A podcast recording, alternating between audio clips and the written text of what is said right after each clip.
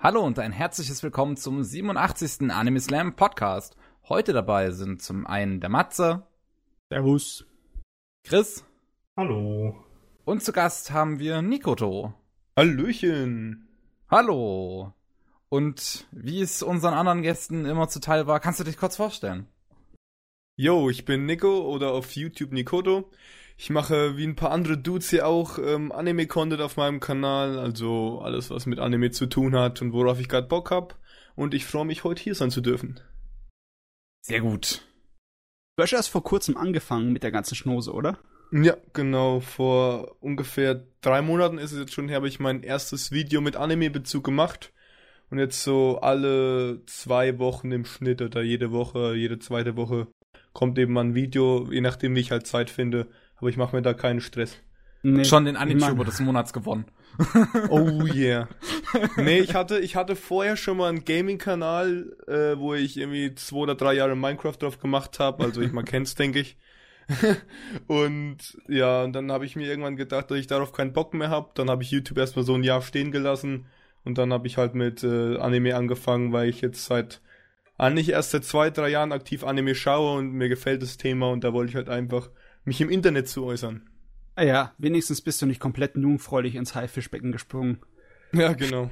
Ah, um, den Anituber des Monats hast du mit dem Haikyuu-Video dann gekriegt? Genau, oder? mit dem Haikyuu-Video. Okay. Ich, ich habe nämlich tatsächlich den Anime-Tuber des Monats irgendwie verpasst und kam noch nicht okay. dazu, irgendwie so weit zurückzugehen, dass ich ihn gefunden habe. Habe aber dein Haikyuu-Video gesehen. Äh, und dann gut, dann weiß ich zumindest auch, wer der Anituber des Monats war. ja, genau. Sehr gut. Ja, das Video fand ich, fand ich super, deswegen. Äh, das freut mich. War auch, Dankeschön. Also da waren wir uns im Gremium fast auch alle einig, dass du zu gewinnen hast. Fast. Was, was heißt fast? Wer, wer, wer nicht? Das muss ich jetzt wissen. ich, ich weiß es leider eine nicht PN mehr. schreiben. ich weiß Nein, es leider nicht mehr. nee, passt schon. Es ist ja auch, ist ja auch Geschmackssache und ich meine, jeder macht seine Videos anders. Und ich, ich würde mich jetzt zum Beispiel auch gar nicht irgendwie als Kritiker ansehen. Also ich glaube, ich könnte nicht so übel detailreiche Videos machen, ähm, wo ich auf irgendein besonderes Thema so übel genau eingehe. Ich bin eher so der lustige Mensch, der auch mal irgendwie so eine ähm, ironisch gemeinte ähm, Anime-Liste oder sowas macht. Also ich mache halt einfach das, worauf ich Bock hab. Also ich würde mich nicht irgendwie als Kritiker einstufen, deswegen passt es schon. Muss man, muss man ja auch nicht. Genau. Jo. Ja, ich weiß gar nicht, ob irgendjemand von uns an sich den Anspruch erhebt, Kritiker zu sein. Matze, du doch bestimmt. Ich versuch's, ich versuch's halbwegs, ähm, ja, nachvollziehbar von mir zu geben. Ich meine, ich bin auch überzeugt total von davon, dass die subjektive Meinung eigentlich drin sein muss und man ehrlich damit sein muss. Man, diese ganze Idee von wegen so faktisch und objektiv wie möglich zu sein, wie in der Universität und in sowas, das ist, das ist mir ziemlich zuwider. Also, ich, ich sehe schon den Sinn und Zweck und den Wert davon, aber es ist viel besser, den Leuten zu sagen, ich bin jemand, der so und sowas mag, deswegen mag ich diesen ja. Anime. Oder obwohl ich eigentlich hm. jemand bin, der so und sowas mag, mag ich diesen Anime total, obwohl er das gar ja. nicht ist. Na, das ist, finde ich, viel wichtiger. Ja, ich meine, es gibt ja auch ähm, Menschen zum Beispiel oder halt zum Beispiel diese Kritiker, die schreiben unter jedem YouTuber, unter jedem Video halt so eine gefühlt äh, 500 Wörter Nachricht. keine Ahnung, für mich reicht halt manchmal, wenn ich das Video gesehen habe und mir hat's gefallen, schreibe ich halt ganz kurz, mir hat das und das gefallen, dann noch so einen kleinen Anstupser, das könntest du besser machen und dann war's das auch. Also ich bin, ich zerstöre die Person da nicht total. Jo. Gut, aber dann äh, wollen wir auch gleich mal zu deinen Favoriten kommen, würde ich sagen. Und da können wir ja quasi fliegend rübergehen zu Haikyuu wahrscheinlich. Wenn wir jetzt über deine Lieblingsanime reden wollen. Kevin, willst du mich verraten? Das machen wir danach, Matze. Das machen wir danach. Ich, ich wollte eigentlich auch schon sagen, weil ich finde dieses Segment, äh, das macht so sehr mag, nämlich auch ganz toll. das machen wir danach. Okay. wir können doch nicht den Gast hier einfach so draußen stehen lassen. Das ist so, aber erstmal was anderes machen. Wichtig, ja. also ich, ich, ich, ich check halt nicht, auf welchen Punkt äh, ihr dann hinaus wollt. Also was ihr mir jetzt, jetzt erst. Ist. Okay. Ja, wir, wir, wir hätten noch eine andere Kategorie, die normalerweise am Anfang des Podcasts kommt. Irgendwas mit irgendwas mit irgendwas Perverses, oder? Nein. Nein. Was ist daran schrecklich? Das ist doch gar nichts Schreckliches dran. Aber Alles klar. Jetzt habt ihr meine Überleitung kaputt gemacht. Wir waren, so, wir waren, wir waren so schön drin. So, reden wir zuerst mal über äh, Haikyuu wahrscheinlich, oder? Können wir machen, ja. Ist auf jeden Fall, also ich habe jetzt auch keine für mich so 1 bis 10 Top-Liste, aber ich habe auf jeden Fall so ein paar Stücke, sage ich mal, die mir ziemlich gut gefallen. Und Haikyuu gehört eben dazu. Und soll ich einfach irgendwas drüber labern oder wollt ihr was Spezielles wissen? Das Problem ist, ich habe Haikyuu noch nie geguckt. Ich auch nicht. Äh, es gibt eigentlich keinen Ich großen schon. Grund, außer ich bin noch nicht dazu gekommen. Mein Interesse an Sportanime ist so mittelmäßig, würde ich sagen. Ich meine, ich bin eher ein Sportanime-Fan, wenn es um irgendwas äh, Kampfsport-ähnliches Okay, oder also so. Hajime no Ippo oder sowas. Hajime no Ippo, ja, da kannst du mich jederzeit Ja. mitlocken. Aber äh, ich kenne Haikyuu nur aus Hm. den Animationsclips, die man im Internet finden kann, in Massen. Also bei mir ist es eben so, dass ich generell eigentlich ein ziemlicher Fanatiker des Sportgenre bin, weil ich halt äh, selbst sehr gern Sport mache. Also ich bin eigentlich bei je- jeder Ballsportart oder auch, ich mache ja selbst Leichtathletik, bin ich überall eigentlich so ähm, dabei. Also zum Beispiel Kurogano Basket oder noch andere Basketball-Anime gefallen mir gut. Und alles, was halt einigermaßen mich so catchen kann, äh, das feiere ich dann auch einigermaßen. Und Haikyuu hat halt nicht so bis jetzt den Vogel so am meisten abgeschossen bei mir, was so Sportanime angeht. Jo. Ich, ich muss tatsächlich sagen, ich bin kein Fan von Sportanime, Okay. aber von Haikyuu. Äh, ich finde, also ich, es gibt immer ein paar Sachen, die ich gelesen oder ge, äh, geguckt habe. Äh, ich bin auch immer noch der Meinung, dass Love Life ein Sportanime ist, aber äh, das ist ein komplett anderes Thema. Nee, aber sowas wie Kuroko habe ich zwar gelesen, aber hat Ja, ist nicht da geblieben. Wobei Kuroko fast schon wieder, finde ich, eher äh, vor allem in Staffel 2 und 3 Richtung Supernatural geht, was die dann so auf dem Kasten ist- haben. das ist also es ist so ein bisschen. Das ist so extrem schon übertrieben. Und ich finde, aber Haikyuu hat das auch, diese schon äh, Stereotypen, Mhm. aber in einem sehr viel auf dem sehr viel mehr auf dem Boden geblieben. Also du hast immer noch diese diese Teams, die alle ihre spezielle Fähigkeit quasi haben, Ja. aber eben in einem realistischen Sinn. Also ne, man hat dieses Team, das extremst ähm, äh, die, hier die, die, die so ganz gro äh, groß sind und diese extreme Wand Ja, klar. haben, die in der zweiten Staffel, glaube ich, äh, vorkommen. Äh, das ist so extremst shonen, aber es ist Ja. ja, es ist nicht wie bei Kuroko, wo die Leute auf einmal verschwinden. Oder äh, die Bälle einfach Ja. die Richtung wechseln. Ja. Oder in Flammen aufgehen, auch wenn es nur stilisiert Genau. ist für die Oder wo Animation. man von der Mittellinie abspringt und dann trotzdem den Ball noch reinmacht. Äh, ich habe tatsächlich eine sehr interessante Geschichte da. Mhm. Und zwar, äh, als ich Haikyuu Staffel 2 geguckt habe, war ich gerade an der Berufsschule. Mhm. Berufsschule heißt ganz viele normale Leute, die keine äh, Anime gucken um mich herum. Und ich sitze mit dem Laptop im Unterricht und während der Pause gucke ich dann halt mal irgendwas. In dieser einen Woche habe ich dann Usagi Drop, Haikyuu Season 2 und Kids on the Slope geguckt. Äh, als das ich Haikyuu geguckt habe, eine Menge für Gute- die Woche. Das ist, ja. ja, ich hatte nicht viel zu tun. So. Auf jeden Fall, als ich Haikyuu geguckt habe, stand einer meiner Klassenkameraden auf einmal hinter mir und hat mich gefragt, was ich denn da gucke. Meinte ich Haikyuu. Ach. Und worum geht's da? Um, um Volleyball. Volleyball? Brennen die Volleybälle denn dann? Warum sollten sie? Ah, das ist doch Anime, oder? Ja. das ist halt immer das, das sind die klassischen. Vorurteile. Ich, ich frage mich, was er gesagt hätte, wenn dich, äh, wenn, wenn er mich bei Kids on the Slope erwischt hätte, ne? Äh, homosexueller Jazz. Oder äh, bei Kids on the Dro äh, äh, äh, Usagi Drop, ne? das, das Erziehen eines Kindes. Das wäre interessant gewesen, aber ja, brennende Volleybälle in Haikyuu. können die auch fliegen? ich, genau, also, aber Haikyuu hat das ja alles nicht, aber es hat, es hat diesen sehr dynamischen, schonenden Stil doch noch drin, also es ist ja leicht zu gucken, es geht schnell durch, also, Ja. da kann man locker acht Folgen am Stück gucken, selbst ich, ich habe eine Aufmerksamkeitsspanne von maximal zwei Folgen am Stück normalerweise. Ähm, aber Haikyuu ist gut. Ja, was, ich- was ich halt auch extrem cool finde, ist, ähm, wie du auch schon so ein bisschen angerissen hast, dass es halt eigentlich sehr realistisch bleibt.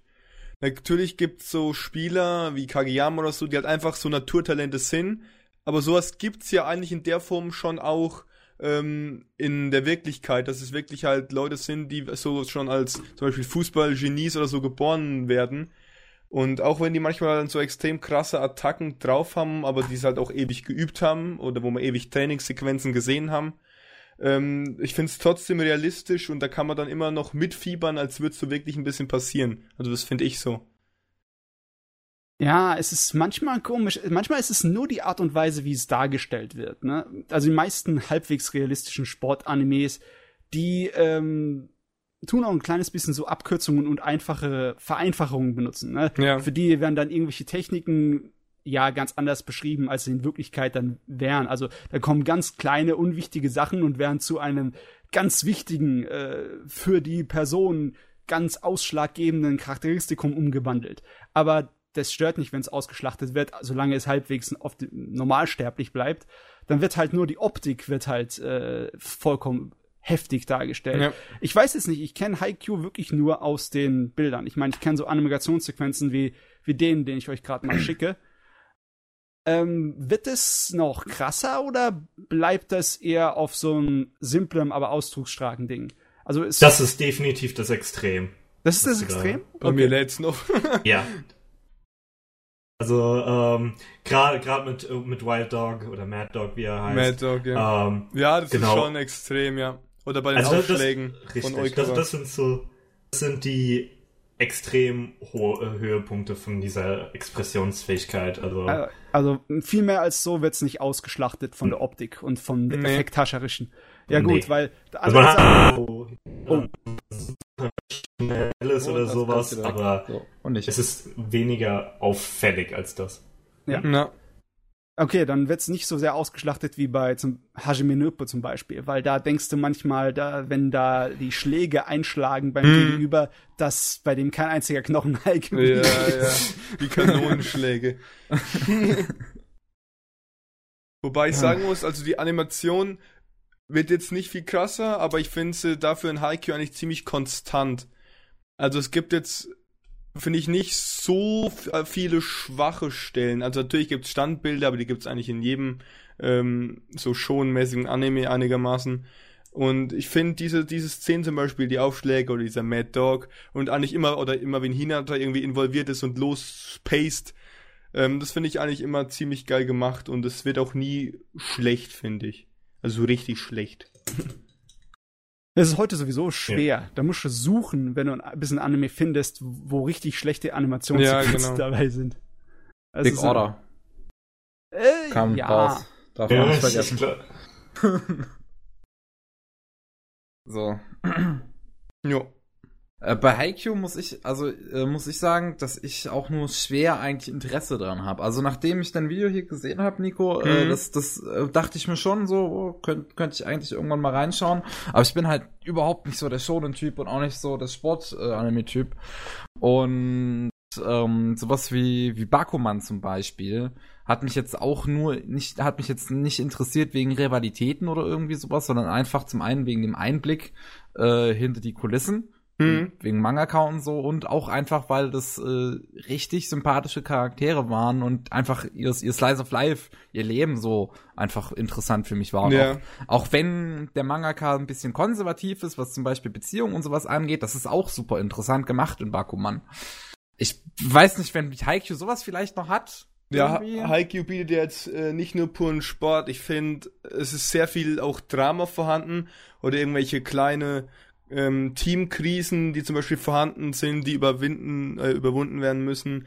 Und vor allem, was ich in meinem Video auch angesprochen habe, finde ich einfach, ähm, also für mich persönlich der Comedy-Stil, der eben verwendet wird, den finde ich halt cool, weil da auch immer so dann bisschen andere Animation ist mit so einem ähm, bunten Hintergrund und sowas. Das finde ich eigentlich immer ganz äh, schnuckelig und ganz witzig gemacht eigentlich. Also lachen konnte ich auf jeden Fall auch immer. Also es geht jetzt nicht nur um den Sport. Also Drama ist und Comedy ist auch cool vertreten, finde ich.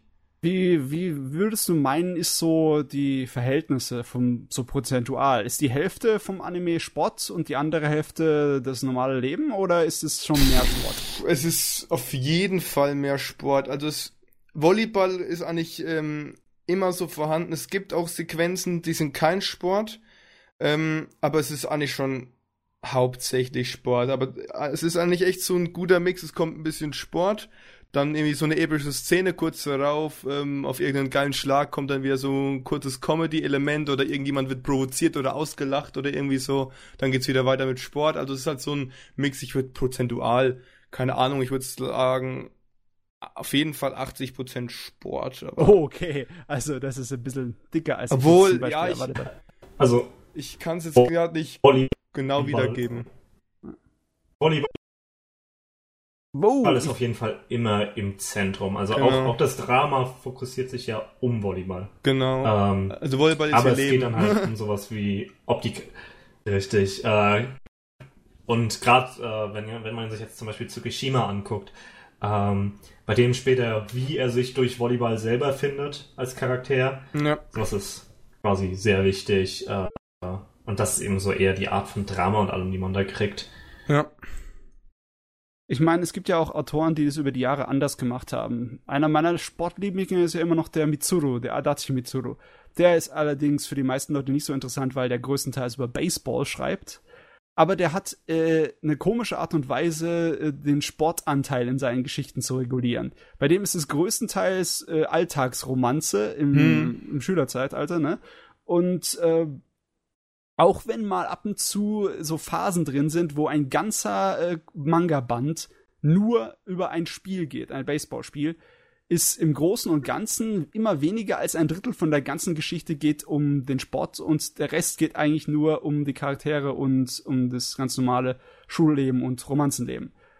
Bei dem ist es viel äh, mehr gewichtet auf die, mhm. die Leute. Ich meine, ich, ich sehe zum Beispiel hier bei den ganzen Clips, ich sehe eigentlich gar keine Mädels. Gibt es überhaupt Romanzen in dem Anime oder? Nee, würde ich nicht sagen. Gar nicht. Auf keinen Fall. Nee. Schon ein Abturner für mich. Es gibt, es, gibt, es gibt zwei Mädels, die auch beide sehr gut sind, aber definitiv Support-Charaktere ja. sind. Und, ah. sind. Oder immer mal so einen Schub extra Power geben, weil die halt alle sau geil finden, aber sie ist halt so sau schweigsam. und dann macht sie irgendwie einmal so ah, Zwinker ah, genau. und so und dann rasten Aber, alle ähm, komplett aus. ja, stille Wasser sind tief. Ja, genau. Aber ansonsten keine große Romantik, wobei ich auch sagen muss, dass ich mich, also ich bin überhaupt kein Romance-Typ. Uh, okay. Irgendwie gar nicht. Ähm, ich kann es mir anschauen, aber ich werde jetzt nicht so ultra emotional und eigentlich ähm, fange ich jetzt keinen Anime an, der halt wirklich nur dieses gezielte Romance-Genre hat, weil ich da einfach irgendwie, keine Ahnung, nicht so gute Erfahrungen habe, beziehungsweise einfach das nicht brauche. ja, ja, jetzt lernen wir schon mal mehr über deinen Geschmack. Da musst du uns mhm. mehr noch an den Kopf schmeißen, was dir so gefällt und was dir nicht so gefällt. Also, was gibt's denn neben Haikyuu noch? Es gibt noch, oh, ich muss mal kurz überlegen. Es gibt auf jeden Fall noch, was so vor Haikyuu ähm, mit meinem Liebling war und wo es, glaube ich, denke ich auch bei vielen ist, ist so Hunter Hunter. Also okay. für den kann ich mich auf jeden Fall begeistern, weil ich bin so ein sehr actionreicher Mensch, der auch gern so äh, auf so Adventure-Reisen äh, mitgeht, sozusagen. Und ich finde einfach in Hunter Hunter ist alles ähm, ziemlich gut umgesetzt. Äh, die Charakterentwicklung, zum Beispiel mein bester Kumpel sagt immer, es ist so ein Abturner für ihn, wenn ähm, Protagonisten halt so sau jung sind ähm, was für mich aber irgendwie jetzt ähm, ja kein Upturner ist. Und ich finde halt einfach die Animation, also Madhouse ist klar, ist halt sau gut und ja, ich habe mich jetzt auf Hunter Hunter spezifisch nicht vorbereitet, aber es gibt nicht viel, was mich daran eigentlich enttäuscht hat. Du meinst jetzt auch spezifisch den 2014er Anime, ne? Den hast 2011 du den, hast du, hast, ja, 2011, richtig. Äh, hast du den Originalen auch geguckt? Den Originalen habe ich tatsächlich nicht gesehen, ne? Okay. Den 2011er, genau, hätte ich noch dazu sagen sollen.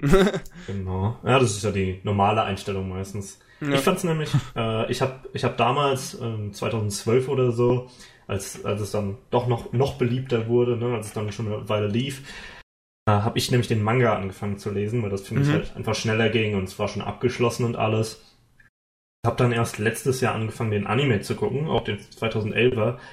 War extremst enttäuscht, wie wenig der zum Manga dazu gibt. Okay, also ich bin auch kein Manga-Leser, ja. jetzt wisst ihr noch mehr über mich, aber ähm, deswegen kann ich da nicht so große Vergleiche immer ziehen. Genau, das ist das, das ist auch nicht unbedingt was, was man hört, aber ich, ich fand es ein bisschen schade, dass hm. ja, ah, das war einfach. Ich hab die meisten wollen halt eins zu eins Umsetzung. Äh, wollen das die meisten? Ich habe so ein komplexe sich zum ich Beispiel. Mein, ich meine, was, was, die, die Leute rasten doch immer aus, wenn irgendwas anders ist als ein Manga. Ja, aber ist das so. ist nur so Reaktionsleben Menschen. Also Menschen würden auch ausrasten, wenn es exakt dasselbe ist und dann sagen sie halt, äh, äh, nicht genug. Da hätten wir doch was machen können. Ich, ich, ich weiß ich meine, nicht, du magst doch den Monster-Anime zum Beispiel auch Matze, weil er eins zu eins der Manga ist. Ja, ich, aber ich, das ist auch eine Art und Weise, wenn man Manga umsetzt ins Filmische, muss man auch in gewisser Art und Weise kreativ sein, um den Fluss von den einzelnen Bildern und Paneelen in einen Schnitt und äh, Bilderfluss im Animierten umzusetzen. Und das ist natürlich geil, wenn sie es so machen. Aber bei, bei einer schonen Serie ist es ja meistens so, dass sie bei einem Anime sich mehr Kreativität und Spaß rausnehmen, was äh, so die Action-Sequenzen angeht. Und Shonen besteht ja größtenteils aus Action. Ne? Nimmst du dir ja. Sachen wie One Piece, der Manga, und nimmst du dir die Anime, da sind die Sachen immer nicht nur verlängert, weil sie einfach auf Strecken müssen, auf Episodenlänge, sondern einfach, weil sie auch Bock haben. Dann werden in den Kampfsequenzen werden halt viel mehr Schläge und äh, Tritte dann ausgeteilt, die dann abgewehrt oder ausgewichen werden müssen, als dann im Original-Manga drin waren. Obwohl, ich weiß es nicht, wie ist es hier jetzt bei Hunter Hunter? Du hast gesagt, es bringt dir gar nichts dazu im Vergleich zum äh, Manga. Ich, also, heißt das auch, dass auch die Kämpfe nicht so wirklich ausge. Genau, also ich, ich, ich meine ja nicht nur in einem plotmäßigen Sinn, weil wenn es jetzt okay, es bleibt treu zum Anime, das ist äh, zum Manga ist, ist kein Problem für mich. Äh, ich brauche kein Anime-originales Ende, aber es ist halt wirklich so ein. Die Animation hatte nie für mich einen, einen Standout-Moment bis zum Kampf. Ähm, Gott, jetzt habe ich seinen Namen vergessen. Also Gon gegen den, den Pito. Hisoka. So, Hisoka. Hisoka. 35 Folgen oder so in der Serie drin. Der Kampf sah richtig super aus in, in der Tower of Heaven Arena oder wie so. Ja, genau. Ähm, wirklich, das ist ein großartiger Kampf. Aber bis dahin war es einfach alles okay. Das Voice Acting, ah, zwei, drei Charaktere, die wirklich rausstechen. Und das, obwohl die Serie Miyuki Sawashiro hat, meiner absoluten Lieblings-VA, in ihrer schlechtesten Rolle. Die passt überhaupt nicht zu Kurapika. Und es macht mich einfach nur sauer. Ähm, und, und all sowas halt einfach. Also die, die Musik ist jetzt nicht, nicht so großartig, dass ich sagen würde, da lohnt sich den Anime für zu gucken. Das Voice Acting eben nicht, die Animation, das ist alles irgendwie einfach nur da. Ja, es kommt halt, da kommt halt immer auf die Ansprüche an. Jo. Natürlich. Ich. Ja, Weil, aber für mich hat es halt einfach wirklich nichts gemacht. Ich, ich sag ja auch nicht, 2000, der 2011 Anime ist schlecht, ne, natürlich. Ja, ja. Ich verstehe, ich verstehe auch, dass, es, ich meine, es liegt auch einfach an mir. Ich lese lieber Manga als Anime, mhm. in dem Sinne, wenn es wirklich ähnlich ist weil bei Manga lesen für mich, es geht schneller, ich habe mein eigenes Pacing drin, ich kann mir die Stimmen dazu selber ausdenken und sowas, das mag ich. Aber ich verstehe es vollkommen, wenn Leute halt wirklich eher diesen, äh, eher darauf angewiesen, nicht angewiesen, das hört sich falsch an, aber wirklich lieber es haben, wenn ihnen alles gegeben wird. Ja, ich lasse mich also, gerne also, berieseln, stimmt schon. genau, statt, statt dass man seine eigenen Visionen reinsetzt, dass man halt wirklich eine Vis die Vision von dem Staff kriegt, wozu halt dann die Stimmen und sowas äh, dazugehören. Deswegen schaue ich zum Beispiel auch lieber Anime, weil ich es mir beim Manga mal nicht vorstellen kann. Hm. Funktioniert bei mir nicht beim Manga. Deswegen hm. lese ich die auch sehr ungern. Also, ich glaube, ich, weil ich bin so inzwischen hin und her gerissen. Weil generell, ich mag schonen, aber ich mag schonen Serien, besonders die großen, eigentlich immer als Manga lieber als als Anime. Das heißt, ich gucke mir die auch meistens als Anime an, aber es ist dann teilweise äh, anstrengend. Besonders wenn du irgendwie auf irgendeine Art und Weise die Serie lieb gewonnen hast. Ich meine, wie wurde ich gequält von Sachen wie Bleach oder Naruto? Weil die Serien dann halt aus oh, irgendwie, naja. Also ich sag die, dazu nicht so viel. Ich, ich habe gestern erst wieder das, die letzte Arc von Bleach gelesen und ich weiß nicht warum. Äh. ja, okay, bei Bleach ist auch der Manga ein bisschen der Bach runtergegangen, aber. Ja, also, also bei mir ist es so, dass wirklich die einzige Manga-Erfahrung, die ich habe, mm, ist eben der One Piece Manga. Mhm, weil mhm. besonders mhm. halt als äh, Kleinkind war halt One Piece so der erste Anime, den ich, denke ich, so richtig bewusst geschaut habe. Und ich bin halt eigentlich auch schon totaler Fan von, von der Arbeit, die, die Oda eben da pro, äh, produziert. Ähm, nur ist es, keine Ahnung, ich habe auch erst hauptsächlich den Anime geschaut und dann besonders dann beim Dressrosa Arc, ich weiß nicht, wer von euch jetzt äh, One Piece alles geschaut hat oder ja, liest ja. oder was auch immer. Gelesen ähm, ähm, fand ich halt, es, es ging noch, aber irgendwie dann ging es total einen Bach runter, so nach Dressrosa. Ich habe dann einfach irgendwann aufgehört, den Anime zu schauen, weil er für mich irgendwie einfach gar nicht mehr klar geht. Der konnte mich irgendwie nicht mehr begeistern, nicht mehr überzeugen. Und dann habe ich irgendwie immer weniger geschaut und irgendwann es einfach sein lassen. Und dann habe ich den Anime ein bisschen weitergelesen, den ich auf jeden Fall, äh, den, den Manga weitergelesen, den ich auf jeden Fall eine ganze Ecke besser finde. Das ist jetzt, glaube ich, kein Geheimnis und das sagen alle, dass eigentlich der Manga besser ist. Ja. Ähm, aber der konnte mich halt in der Hinsicht echt viel mehr überzeugen, weil das Pacing einem auch einfach viel schneller vorkommt, weil, keine Ahnung, es geht alles so langsam im Anime-Gefühl. Du, du hast aber trotzdem lange durchgehalten. Ich habe nicht mehr als 100 Episoden oder so von One Piece geschaut und hm. du bist was, wie viel? 700 oder so, bevor du aufgegeben ja, hast? Ja gut, ich, wie gesagt, die meisten habe ich ja geschaut, ähm, boah, da war ich ja noch bin ich ja erst Mitte Gymnasium gewesen, da war ja schon Folge irgendwie 400, 500 draußen. Und da habe ich das halt noch hier wie, wie ein fröhlicher kleiner Mongo äh, jede Woche so geschaut. Oder halt äh, immer wann es halt rauskam. Und es hat sich halt immer mehr gelegt so, weil die Erwartungen werden natürlich mit dem Alter schon auch ein bisschen höher. Ja. Das ist echt, wenn man es halt als Kind so übel als äh, übel der Fan und ja, Ruffy hält so nach dem Motto. Und irgendwann verschwindet es halt dann einfach so ein bisschen und ja, keine Ahnung. Aber ich äh, gebe dir da recht. Also bei mir ist es so, dass ich die allergrößten schonen Dinger wie Dragon Ball und One Piece einfach als Manga viel, viel besser finde, weil die leiden halt unter ihrer, ja, unter ihrer Last, dass sie so ewig lang sind und dass sie versuchen wollen, die Story zu erzählen, ohne dem Manga davon zu rennen. Und darunter leiden die halt alle. Ich meine, bei Hunter, Hunter ist es wahrscheinlich noch ein bisschen krasser, weil der Autor Probleme hat, die selber die Geschichte weiterzuerzählen im Manga. Hm. Was soll da der Anime machen? Ja.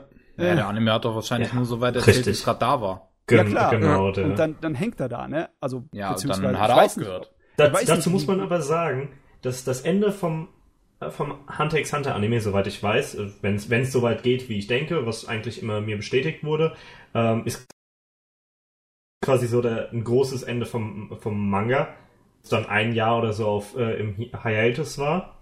Ja. Das ist ein gutes Ende. Hunter x Hunter muss nicht weitergehen. Ah, okay. Es geht irgendwie noch weiter. äh, aber halt sehr langsam. Aber es ist wirklich, es ist wirklich quasi, der Anime ist quasi abgeschlossen. Sehr, also relativ gut abgeschlossen, soweit, oder zumindest dieser Teil des Mangas ist sehr gut abgeschlossen. Aber es geht trotzdem weiter. Die nächste Arc hat, glaube ich, nicht mal Gon und Killua drinne. Äh, also. Ich kann mich nicht mehr so genau erinnern, aber das erste große Ziel der Reise, also Gon, dass er seinen Vater wiederfinden will, das ist doch eigentlich auch das schon äh, ja, behandelt worden. Ne? Gefüllt, ne? ja. ja. Genau. Es ist quasi dieser, dieses, dieses Long-Term-Goal. Doch. Ähm, ist halt wirklich abgeschlossen meine Güte, man könnte One Piece zum Beispiel nicht weitermachen, wenn er das One Piece gefunden hätte und Piratenkönig geworden wäre dann, jo. ich glaube, dann, wird es ja, man könnte, fertig. Man könnte ja. höchstens noch so einen Special-Film raushauen, so zehn Jahre danach, nein, Spaß. Aber viel mehr könnte man da echt nicht machen.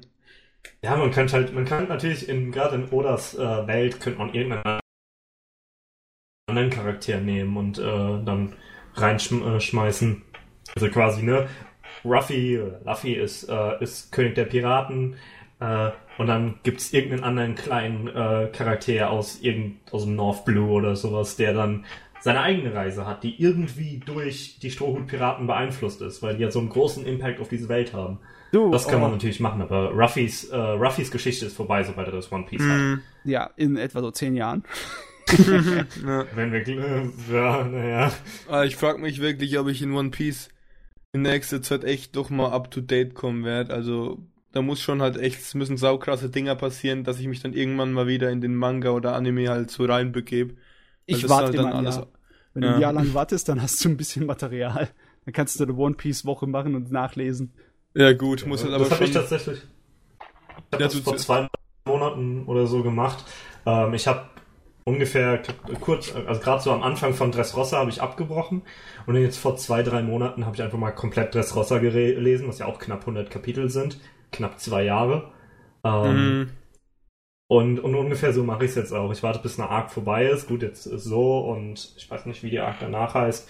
Ähm, Muss ich irgendwann dann mal lesen, aber generell halt immer so ein bisschen warten, bis eine Arc vorbei ist, ein Jahr oder zwei. Ja. Und dann kann man halt einfach mal wieder lesen, weil ja, gerade Dressrosa, wenn man das über zwei Jahre liest, ich glaube, da, da wird man verrückt. Viele Stränge, viel zu viel Erklärung. Ja, ich, ich frage mich halt auch immer, wenn du das auch, also ob jetzt Anime oder Manga, wenn du das so liest oder schaust und dann irgendwann ist der Arc mal fertig und du denkst dir so, Digga, das hat jetzt zwei Jahre gedauert. das finde ich manchmal Der- schon extrem, ey.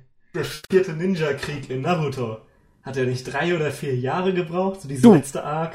Frag mich nicht. Und oder halt auch Bleach, die letzte Arc, die halt einfach konst äh, konstant ist, ne, das isn't even my final form. I'm not even dead yet. Ich, Ja. ich, hab, ich hab schon gemeint, ich will ein Re-Release von der letzten Bleach Arc, die einfach nur konstant, jeder Dialog in Kampfen wird, äh, wird ersetzt durch äh, Fist of the North Star. Omae wa mo shinderu. You are already dead. Ja. Weil es einfach passt. Und dann die andere, also dann noch die Hälfte ist halt, this isn't even my final form. Äh, Und es wird niemandem auffallen. Das wird niemandem auffallen. nee, du, ich finde es schon gesund, wenn du es so auf eine Art und Weise behandelst, wie zum Beispiel Filme oder Bücher, die auch so zwei, drei Jahre brauchen, bis der nächste Teil draußen Mhm. ist. Und dann nach zwei Jahren oder so kriegst du genug Material, dass du erstmal dann gesättigt bist.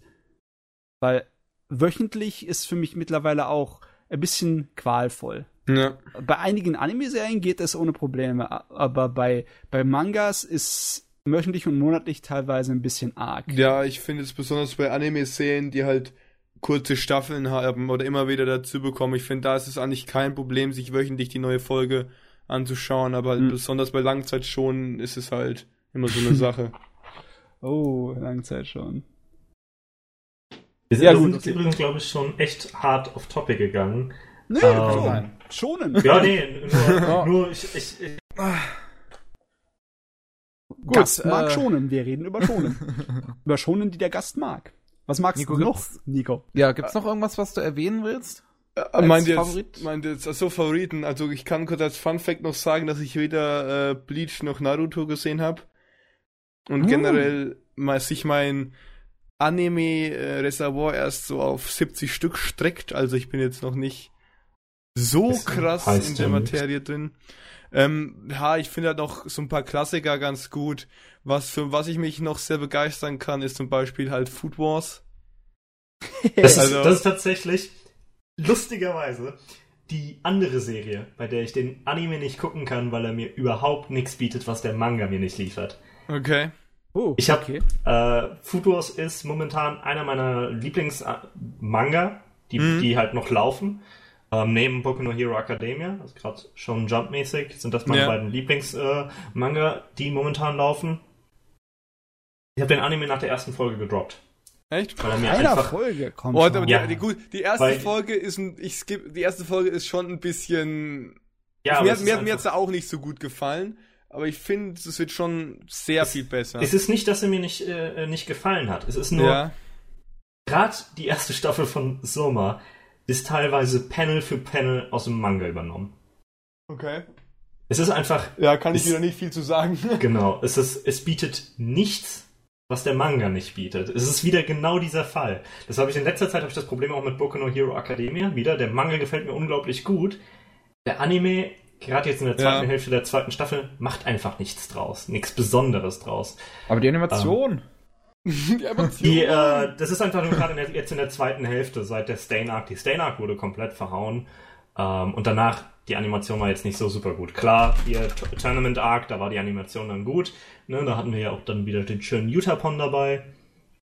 Aber ich glaube, ich erkenne gerade echt einen coolen Vorteil, äh, dass ich wirklich kein Manga schaue, weil da kann ich mich über nichts aufregen, was im Manga passiert ist. ja, da habe ich keine, hab keine, äh, da kann ich einfach so mit einem Stand von null in den Anime reinstarten und es kann mir scheißegal sein, was im Manga ist, weil ich ihn einfach nicht kenne. Ja, Ja, es, ist, es ist ja wirklich auch wieder nur meins. Ich lese Ja. wieder Manga. Und dann, dann gucke ich die erste Folge Shokugeki no Soma und denke mir, das sind jetzt 25 Minuten. Das Kapitel hätte ich in drei gelesen. Ja, Ne? So Und- ist das Leben, mein Freund. Richtig. Und, und dann, dann muss ich jetzt nicht. Wie, wie, wie lang ist der Anime? Gibt es jetzt 30 Folgen? Ich weiß nicht, wie lang die erste Staffel war. Ob die zwei. Die erste war die- 24, Und die die- zweite 12. Ja, Und, dann jetzt kommt wahrscheinlich 13 wieder die 12, dritte. oder? Oder 13 oder so. Das ist, glaube ich, nicht. bekannt gegeben bisher. Aber Auf jeden Fall nicht. 35 Folgen, das sind alle 25 Minuten, sind das momentan äh, Mathe Genius? 30, sagen wir 15, 15 Stunden Content. In 15 Stunden habe ich den gesamten Manga gelesen und das sind vier oder fünf Staffeln. Mm, 15 Stunden Content. 15 Stunden ja, Content. Ja, ich stört was nicht, weil ich halt geil finde, aber. ja, nee, aber es ist einfach. Ne, ich, ich sehe einfach, also für, es ist wirklich was, was für mich, ich verstehe, wenn Leute immer noch den Shokugeki no Soma Manga mögen und auch Hulk, äh, den Anime, äh, Shokugeki no Soma, äh, Hunter x Hunter, Boku no Hero Academia, mm. aber es ist halt für mich wirklich dieses, da könnten sie mehr daraus machen, da könnten sie ein bisschen, ne, wenn man schon den die Vision des Mangakas an einen Regisseur und an ein Team übergibt, die den Anime machen, dann können die da doch auch was reinsetzen, statt uh. einfach nur die Vision des Mangaka zu nehmen und so umzusetzen. Ja, das so, ist jetzt so die Frage. Das erinnert mich an den zweiten Arc von Shirobako. Mm, man, man denkt immer so in seinem Köpfchen, während die das da machen, was könnte da passiert sein, ne? haben die überhaupt die Erlaubnis gehabt, vom Skript ah, runterzugehen? Ich, ich, ne? will auch nicht sagen, dass die da jetzt überhaupt kein Gehirn reingesteckt haben. Auf keinen Fall. Nur es, ist, es kommt nicht so stark rüber, während äh, lass mich lass mich was überlegen, was extrem expressiv ist. Nehmen wir schon mal Haikyuu. Äh, die diese diese ich weiß nicht, da habe ich den Manga halt eben nicht gelesen, aber da sind teilweise diese sehr Expression, äh, ex, äh, expressiven Szenen drin, wo man halt wirklich so ein bisschen dieses dieses Feeling drin hat. Ähm, wir waren auf der auf der Animagic war ich ja auf dem Q&A. Ihr war, wart ihr da auch? Nee. Und ich war nicht auf der Animagic, nee. Ja, aber äh, Matze und, äh, und Kevin waren auf dem auf dem Haikyuu bei dem Nee, da waren wir nicht. Nee, bei ähm, war ich nicht. Da hat der Regisseur gesagt, dass er die sind zu, äh, zu Schulen gegangen und haben an, sich angeguckt, wie Highschool-Schüler Volleyball spielen. Die sind zu Turnieren gegangen, haben sich das angeguckt, damit sie das gut umsetzen können. Das sieht man im Ist ja crazy. Anime. Ja. Sau interessant, ey. Genau, das, das, das habe ich sogar auf Englisch übersetzt und gibt es im Internet. uh, das, das Schick mal. Brav gemacht. Uh, genau, ich, ich kann es jetzt nicht gerade finden, aber das ja, findet ja, man im Internet. Ja, kannst du einfach später. Also interessiert genau. mich auf jeden Fall, wenn die das echt ja. so umgesetzt haben. Also das finde ich dann echt auch eine richtig coole Sache. Weil ich finde auch, dass man echt äh, das spürt, wenn das wirklich so gemacht ist. Richtig, das ist halt wirklich, es ist einfach, die haben zwar kein Rotoscoping oder sowas gemacht, was bei anderen Serien, aber man, man merkt wirklich, da ist Gedanke reingegangen und da, da haben die was umgesetzt. Hm. Die haben es wirklich verändert. Und ihre Akademie können sie leider nicht einfach an eine Schule gehen und Leuten beim Völkern zusehen. Natürlich nicht. Die Sache ist Aber die, ich habe so die Theorie, dass je beliebter und erfolgreicher die Serie ist, desto eher kann die, sind die Chancen, dass sich das Ding streng an die Manga-Vorlage hält heutzutage, weil, naja. Wenn man es einfach so kennt und Kloppe. so feiert, sonst gibt's Hate. Ja.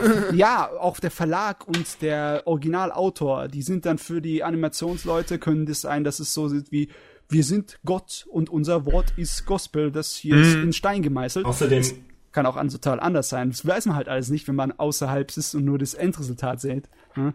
Never fix a working system. Ne? wenn es ja schon beliebt ist, muss man ja nichts verändern. Aber ja für mich in meiner kleinen Nische halt, ne? Ich will was, ich will was haben, was mir nur der Anime liefert. Und das ist, äh, ja, Tja. das, das, das fehlt mir einfach bei, bei, bei Soma und bei Hunter x Hunter. Jo. Gut, gut, gut. Ähm, wie wär's mal mit Sachen, mit denen du gar nichts anfangen kannst, Nico? Hast du da irgendwas? Du meinst. Außer der Romanze. Ähm, kurz überlegen. Also ich habe jetzt noch nichts äh, bewusst geschaut, was mir jetzt so gar nicht gefallen hat, weil ich halt wirklich schon auf achte, was ich mir anschaue. Also ich gucke ja. mir vorher die Genre an ähm, und gucke halt ein bisschen durch. Natürlich bin ich jetzt auch kein oberkrasser Fan von Hentai und Edgy. Natürlich ist es geil. Nein, aber, aber so ein Ultra-Fan bin ich davon jetzt auch nicht. Ja, eine ähm, Blu-ray oder eine DVD davon wird man sich wahrscheinlich nicht kaufen, größtenteils. Genau, und. Oder man macht's halt, ohne jetzt wem zu sagen. ja, genau. Und für mich ist zum Beispiel ähm, Drama noch so ein zweischneidiges Schwert, weil es gibt ja, also ich sag mal, Drama kann man ja verschieden einleiten. Es gibt natürlich immer so ein bisschen, wie bei Romans manchmal ist, so halt Liebesdrama. Oder ähm, es gibt aber auch, finde ich, so gut gemachtes äh, Beziehungsdrama oder halt einfach in einem anderen Kontext, das ich mir dann gut geben kann. Also das ist noch so ein Punkt, wo ich manchmal so ein bisschen mit mir selbst uneinig bin. Ähm, aber ansonsten gibt's nicht so viel, was ich jetzt nicht mag. Also ich habe noch nicht so viel kennengelernt eigentlich. Okay, dann frage ich, ich einfach mal so, so, was ist mit Magical Girl Kram? Okay oder uninteressant? Magical Girl, boah. ich hab noch, hab ich schon mal ein Magical Girl Anime geschaut, ey? Ich glaube fast nicht. Oh, dann okay. habe ich später was zu erzählen. Oh. also, also Boah, ich, okay, dann, ich, ich glaube, ich glaube, meine, meine jetzt, wenn mir jemand sagt, schau mal den und den Magical Girl Anime, dann bin ich, denke ich, schon ein bisschen negativer darauf eingestellt. Einfach weil ich mir denke, hä, Magical Girl? Ja. Und so, aber mehr kann ich dazu eigentlich nicht sagen. Ja, erstmal Vorbehalte und dann Madoka Matsuka sehen und das Herz rausgerissen bekommen. Genau. Und was, was ist mit so Sachen wie Idol, Sängergruppen und so, Sänger-Mädelsgruppen? auch so im von braucht, ja, also wie, braucht die Welt nicht. Wie gesagt, ich bin halt auch ein sehr äh, junger, in Anführungszeichen, Anime-Schauer und da ja, muss ich jetzt immer drüber nachdenken. Man sag, sag einfach, oh Gott, mit sowas wüsste ähm, ich nichts anzufangen, oder? Also so mit, wenn so Musik allgemein umgesetzt wird oder irgendwie sowas, was du gerade angesprochen hast, finde ich es, glaube ich, nicht so schlecht, aber ich müsste halt erstmal ein paar Stücke sehen, um das richtig einschätzen zu können. Also da müsst ihr mir mal ein paar Sachen empfehlen. Ja, muss ich, das ist der perfekte Einstieg. Muss ich, muss, ich, muss ich mir das irgendwann mal anschauen oder mir aufschreiben, weil ich bin auch momentan nicht so krass im Anime-Schauen drin. Es gibt unterschiedliche mit Bands und unterschiedliche Musikrichtungen hm. und es gibt auch diese typischen Popsternchen-Riesengruppen. Ja. Geräte. Da gibt's einiges. Ja, Matze, du legst mir nur gerade den gesamten Rest des Podcasts vor. Wieso? ich, meine, willst du jetzt gerade, bist du so wie ein Bulle vor dem roten Tuch? Bist du so am Scharren mit den Hufen? So ungefähr, ja. über, Magical Girls und Idols kann ja. ich, glaube ich, eine Weile reden. Äh, okay. Ne, also das Einzige, es gab mal zum Beispiel das Einzige, was mir so ein bisschen mit, mit Idols Band irgendwas zu tun hatte, war ganz kurz ein Angel Beats am Anfang so, ähm, ja, wo es auch diese ganz, ja genau, wo es diese ganz kurze Bandszenen gab. Genau, das, aber es ist jetzt auch kein direkter Bezug, aber wie gesagt, da fehlt mir einfach die Erfahrung. Also können wir darüber gerne labern und ihr könnt mich äh, überzeugen. äh, überzeugen. Äh, ich hätte, eine Idee. Ich, hätte, ich hätte eine Idee eigentlich. Weißt du, was mir jetzt gerade so einfällt? Oh weil Gott. ich, äh, weil äh, ich, ich äh, das so gerade zufällig einfach auf meinem Anime-List irgendwo gesehen habe. Ähm, das jeder Neueinsteiger in Anime sollte eigentlich Space Dundee sehen. Weil dann hast du in den 26 Folgen jedes Genre mal gesehen. okay. Space wie? Space Dundee. Dundee. Einer ja. meiner absoluten Lieblingsanime und das hat ja auch eine, eine, eine Dance-Folge. Kevin, ja, auf dem Papier hast du dann jedes Genre gesehen. Aber in Wirklichkeit hast du Space Dandy gesehen. Und das, hast du gar nichts gesehen. Ja, nee, das hat, das hat dein, dein Kopf dann in verschiedene Arten und Weisen modifiziert, so dass du danach Animes nicht mehr genau wirklich so gucken kannst wie vorher. Das könnte gefährlich sein. Der Kevin will an dir operieren. Oh je.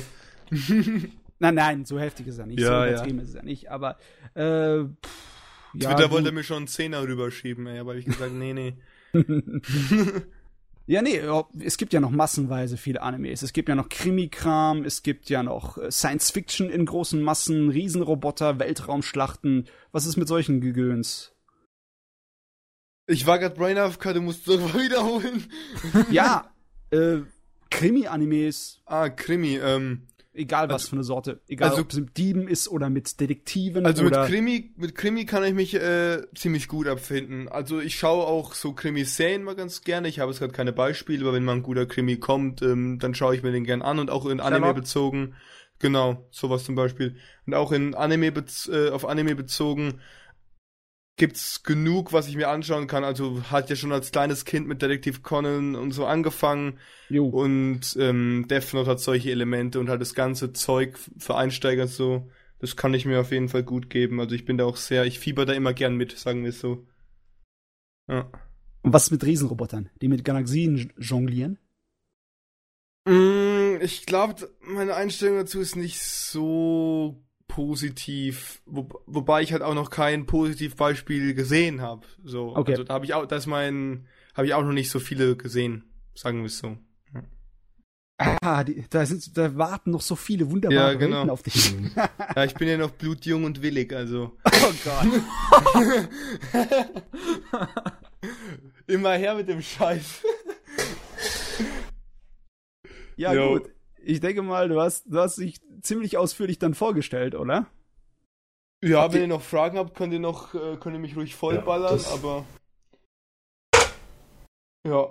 Ich weiß Ich glaube, nicht, wir können wahrscheinlich, wahrscheinlich habe ich mich schon genug unbeliebt gemacht. Nein, Er was, er was. Du hast auch immer viel mehr Pluspunkte bei mir als der Kevin. Yeah, wow. Kevin. Wow. Kevin.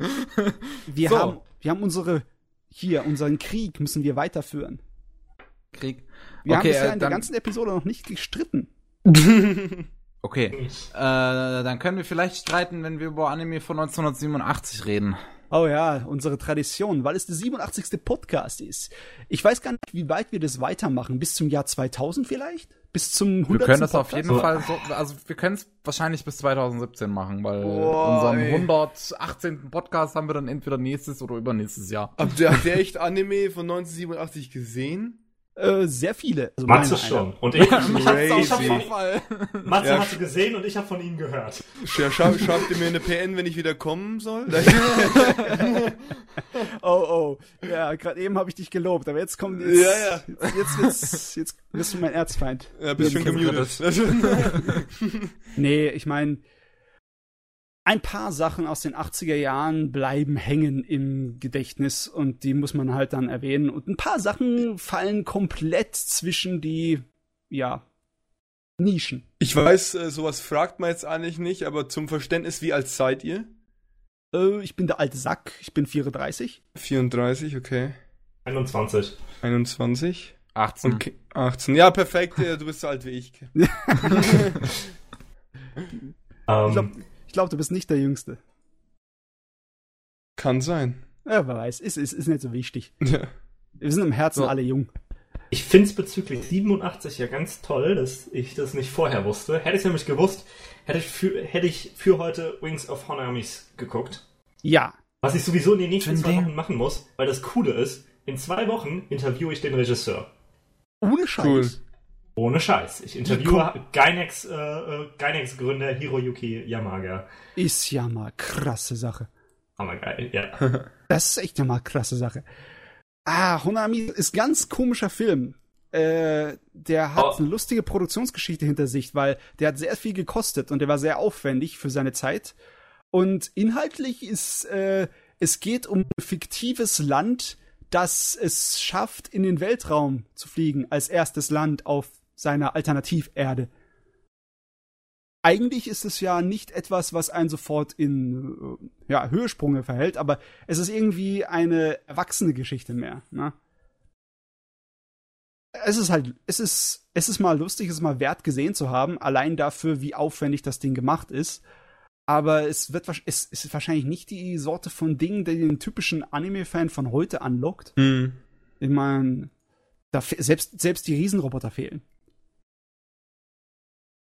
Aber es ist halt ne, das, das erste Werk von ähm, Studio Gainax, glaube ich. Das erste Das- große auf jeden Fall. Ja, ja, klar. Also abgesehen von natürlich diesen Daikon-Shorts. Mhm. Ähm, das ist ja, das ist ja wichtig, weil Gainax ist ja Anime-Geschichte. Ganz wichtige Anime-Geschichte, ja. Also ich finde, in Nonamis sind immer noch die allerbesten Zeichenarbeiten von Anno drin, die er bisher, bisher je gemacht hat. Ich meine, der hat einige coole Sachen animiert. Wenn man auf Sakagoboro nachschaut, dann äh, sieht man, dass der gute Mann ein bisschen was drauf hat. Dass ich ihn eigentlich, ich finde ihn eigentlich immer fast schon besser als Zeichner, als als Regisseur. Äh, äh, Nico, du hast vielleicht nicht so was von gehört von dem Hideaki Anno. Äh, doch, doch, doch, der ist super, der ist toll. Den kennst du? Ich alles top. Fahr Ich- fort. Was vor? Ich gehe gerade so ein bisschen durch die Google-Bilder bezüglich Wings of Honamis Aha. und die Hintergründe sind Hammer. Aber okay, das, das war nur ein Kinofilm. Äh, in Ja. 87 sind ein paar Sachen rausgekommen, die haben heute noch hängen geblieben, wie zum Beispiel City Hunter. City Hunter ist in irgendeiner Form immer noch am Leben. Auch Der Angel Heart Manga will einfach nicht sterben. Da geht's immer noch weiter. Der zeichnet, bis er umfällt. Mhm. Und äh, was war noch alles Cooles? Da war dieses Robot Carnival, diese der erste, der in meiner Erinnerung der erste so Anthologie-Anime. Neun Episoden in einem, in einem Film, neun Kurzepisoden. So ähnlich wie so Sachen wie bei den Batman oder bei den Animatrix-Ding. habt ihr die mal eigentlich gesehen? Ich meine, Kevin, ich weiß, du hast sie gesehen, ne? Ich habe die Animatrix auf jeden Fall gesehen. Ja. Hat auch sowas wie Halo, was ja auch eine Anthologie ist, Halo Legends. Ja. Ich. Chris, hast du das gesehen? Nee, nee, nee. Das, das nächste, was an die Anthologie kommt, ist äh, für mich ist Space Dandy hey, da wären wir wieder bei der letzten Folge, da haben wir uns darüber auch schon gestritten, ob man das als Anthologie bezeichnen es, kann. Ich würde es nicht als Anthologie bezeichnen, aber es, es, kommt halt am ähnlichsten. Ja, bei einer Serie sagt Von dem, halt, was ich gesehen habe. Ja, ja. Bei einer Serie, glaube ich, sagt man einfach nicht dazu Anthologie. Ja. Ne? Genauso, uh, Humanity Has Declined ist eigentlich eine Anthologie, aber auch nicht wirklich, weil es immer noch eine Serie ist. Ich glaube, es hat sogar relativ den gleichen, äh, gleichen so. Staff. Aber es ist, es ist halt die Geschichten sind sehr anthologiemäßig. Also die haben komplett unterschiedliche Teile in der Timeline und Genres und alles und ähm, sind halt ein bisschen disconnected voneinander. Aber es ist keine richtige Anthologie. Ich meine, 87 war ein nettes Jahr für Japan, aber das richtig wichtige Jahr kommt erst äh, 88. Ne? Ich meine, 87 sind für mich ganz wichtige Dinge rausgekommen, weil äh, zum Beispiel Bubblegum Crisis war einer von den ersten Dingern, die ich mir hier in Deutschland gekauft habe auf VHS. Aus irgendeinem Grund haben sie das rübergebracht. Ich weiß nicht, warum das dann äh, irgendwie so bekannt war unter den ersten Sachen, die so ganz von England rüberkamen, von dem Manga Entertainment, weil die meisten von denen waren halt hier äh, Splatter-mäßige Animes, mhm. so mit viel mit viel nackter Haut, ne? Man wollte halt das äh, Nischenpublikum mit dem Erwachsenenkram ködern weil das war auch etwas, was neu war. Ne? Man kannte Zeichentrickserien in Massen, aber man kannte nicht Zeichentrickserien für Erwachsene. Und, auf einmal kommt japanisches Zeugs daher und auf einmal, hey, hey, das ist ja wow. Da, da fliegen ja die Fetzen. Das habe ich ja noch nie gesehen. Ja. Ein Beispiel dafür wäre zum Beispiel auch 87, äh, ich kann es immer nicht aussprechen. Urutsuki Doji? Doji? Oh, Urutsuki Doji. Äh, das ist, ja. das ist ein bisschen krasser, weil das ist ja eigentlich, äh, es ist im Prinzip, ja, es ist, es, es hat eigentlich den Tentakelporn in Hentai geprägt, wenn man so will. Ja. Weil das war ja der erste, der das wirklich durchgezogen hat. In, in animierter Form zumindest. Ich meine, ich weiß, dass das auf einem Bild äh, aus dem 19. Jahrhundert basiert, hier von na, ja, also, pff, also ich würde nicht sagen, dass es darauf basiert. Ich würde ja, sagen, aber ich meine, ich meine schon. Ich meine, ja, die Idee dahinter, dass da halt, äh, da Geschlechtsteile im japanischen Fernsehen nun mal verboten sind, das halt auf eine andere Art und Weise darzustellen und dann halt keinen Penis zu benutzen, sondern mhm. halt Tentakel. Mhm. Aber das, das Gute an der Serie war, also der OVA-Reihe war, dass sie eigentlich nur nebensächlich Pornografie war. Du hättest das rausschneiden können und die Story wäre trotzdem unterhaltsam gewesen. Es war halt eine Horrorstory, wo auf der Erde drei verschiedene Fraktionen, Dämonen, magisch bekannte Biestwesen und Menschen irgendwie miteinander im Konflikt sind, weil ein, ein Überwesen geboren werden soll, das die ganzen drei Reiche in Frieden vereinen soll. Nur angeblich hat die eine Seite und die andere Seite unterschiedliche Interpretationen von dieser Prophezeiung und dann gehen sie sich halt an die Gurgel, indem sie mit magischen Kräften über der Stadt kämpfen. Teilweise ziemlich cool, aber es ist größtenteils Splatter, weißt du, da, da wird gemacht, damit man richtig ekelnde, abstoßende Monsterviecher, die man sonst so äh, in Amerika auch öfters gesehen hat, wie in Sachen wie, wie das Ding vom Carpenter. So, solche Horroreffekte einfach in Anime da bringt und sie gegeneinander kämpfen lässt und sich in tausend kleinen Fetzen hacken lässt. Weißt du, das. Einzige, was ich von dieser Serie kenne, ist eine Szene, ich glaube, aus dem dritten Film, wo irgendwie Deutsche sich unterhalten und da eine Penetrationsmaschine anschmeißen. Äh, ja, Nazis sind aber, natürlich einer der Bösewichte da drin, weil ja, warum nicht? Aber das deutsche Voice Acting ist halt so geil, deswegen habe ich es gesehen. Das, das war halt, ich habe es halt irgendwo auf einer Seite gesehen, so wo, wo es hieß deutsches Voice Acting in Anime so. Dann ja. habe ich mir diese Szene da angesehen und obwohl das Leute aus Deutschland sind, die das tatsächlich gesprochen haben, ist es absolut katastrophal. Ja, es ist herrlich. Das ist so gut. Unglaublich sich, vor, sich vorzustellen, dass der Kram dann auf VHS zu uns rüberkam und synchronisiert wurde. Auf jeden Fall war beliebt genug oder beziehungsweise die Leute haben genug Potenzial da drin gesehen. ich bin gerade so hart am Sweaten, weil ich die ganze Zeit Google durchforste nach äh, Anime von 1987. Ich hoffe, irgendeinen zu kennen, aber ich glaube, es passiert nicht. nee. Keine das Sorge, in ein paar Minuten sind wir durch, dann können wir über Sachen reden. Ich meine, das Einzige, was bis heute irgendwie überlebt hat, ist vielleicht City Hunter. Ich meine, andere Sachen haben auch ewig viele Fortsetzungen bekommen, wie zum Beispiel Orange Road, Kimagure Orange Road, was so ein sehr stark 80er Jahre mäßige äh, Teenie-Romanze ist. Mhm. Der, der Fist of the North Star Anime war auch 87, oder? Nee, der war früher. Nee, der war früher. Okay. Der, das, der wurde mir bei Wikipedia gegeben, deswegen dachte ich, okay, vielleicht. Teil, Teil 2 lief äh, an 87. Okay. Alles aber klar, ja. ja. der. Ich dachte auch, 87 ist ein bisschen spät für, für das, was quasi so dieses Seinen Shonen-mäßige, das so stark geprägt hat. Äh, Die Fist of the North Star. Oh, ja, ich meine, der erste Original Dragon Ball lief 86 an, ne? Ja, ja, Bevor aber dann... Fist of the North Star ist ja älter als das, meine ich. Ne? Weil 87, da gab es ja Jojo schon, glaube ich. Äh, vom Manga her, ja, müsste schon ja, da gewesen sein. Genau. Müsste und, schon da gewesen da, sein. Da, da, dachte ich mir auch, Fist of the North Star müsste älter sein und dann das bei 87 zu sehen, hat mich etwas überrascht. Aber erklärt ja, ja wenn es nicht 87 anfing, sondern irgendwie nur der zweite Teil. Ja. Aber auf jeden Fall gab es 87 sehr viel für den Science-Fiction-Fan und für, noch für den Splatter-Anime-Fan. Für den Splatter-Fan gibt es ja heute eigentlich nichts mehr. Es gibt zwar schon noch brutale Animes, aber die gehen alle in diese Horror- Torture-Porn-mäßige Richtung drin. Ne? Oh Gott, die meisten. City kam 87. Ja, Wick City war auch so ein komisches Ding. Es war sehr, sehr beliebt zu seiner Zeit. Es gab sogar einen chinesisch produzierten Realfilm. Ach, ist der dann auch mit dem ganzen Porn da drin? Der hm, Film. Ich glaube, den haben sie versucht, das nachzuahmen, weil das wäre dann, also, oh, ey. Weil das war auch so eines von den Dingern, da konntest du den ganzen Pornokram eigentlich rausnehmen. Der war nur ja. als, ja, extra drin, damit die Leute es kaufen. Hätte ohne das auch funktioniert. Ja. Hm. Komische Zeit, aber cool. Aber das richtig geile Jahr ist 88. Nächstes Mal geht's los, weil da, da explodiert Neotopia. Da reden wir die erste Stunde die, dann nur über Anime aus 88 wahrscheinlich. Nein, nein. Die ganzen wir Podcasts. Nur, wir reden über mhm. ein Anime aus 88. Du weißt ja, ah, wen ich meine. Ich, nee, okay. ich werde mich nicht, nicht informieren. Ich habe jetzt keinen Bock drauf. Ich will Brauchst das du nicht. beim nächsten Mal. Ich, ich weiß du nicht. schon du weißt, du weißt welcher, Kevin. Keine Sorge. Okay. Nee, ich weiß es nicht gerade, aber gut. Äh, ja, gut, okay. Das kommt äh, dann nächste Woche, ne? Ja, Jetzt wissen wir Mal. auch, wie meine, ja, mein Stand hier ist, ne? Als alter Mann mit 80er Jahre Liebe. Ganz allein. Ganz allein. Ja. Ey, ich hab, ich hab Wick City gesehen aus 87, aber es hat scheiße, der Film. Tatsächlich auch, Matze, nächste Woche dann 88. Das, worüber du reden willst, ist das älteste, was ich gesehen habe. Okay, cool. Okay, jetzt muss ich doch gucken, was es ist. Das ist Akira. Ah, ja, Akira. gut, dann werde ich mir die Blu-ray bis zum nächsten Mal anschauen. Ich habe das Ding seit zwei Jahren in meinem Schrank stehen, aber noch nie gesehen. Ohne Scheiß? Warum gibst du Geld für etwas aus, das du nicht anguckst? ich weiß es auch nicht.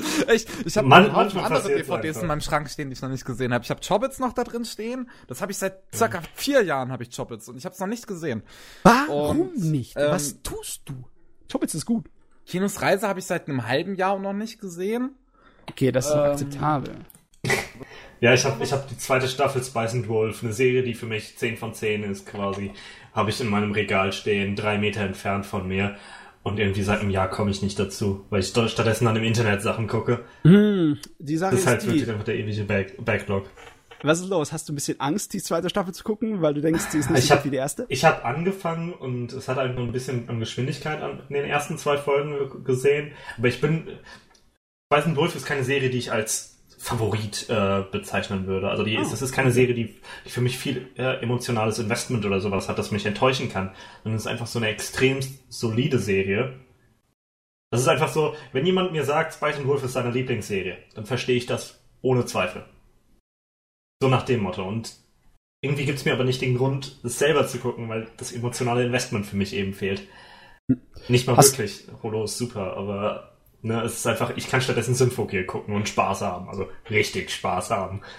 Okay, ist ja auch in Ordnung. Aber ich, ich genau. wollte nur, ich wollte ja, nur hinaus, wenn du irgendwie Bedenken hast, dass die zweite Staffel dir das nicht gibt, was dir die erste Staffel gegeben hast, dann kann ich diese Bedenken zerstreuen. Die ist trotzdem, die ist genauso gut, wenn nicht besser ja, sogar. Das, das erwarte ich auch. Spice and Wolf ist eine klasse Serie. Ich weiß gar nicht, ob dir das überhaupt irgendwas sagt, Spice and Wolf. Nico, schon mal gehört? Nein. ich frage mich, ob das dich interessieren wird. Es ist so eine Art von ja. Alternativ-Mittelalter, wo wir jemanden hinterher äh, laufen, der ein Händler ist, ein Anstrebender, der mit seinem kleinen Karren durch die Gegend fällt und versucht, sein Glück und sein Reichtum zu machen. Und der trifft auf ein Mädel, das sich als eine Gottheit herausstellt, mhm. eine, eine Wolfsgottheit, die viele Jahre in so einem Feld da äh, ge gewohnt hat, weil die Leute sie angebetet haben. Äh, als Gegenzug hat sie dafür gesorgt, dass sie gescheite Ernten bekommen. Aber über die Jahrzehnte und Jahrhunderte haben die Leute sie völlig vergessen und dann denkt sie sich, ach, hier habe ich nichts mehr zu tun, also will ich nach ja. Hause. Also mache ich hier mal einem den Daumen rausstecken und Mitfahrgelegenheit bei dem Händler da. Und also, die zwei erleben dann Abenteuer. Also so Mittelalter, ich bin eigentlich schon so ein Mittelalter-Fanatiker, zumindest war ich das auch als Kind. Und ich finde es immer, hat immer eine coole Atmosphäre in, in so einer Zeit, als wenn man da irgendwas ähm, Anime-mäßiges macht. Und deswegen hört sich das nicht schlecht an, ja. Es ist, ist halt eine sehr ruhige Serie, ne? Ja. ja. nicht Action, leider nicht. Ist leider nicht Überhaupt nicht. Ist, ja, vom Einschlafen geht es. ich glaube, das ist eine gute Serie, wo man ein, zwei Folgen vom Schlafen so gucken kann. Wie viele kann. Folgen hat der? Oder die Serie? Zwei Staffeln von je zwölf Folgen, ja. Zwei Staffeln, okay. Ne, hört sich nicht so schlecht an, finde ich. Also ist nicht uninteressant. Sollte man mal. Das, das ist eine Serie, die auch sehr beliebt ist. Da, da wirst du zumindest dann in den nächsten Jahren drüber stolpern, selbst wenn du sie nicht guckst. Weil irgendjemand wird es erwähnen. Also. We weißt du, Mats, ich ärgere mich immer noch, dass ich nicht diese Blu-ray-DVD-Kombo gekauft habe auf der Animagic. Davon. Wa warum nicht? Äh, warum ärgerst du dich? Weil ich, weil ich das schon gern hätte, weil das einfach ein geiles Angebot ist. Wenn du, du, du Blu-ray und DVD von der Serie hast, komplett und so. Und ich glaube, es war auch nur 50 Euro oder so. Es geht eigentlich. Was bringen die Blu-ray und DVD zusammen? Ich habe das genau. für Patty ja. in Stocking und das ist halt. Das, ja, ich, naja, ich brauche nur die Blu-ray. Du kannst DVD halt irgendwie vielleicht schenken oder so. Keine Ahnung. Ohne Case. Ja. nee, ah, was, was, was meinst du, wie wir unsere ganzen Review-Exemplare bekommen? ja, aber das ist vielleicht nicht so geil für ein Geschenk an jemanden. Außer es ist so ein, ja, so ein bisschen so ein Wegwerfgeschenk. So ein bisschen wie, brauchst du was? Ja, hier hast du was.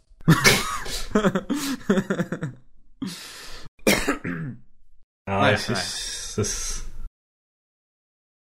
Ah ja, also über die, den Zustand von unserem Schrank, unseren Sammelschrank, müssen wir uns nicht auslassen. Ich glaube, da werden einige Leute ein bisschen traurig. Beziehungsweise andere hm. Leute haben gar keinen Sammelschrank. Das ist alles digital dann, ne?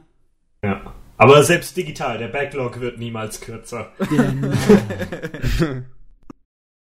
Ja, was, was im Rest der äh, Animes, die ihr geschaut habt? Wer will denn anfangen? Kevin, hast du Bock oder will ja, du die also Krise? Ich, ich habe ich hab ein bisschen viel geschaut. Du hast ich kann viel geschaut? anfangen. Okay. ja, ich habe mich äh, die Woche hingesetzt und jeden Abend einen Film geguckt. Also jeden ich habe fünf Filme. Abend. oh, okay. Äh, na gut, aber über den ersten brauchen wir im Prinzip nicht zu reden, weil da habe ich nur Jojo und Nene rewatcht. Also ja, okay. den können wir skippen. Ähm, dann habe ich am Dienstag zum ersten Mal äh, das Mädchen, das durch die Zeit sprang, gesehen. Zum ersten Mal geguckt? Uh, ja. das, das ist ein ganz guter Film, ist das. Ja, ist es. Äh, ich habe, also ich kann es schon mal gleich im Vorhinein sagen, ich habe mich die Woche hingesetzt und halt alle Mamoru Hosoda-Filme gesehen. Alle. Ähm, ja, also na gut, ich habe die Digimon und One Piece noch nicht gesehen, aber äh, halt äh, seine seine vier letzten. Ja, so Originalfilme. Ja. ja. Und ja, äh, das Mädchen, das durch die Zeit sprang, ist ziemlich interessanter Film. Da ich ja nun mal äh, auf Zeitreisen stehe, äh, hat mich das natürlich sofort angesprochen. Und ich bin schon ziemlich begeistert davon, wie gut der Film darin ist, tatsächlich mit Konsequenzen umzugehen. Der Makoto ja hat ja diese Fähigkeit, irgendwie halt durch die Zeit zu reisen, wie sie will, wenn sie einmal hochspringt. Und äh, versucht dann natürlich, sich so, so eine angenehme Zeit halt zu schaffen. Das für mhm. sich einfach nur gut zu machen.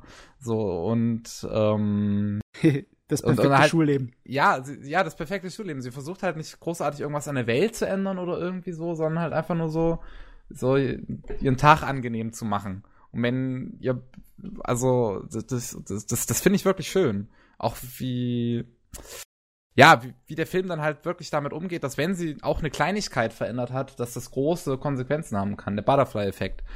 Ähm, und auch ist der Film ziemlich gut darin, so ein bisschen den Alltag von diesen Personen, äh, die, man, die, die man da als, als Hauptfiguren hat, äh, so ein bisschen darzustellen. Weil du hast ja im Prinzip immer nur so einen Zeitraum von vielleicht drei, vier Tagen, in denen das spielt, bis es dann halt mal wieder zurückspringt und mal wieder zurückspringt. Und dann lernst du so quasi so langsam auch den, den Tagesablauf von diesen ganzen Charakteren kennen und äh, was sie wie beeinflussen könnte. Das wird als Spiel ziemlich interessant funktionieren, kann ich mir da gut vorstellen. Ich meine, sie macht ja nicht unbedingt einen auf täglich grüßt das Murmeltier, auch wenn sie ein paar Mal über den Tag drüber läuft, bis sie ihn perfekt hinkriegt, einfach nur aus ja. Spaß und der Freude. Aber da geht schon mehr Zeit rum als drei, vier Tage, wenn ich das in Erinnerung habe. Mhm. Also ich würde sagen, das war, ja, ich würde ja? wirklich sagen, das war nicht mehr als eine Woche sind ja im, im Sinne schon immer die gleichen äh, Aspekte und sie, also meines Wissens nach nicht, äh, nicht sonderlich viel. Ja. Aber ich finde auch, der Film, der Film ist sehr gut da drin, Makoto, äh, also auch die anderen Charaktere, aber gerade Makoto als menschlich darzustellen. Ähm, dadurch, dass man diese ganzen kleinen Details sieht, dieser, sie ihre Reaktionen auf die kleinen Details, äh, ne, dadurch, dass einfach schon durch, hey, irgendwas äh, Peinliches passiert, ich springe einen Tag zurück und mache, dass es nicht passiert. Mhm. Also ähm, wirkt auf jeden Fall eher wie ein Teenager als andere ja, Anime. Ja, genau, ne? richtig. Also sie, sie ist halt wirklich, ne, die, sie könnte als Person in unserer Welt existieren. Ähm, das finde ich, das macht der Film halt sehr gut. Also ich kenne den Film nur vom Hörensagen so. Ähm, also ich habe ihn natürlich noch nicht geschaut, wie so viel anderes auch nicht. ähm, aber ich habe auch bis jetzt eigentlich was nur Gutes drüber gehört. Natürlich nicht so viel, aber ähm, scheint gut zu sein, ja. okay. Die Sache ist die, zum ersten Mal, als ich das Ding gesehen habe, war ich irgendwie nicht so angetan, weil der Zeichenstil, den Hosoda bevorzugt für seine Filme, voll, so gut wie ganz auf Schattierungen ähm, verzichtet. Hm. Das sind ja. einfach ja, flach. Das ist sehr flach, genau, sehr, sehr platt. Okay. Ich, ich finde das super. Der Kartdesigner ist halt toll. Der Satamoto hat es halt drauf ohne Ende. Aber ich, ich, ich, ich will meine Schattierungen haben. ich meine, das wirkt halt dann auch ganz anders in der Animation. Es wirkt nicht so wie ein Disney-Film, auch, auch wenn alte Disney-Filme so größtenteils ohne Schattierungen auskommen. Es ist immer noch anders animiert. Und äh, natürlich werden dann die ganzen Außenlinien, die werden auch wichtiger, weil du musst ja den Kram erkennen können, ohne ja. dass irgendwie Dreidimensionalität irgendwie angedeutet wird mit Schatten oder sonst irgendwas. Es ist ja alles nur mit Linien und Farbflächen. Äh, zuerst hatte ich gedacht, nö, will nicht. Aber als ich es dann gesehen habe in Bewegung, da habe ich schon eher das akzeptieren können. Also das ist ein Ding, wo dann einzelne Bilder im Internet nachgucken vielleicht gar nicht helfen vielleicht gar keine Lust machen auf das. Mal also kurz also ja. so eine generelle Frage, ähm, so zwischendurch, so allgemein, wie wichtig ist für euch Animation? Hm, also für mich zum Beispiel ist wahrscheinlich die Zeichenqualität mittlerweile so wichtiger als die Animation. Aber mhm. Animation ist schon arg wichtig. Also ich zum Beispiel kann einen Anime lieben, auch wenn er der letzte Scheiß inhaltlich ist, ja. solange die Optik und die Animation stimmen. Ja, ich finde, das ja, macht so natürlich, weil das Auge halt schon halt immer dabei ist. Ich finde, das macht auch mega viel aus. Wenn man jetzt ähm, so ultra geile Szenen hat und der auch generell sau äh, konsequent ist, ähm, also konstant ist, finde ich das auch immer einen ganz großen Pluspunkt. Auch wenn man die Handlung manchmal ein bisschen leidet. Ich, ich habe da ein, ein Negativbeispiel, weil bei mir ist es auch so sehr, dass das Visuelle ja. doch wichtig ist. Ich will ja nicht gelangweilt werden, äh, werden während ich ja. das gucke. Ne? Genau. Ähm, Kareshi no Kanojo. Karekano, His and Her Circumstances eine super Serie. Ich habe zwar nur die ersten drei Folgen geguckt, aber von Anfang an werden die Charaktere unglaublich gut dargestellt, die Beziehung zwischen den Charakteren unglaublich gut dargestellt. Aber zwischen den Untertiteln bin ich gelangweilt. Mhm. Ich lese die Untertitel, ich sehe, was passiert, denke mir, ah, das ist cool. Ja. Und warte auf die nächsten Untertitel, weil visuell, zwar passiert visuell schon viel, also gerade Expr äh, die Expressionen, die Ausdrücke, Gesichtsausdrücke ähm, der Protagonistin sind echt gut. Aber gleichzeitig fehlt auch visuell einfach was an der Serie. Echt? Also ich weiß nicht. Ich habe echt einen Narren an dem Ding gefressen. Ich finde nicht nur die ich, Animation so, ich, ich, mag auch den Schnitt ich, und ich mag die optischen Spielereien mit dem Scherenschnitt. Ich hasse den Schnitt. Find, in, in, in Caricano fühlt sich fast jeder Schnitt, solange es nicht eine richtige, ein richtiger Übergang ist, ne? also zum Beispiel ein Charakter, der über den Bildschirm wicht und dann ist halt die nächste Szene da, die sind super, aber die normalen Cuts fühlen sich eigentlich alle wie Hard-Cuts an, also, also richtig harte Cuts. Und das Hard. nimmt mich einfach raus. Und das, das stört mich so unglaublich und ich wünschte, es wäre nicht so, weil, wie gesagt, Karikano ist eine großartige Serie. Und dazu kommt natürlich, ne, wie du schon sagst, Anno, du magst Anno mehr als Zeichner. Bei mir geht das so weit, dass ich Anno als Regisseur nicht mag. Uh, okay, du magst ihn gar nicht. Ich, ich weiß nicht, also ich habe ich hab nicht viel von ihm gesehen, ne? nur ein bisschen Evangelion und äh, eben ein bisschen Karikano ganz ehrlich, ich freue mich drauf, wenn in den letzten sechs Folgen von Karikano äh, Tsurumaki die Rolle als des Regisseurs übernimmt. Und Ach so, der hat die letzten sechs Folgen gemacht. Ja gut, genau. dann ist das Psychospielchen in Karikano nicht von Anno. Ja, man würde meinen, es wäre von Anno. Ne? Man würde meinen, er, wär, er hätte es wieder getan. Er, er wäre wieder schuld dran gewesen an seinen verrückten experimentellen Dingen. Aber nee, es war jemand anders. Ich, also ich, äh, ich, ich muss ich, mal, aber ich glaube, ich muss mir auch noch mal anschauen. Es, das ich Karl Kano gesehen habe, ist jetzt wirklich schon vier, fünf Jahre her, aber es ist trotzdem noch sehr in meinem Herzen als äh, Lieblingsraum kommen. Und äh, ich weiß nicht mehr, wie das Editing ist. Und wo wir beim Thema Editing waren, würde ich wirklich, würde ich zum Beispiel hier noch mal auf die Hosseder-Filme mal ja. zurückkommen wollen. Weil ja, das Problem ist, ich wollte gerade einen Vergleich holen, aber ah. ich habe keinen gefunden, leider Gottes. Du kriegst die Hosoda-Filme, kann ich jetzt kurz hier ein Beispiel ansetzen, ne? So sieht halt das Mädchen, das durch die Zeit springt, aus. Und das ist in, in Bewegung angenehm, aber ich finde in, in, in Stillstand ist es nicht so mein Ding. Ich finde die großen Shots mit, mit, mit dem Himmel im Hintergrund und sowas, sowas ist super, aber ja, genau, also, also wenn du jetzt hier einfach stoppen würdest, wird es ein bisschen langweilig aussehen. Ja. Außer ich habe gerade natürlich auf einem Frame äh, die, die, äh, das Video gestoppt, äh, wo gerade ein paar Smears drin sind. Das sieht dann natürlich super aus. aber ansonsten, sind gar nicht da. In der ähm, Szene, glaube ich. Ich replay. Ja, nicht, nicht wirklich ist Smears, aber da war so ein bisschen Ver Versch Verschwemmung auf dem einen Arm. das war cool. Was wolltest du sagen, Nico? Ich replay gerade zehnmal die Szene, wo sie den Ball in die Fresse kriegt. ähm, nur, nur was ich zum Editing sagen wollte, weil das ist mir eigentlich in jedem Hosoda-Film aufgefallen, das ist verdammt gut in den Filmen. Also ich finde, was Schnitt angeht, muss ich echt mal schauen, wer das gemacht hat weil das ist richtig, richtig gut. Da sind super tolle Editing-Ideen drin. Ich meine, also, wenn jetzt zum Beispiel ja. in einem ähm, Summer Wars, na, Summer Wars, eigentlich will ich das Beispiel ja gleich erst anbringen. So, weil ich über den habe ich ja auch noch gesehen. Äh, schwierig, wie wollen wir das denn unterteilen? Also, äh, du kannst generell über Hosoda sagen, dass ja er ein Gefühl hat für Kamera und Schnitt, ja, dass das er, der eher vom Film kommt als vom Standard-Anime. Was heißt Standard-Anime? Anime kommt ja generell vom Film. Aber der äh, ist sich anscheinend öfters bewusst der Kamera. Ähnlich wie Satoshi Kon. Obwohl er, er ist nicht so experimentell wie Satoshi Kon, aber er macht schon geile Sachen. Ich meine, der YouTube-Kanal Every Frame a Painting hat mal ein Video gemacht über einen von seinen Kameratricks in, ja, in äh, einem Film.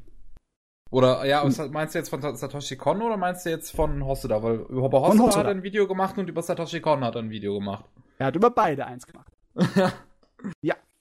Also der hat äh. auch über Hosoda eins gemacht. Ja.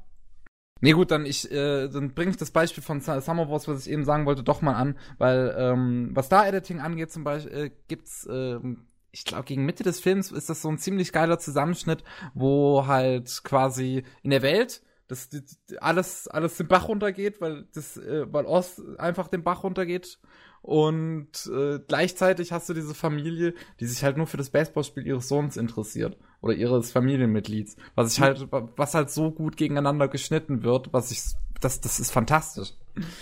Und, Der Kerl kann gut schneiden. Ja, ähm, auch hier bei dem, bei ähm, The Girl Who Leaped Through Time, äh, also das Mädchen, das durch die Zeit sprang, da sind, da sind tolle Ideen drin, wenn, wenn zum Beispiel irgendein Sound einfach übertragen wird von einer Szene zur nächsten äh, finde ich das total toll. Da fällt mir jetzt auch nur wieder ein Beispiel aus Summer Wars ein. Irgendwie ist mir aus das Mädchen, das durch die Zeit sprang, leider nicht so viel im Gedächtnis geblieben, muss ich sagen. Ähm, ist, also hier kann man Gott sei Dank, glaube ich, auch mit ziemlicher Sicherheit sagen, dass der Regie dran schuld ist, weil ich, so viel ich nachgeschaut habe, ist Hosoda so eine Sorte von Regisseur, der macht dann sein eigenes Storyboard und der okay. ist dann auch kleinlich, hm. was solche Sachen angeht. Ich verstehe Hosoda auch irgendwie nicht im Sinne von, wo er herkommt. Weil er ist, er hat angefangen bei Toei Animation natürlich, ne, wo er auch den Digimon-Film gemacht hat. Und sein, sein, das früheste Werk von denen, die ich kenne, ist, dass er halt eben an Utena gearbeitet hat. Das heißt, er ist wie so Weiß viele in Ikuhara. Er hat auf jeden Fall an Utena ein paar Storyboards gemacht. Nicht viel, ja. aber ähm, das heißt, er ist ein Ikuhara äh, Lehrling, ne? Gibt's viele von. Igarashi und was weiß ich wie noch. Ja. Aber man merkt es meiner Meinung nach nicht. Finde, er hat nicht viel Ikuhara drin. Und dann hat er quasi mit Igarashi gearbeitet an, Doremi, wo er ein bisschen was gemacht hat. Auch wenn ich gerade nur eine Folge finde auf ANN. Aber soweit ich weiß, hat er bisschen mehr an Doremi gemacht. Ja, das kann man halt leider nicht sehen. Du kannst nicht leider in den, äh, ja, in den Werdegang von einem Regisseur reingucken und daran analysieren, wie er seinen Stil oder so bekommen hat. Teilweise weil, kann man es halt schon besser, gerade bei Ikuhara-Lehrlingen. Äh, äh, also teilweise sieht man wirklich den Ikuhara. Ja. Manchmal, aber manchmal nicht. sieht man es ja. gar nicht. Ich meine, nimm dir doch unseren äh, Dings, unseren Tengen Topper Fuzzi ach, wie heißt der nochmal, der große Animationsmeister, ähm, der auch die Regie gemacht hat bei Little Witch Academia. Äh, Mir fällt jetzt sein Name nicht ein. Und äh, nochmal den ganzen äh, Satz, bitte. Äh, der Regie und Animateur und Zeichner von Little Witch Academia. Genau, Yoshinari. Ja, Yoshinari Yo der Mann, den haben sie zwei Jahrzehnte fast nur total verheizt als jemand, der allmöglichen Kleinkram gemacht hat. Den hat man nirgendswo gesehen. Da kann man nirgendswo irgendwie nachvollziehen, wie der auf seinen jetzigen Stil gekommen ist oder auf seine jetzige Art und Weise, wie der Animes macht. Also manchmal ist es völlig unmöglich. Manchmal kannst du nur von außen daraus gucken, denken, in den Kopf schütteln und denken, irgendwann ist ihm eingefallen, oh, ich will Animes so und so machen. Ja. Vielleicht ist es auch wirklich so passiert. Vielleicht ist Hosso da einfach mal so hergekommen und denkt sich, Jetzt mache ich den Scheiß so. Das ist aber cool, weil dann haben die ja schon eine Vision, die, die sich irgendwie selbst geformt hat. Ich finde das echt interessant. Ja. Ich mag Hosoda ja auch sehr. Äh, das ist halt cool. Hm? Ja, also seine Filme habe ich auch alle genossen. Also auch äh, wenn ich jetzt eben gesagt habe, dass mir aus das Mädchen, das durch die Zeit sprang, nicht viel im Gedächtnis geblieben ist. Als ich es geschaut habe, war es auf jeden Fall super und ich finde auch die ganze Zeitreise-Thematik äh, und wie gesagt, wie mit Konsequenzen umgegangen wird in dem Film wirklich gut gemacht. Auch wenn mir, wie gesagt, jetzt nicht so viel anderes im Kopf äh, stecken geblieben ist. Ja, außer vielleicht noch das Ende, was ich recht schön finde. Das fand ich cool, ne? Ich habe ja. das Original Roman-Dingsle dazu gelesen. Das ist ein ziemlich älterer Roman. Ich glaube, er ist aus den 60ern. Ein japanischer Science-Fiction-Roman dazu. Mhm. Und der Film hat so viele Unterschiede zum Roman. So extrem viele. Also es ist im Endeffekt, es basiert nur lo richtig lose darauf. Im Endeffekt. Mhm. Also das, das ist ein ganz eigenes Ding. Ich wünschte, die würden es mal übersetzen, damit das noch mehr Leute lesen können und dann hier so merken, ups, das ist ja ganz anders. oder haben sie es schon übersetzt? Ich glaube es nicht, oder? Ich muss mal nachschauen. Ich weiß auch nicht. Na gut. Nico, Nikoto, hast du eigentlich irgendwelche Hosoda-Filme geguckt? Ich will jetzt den Kevin natürlich nicht rein ja. Ähm, nein, tut mir leid.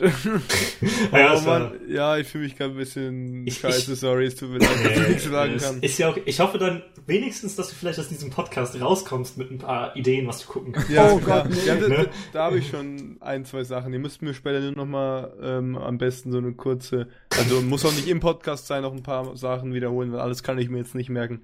Ist, ja, mach, okay. mach das nicht. Dann kommst du hier raus mit einer Riesenliste und du guckst es vielleicht ich guck in zehn Jahren. Ja. Plan to watch in 10 years. und ansonsten bist du einfach äh, in ein paar Monaten nochmal dabei oder so. ja, gern. Also macht Spaß zu reden, kein Ding. Aber äh, ja, wir waren bei Hosoda. Äh, Kevin, du hast sicherlich noch mehr zu sagen, oder?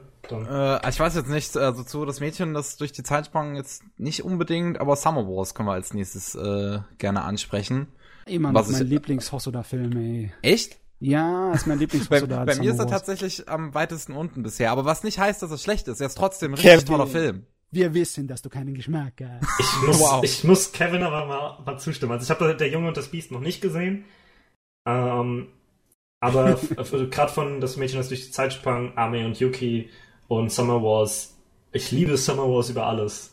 Aber er ist halt nicht so gut wie Wolf Children ja. und das Mädchen, das durch die Zeit spannt. Würde ich auch sagen. Ähm, aber trotz, trotzdem das, äh, die, diese, diese Familiengeschichte ist einfach wunderbar. Diese ganzen Figuren sind so unglaublich sympathisch äh, in Szene gesetzt, dass man die wirklich alle richtig schnell irgendwie lieb gewinnt. Also allein beim ersten Treffen, wenn die ganzen Familienmitglieder dann am Tisch sitzen und sich unterhalten und du so ein bisschen, du, du halt so in ihren Alltag reinkommst, so wie die sich unterhalten, was die für Jobs haben und so, also alles mögliche. Du lernst die ganzen Figuren halt so ganz auf eine ganz natürliche Art und Weise kennen, wie der Protagonist halt begleitest ihn einfach einfach durch diese Familie und, und freundest dich dementsprechend auch mit diesen Charakteren an und das ist einfach, das ist, es ist richtig angenehm so. Das, das, das ist so ein richtiger Feel-Good-Film.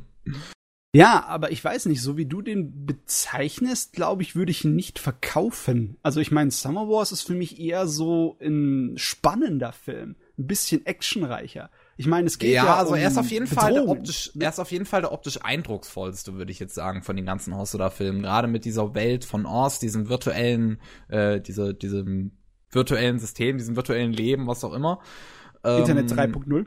Ja, das, das sieht schon verdammt geil aus und das hat verdammt geile Kämpfe, wo halt auch die, die, die auch die Character Designs auch ziemlich geil sind in der Welt von uns. Ich meine, das ist jetzt Sadamoto nicht schuld, wie ich nachgeguckt habe, sondern da haben wir zum einen den, ähm, den Afro Samurai Mangaka, der ein paar Charaktere äh, in Oz designt hat und auch zum Beispiel den Hasen. Das passt mhm. ja super in seinen Stil, dieser Hasenjunge. Und das ist das ist geil. also hast, diese hast ganzen Kämpfe, Verfolgungsjagden, alles, das ist so gut in Oz. Hast du eigentlich dran gedacht, Superflat Monogram zu gucken? Ich habe nee, ja, tatsächlich nicht. Also das habe ich dann an dem Mittwochabend ja. vergessen. Ich habe heute genau. früh ist es mir dann eingefallen, aber das habe ich dann doch irgendwie nicht machen. Das, das so dachte halt, ich mir so, mache ich lieber mein Video weiter. Das ist halt wirklich fünf Minuten aus nach dem Motto. das war als Werbung für, es war nicht Gucci, Gucci war der mit, jo, äh, mit, Jojo, Louis Vuitton. Für den für eine okay. Ausstellung von dem eine Werbung äh, quasi. Und es ist halt wirklich man merkt Summer Wars drin. Ich glaube, es ist noch vor Summer Wars. Ja, 2003 kam der raus. Genau. Genau, und Summer Wars ist ja 2009 erst. Ja. Man merkt's. Ähm, und es macht Spaß, einfach diese fünf Minuten die eigentliche Story-Idee von Summer Wars, die ist doch eines von Hosodas wichtigsten Babys gewesen, oder? Der hat doch mal dieselbe Story schon in Digimon abgearbeitet. Ja, genau, es ist quasi einfach Digimon als originaler Film. das, ist super. das ist super. Ist es, ich weiß jetzt allerdings ja. nicht, ob die Story von äh, Original auch von ihm kam, ob er die in Digimon schon gearbeitet hat von sich selber oder ob der die von jemand anders einfach übernommen hat und gedacht hat, oh, das ist so gut, das muss ich nochmal in einen Film umsetzen.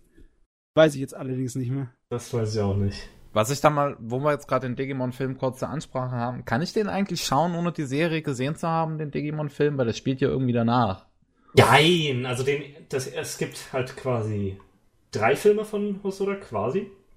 Ich. ich weiß, ja, ich weiß, dass es ein Prequel-Film genau, es, und es gibt eine Fortsetzung Special, gibt. Die Fortsetzung. Ich glaube, der Film zum, zur zweiten Staffel ist auch noch Hosoda, glaube ich. Das ist auf jeden also Fall eine glaub, Fortsetzung nur, des ersten Films. diese zwei gemacht. Auf jeden Fall, du kannst das eigentlich gucken, ohne die Serie zu kennen, aber es ist halt, du musst ungefähr wissen, worum es geht, du musst die Charaktere kennen und ein bisschen emotionaler Impact kommt schon dadurch, dass man quasi gerade das, das Team ein bisschen kennt, quasi gerade Tai und Agumon, finde ich jetzt. Also man kann es aber trotzdem noch gucken, nur es ist wahrscheinlich noch ein kleines Stück cooler, wenn man die Serie kennt. Hm. Oh. Manchmal reicht's ja bei einigen Animes, wenn man sich mit Wikipedia und YouTube-Videos schlau macht. Aber dann hat man halt nicht diese Verbindung dazu, ne? dass man die Leute irgendwie leiden kann oder so. Oder dass man mit ihnen mitfiebert.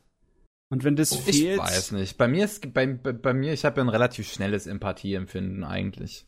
Also ich glaube, bei mir ist das kein so großes Problem. Ich also weiß, du kannst ihn dir auf jeden Fall angucken. Oder? Wenn ja, habe ich so oder so vorgehabt. Ich wollte nur wissen, auf was ich mich da jetzt einstellen muss. ob ich da also, jetzt einfach nur verwirrt ja. sein werde, weil ich nichts verstehe, oder ob ich äh, trotzdem drauf klarkomme.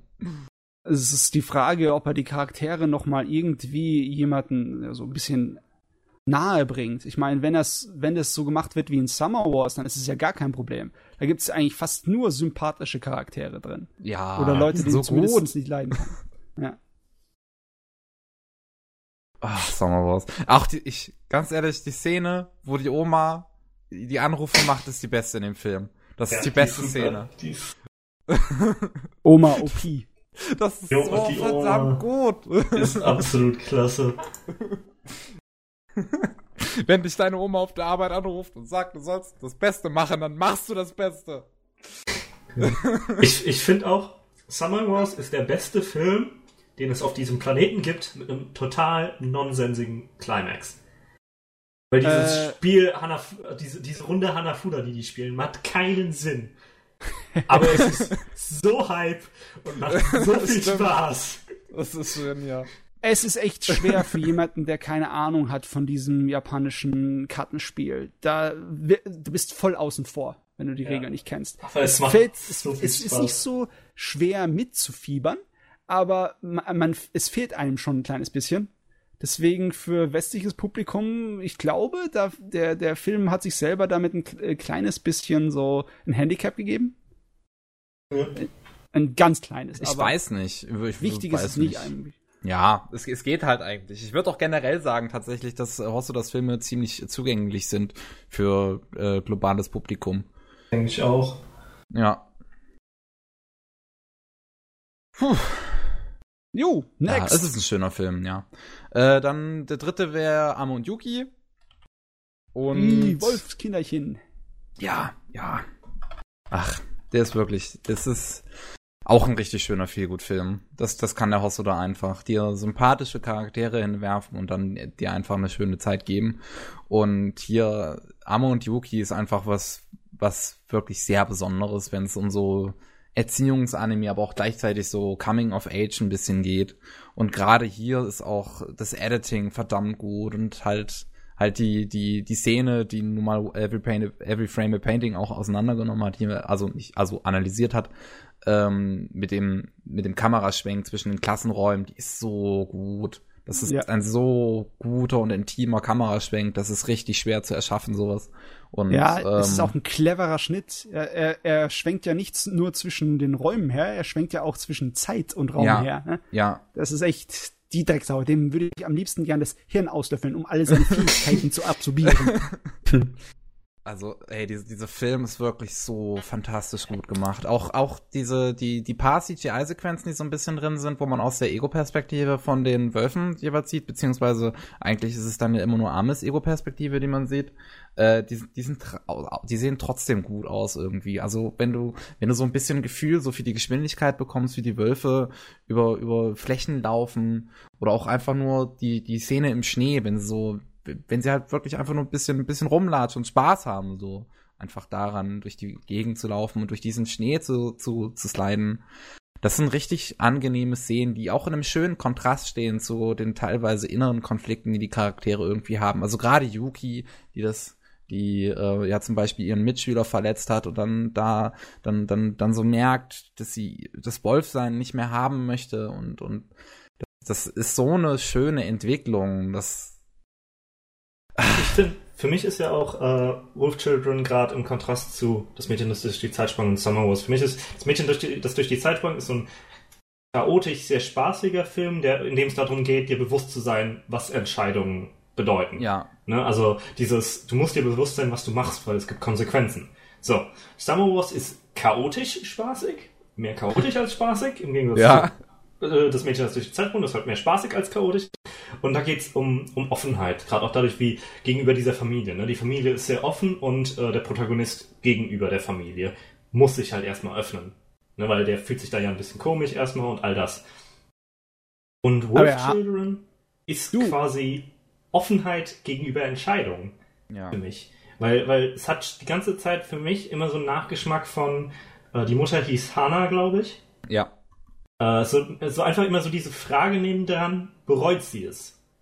Ne, also, also dieses Gesamte, dass sie sich eben in einen Werwolf verliebt hat, so nach dem Motto, dass, dass sie mit dem Kinder gekriegt haben. Bereut sie es für ihre Kinder, dass die halt Wölfe sind?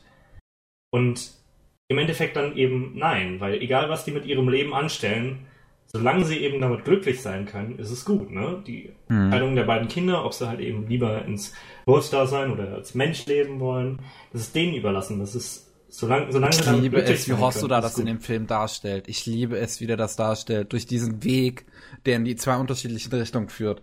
Mhm. Das ist so ja. gut. Ja, auf jeden Fall. ähm. Ich, ich finde aber, dass so diese, diese innere die Nachricht, dieser Hauptbestandteil äh, bei, bei den ersten, bei, bei zwei Filmen weitaus wichtiger ist als beim dritten. Ich finde, beim Summer Wars ist eher der Thriller und die Spannung im Vordergrund. Okay. Ich glaube eigentlich, dass der Film sich von den anderen ziemlich unterscheidet. Ich denke, das ist äh, vom Hosoda, ich weiß gar nicht, ob ich in einen Stil oder ein bestimmtes Thema entgegenschmeißen könnte und sagen, das ist ein Hauptthema. Ja, würde ich jetzt auch nicht unbedingt sagen. Ich meine, Amo und Yuki ist halt wirklich, ist halt wirklich anders als die anderen beiden. Es ist ein wirklich intimer Film, der einfach dieses Familienleben darstellt, auf diese, dieses, dieses andere Familienleben, was es halt hier in dem Fall nun mal ist, aber man trotzdem sich mit diesen Charakteren irgendwie verbunden fühlen kann, einfach weil man halt, weil, weil man sie halt über den ganzen Film kennenlernt. Man wird, man wird mit ihnen verbunden, sozusagen. Und ähm, Bandshaft. Der Strandbunde. Ja, die Sache ist die, ähm, äh, ich weiß nicht, ich weiß nicht, was ich von Hosoda erwarten soll, weil irgendwie für meinen Geschmack ist er ein kleines bisschen zu sehr an junges Publikum gerichtet. Ich weiß nicht, ob ihr dasselbe Würdest Gefühl du? habt, aber nee. ich würde nicht unbedingt seine Filme als sehr erwachsen bezeichnen. Also gerade Amo und Yuki ist eigentlich ein sehr also ja, nicht, nicht ein sehr erwachsener Film, aber es ist halt trotzdem so ein, so ein, so ein Film, der wirklich für jeden ist. Das ist ein, das, das ist ein Film, als, auf den wirst du wahrscheinlich eine andere Perspektive haben, wenn du jetzt ein Kind oder halt eine Mutter bist. Ja klar, so. aber in so gut wie allen seinen Filmen geht es um bestimmte Bestandteile des Erwachsenwerdens, oder? Ja, ja, also jeder Film ist irgendwie ein Coming-of-Age-Film. Ja, und ähm, ich mag zwar Coming-of-Age-Filme, aber du, irgendwann hast du auch genug von denen gesehen. Sag ich dir gleich. Und ich würde auch mal gern, dass Hosso da was anderes macht. Also manchmal hätte ich den Wunsch, aber dann gucke ich halt wieder Summer Wars und Summer Wars ist eigentlich für mich der ideale Hosoda-Film. dann bin ich wieder zufrieden. Ich bin gespannt, was, was sein fünfter Film dann machen wird. Dass ja, einer kommen wird, ist ja schon fest, aber. Inhaltlich ist er wahrscheinlich nicht mein Fall. Das wird wieder Jugend und Kindheit sein. ja, naja, Amo und Yuki auf jeden Fall richtig schöner Film und ich würde auch sagen, hat den besten Soundtrack eigentlich von allen. Der Typ hat in zehn Tagen seinen 50. Geburtstag. Ah jo. Wer? Ja. Jetzt? 19. September. Oh, Wer denn Gott. jetzt? Das heißt, der Hosoda. ist ja, vom Sternzeichen. Ja, ja. Okay. Ganz gefährlich. Fun Fact. ja, das, das ist nur, ich gucke ich guck nur gerade so durch Wikipedia und so und das ist mir ja. gerade aufgefallen. cool. Und äh, ja, dann kommen wir noch zum letzten Film. The Boy and the Beast, der Junge und das Beast. Ähm, noch, Darüber noch haben kurz. wir uns ja schon ausgelassen ohne Ende, oder? Schon, schon sehr lange her eigentlich. Weiß gar nicht, wirklich so lange doch, her? Ja, ja irgendwie doch, das so ist schon Kopf, lange dass es ein halbes Jahr her ist oder so. Nein, definitiv. Länger als ein halbes Jahr her? Ich, ich, ich guck, wann meine Review rauskam, weil ich musste ja damals eine dazu schreiben. Ich okay. hab's ja gekriegt, als es neu war. Meine, der ist ja, nee, der ist, der ist schon auch schon anderthalb Jahre oder zwei Jahre alt, oder? Also der kam auf jeden Fall irgendwann 2015 raus, ja. irgendwann Mitte 2015, ja, glaube ich. genau, Sommer auch. Irgendwie. Ich glaube irgendwann Anfang 2016 kam er dann. Ja, ich, äh, ja, meine Review zu Der Junge des Biestes ist, ist äh, knapp über ein Jahr alt. Och, doch so lang her. Ein, so ein Jahr und zwei Monate ist die alt. Äh, zu dem Zeitpunkt kam es bei uns in Deutschland raus und Persönlich ist es mein Lieblings-Hosoda-Film. Einfach weil das, das, das ein Film ist, der richtig viele Themen irgendwie kombiniert. Ich meine, es ist immer noch dieser typische Hosoda Coming-of-Age-Film, aber du hast gleichzeitig dieses richtig Fabel, äh, dieses, dieses richtig fantasiehafte Abenteuer in der ersten Hälfte. Du hast in der zweiten Hälfte dieses, dieses Konfrontieren mit sich, mit sich selbst, was man jetzt wirklich sein will wie ein Amo und Yuki, wo er auch gleichzeitig sich noch mit seinem, mit seinem Vater konfrontieren muss oder beziehungsweise generell mit seiner Vergangenheit, äh, die er ja in der ersten Hälfte des Films zurückgelassen hat, da er halt in diese Fabelwelt gegangen ist. Und ähm, auch gleichzeitig ist es ein Film über einen Jungen, der halt mit Verlust klarkommen muss, weil seine Mutter ist halt gestorben und er muss halt irgendwie damit umgehen können. Und das, das, das, das steckt so viel drin in dem Film. Auch, auch wie Komatetsu, der Bär, der dann halt ähm, äh, den, den Protagonisten Ren, beziehungsweise wie Komatetsu ihn dann in Kyuta äh, zum Schüler aufnimmt das Komatetsu macht eine richtig schöne Charakterentwicklung durch, wo er am Anfang halt so so ein richtiger Kotzbrocken ist, aber halt ähm, dann. Er ist dann, immer noch ein Kotzbrocken. Ja, nee, äh, dann aber Cuta halt. liebenswertiger Kotzbrocken. Er, er, er, er ähm, nimmt dann halt Cuta als Schüler auf und, und sieht sich selbst so ein bisschen als Vaterfigur für Cuta, was ich halt echt süß finde irgendwie. Also das ich mag den Film einfach sehr gern wegen diesen ganzen Themen und weil das einfach ja, weißt das, was? Ist, das ist relatable für mich einfach irgendwie. Kevin, also ich fand das in dem Film äh, ein Element fand ich schwächer als alle anderen und das war der Konflikt der der Bösewicht am Ende. Irgendwie, ja, gut, das kann ich nachvollziehen. Der ist ein bisschen reingequetscht noch gegen Ende, wirkt der so. Ja, irgendwie hat der mich nicht so überzeugt, obwohl der auf dem Papier ja ganz gut durchdacht ist, ne? Und auch zu dem anderen Rest passt, zumindest in bestimmten Teilen. Aber irgendwie fand ich das, irgendwie fand ich das so ein bisschen überflüssig. Ich weiß nicht warum. Vielleicht war, äh, wäre ich vollkommen zufrieden gewesen, wenn äh, unser Komatetsu seine Story zu Ende bekommen hätte und dann fertig.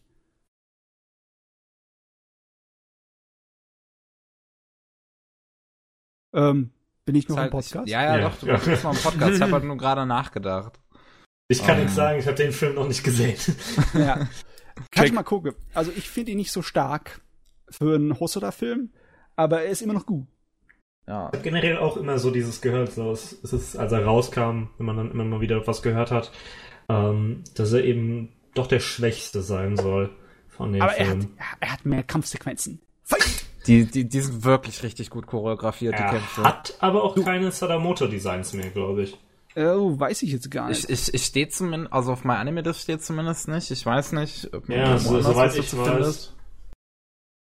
Ähm, es sieht aber halt immer noch so aus, wenn man so will. Wobei die ganzen Tierwesen ein bisschen anders designt ja, sind. Ja, das ist, das, das ist eben so die Sache. Deswegen, wir hatten ja schon drüber geredet, weil die alle ziemlich gleich aussehen.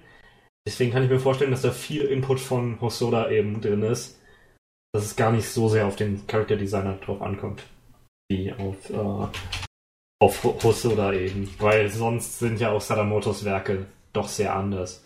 Ja. ja. Wobei hier, also in der Junge und das Biest sind die Character Designs eigentlich auch schon ziemlich cool und anders. Ich meine, bei den Menschen jetzt nicht unbedingt. Ich finde auch Kaide äh, könnte so, so, so, so glatt die Mutter aus, aus Am und Yuki sein. Aber ähm, gerade die ganzen Tierwesen Komatetsus Design oder äh, der der der äh, Wildschweinvater, das sind tolle Designs. Also auch der, der, der Schweinemann. Als Character Designer sind zwei äh, zwei Kollegen, die keine Wikipedia-Seite haben und Mamoru Hosoda selber. Äh, okay. Äh, eben auf Wikipedia. Da ist Geiger und Takaki, Takaki Yamashita.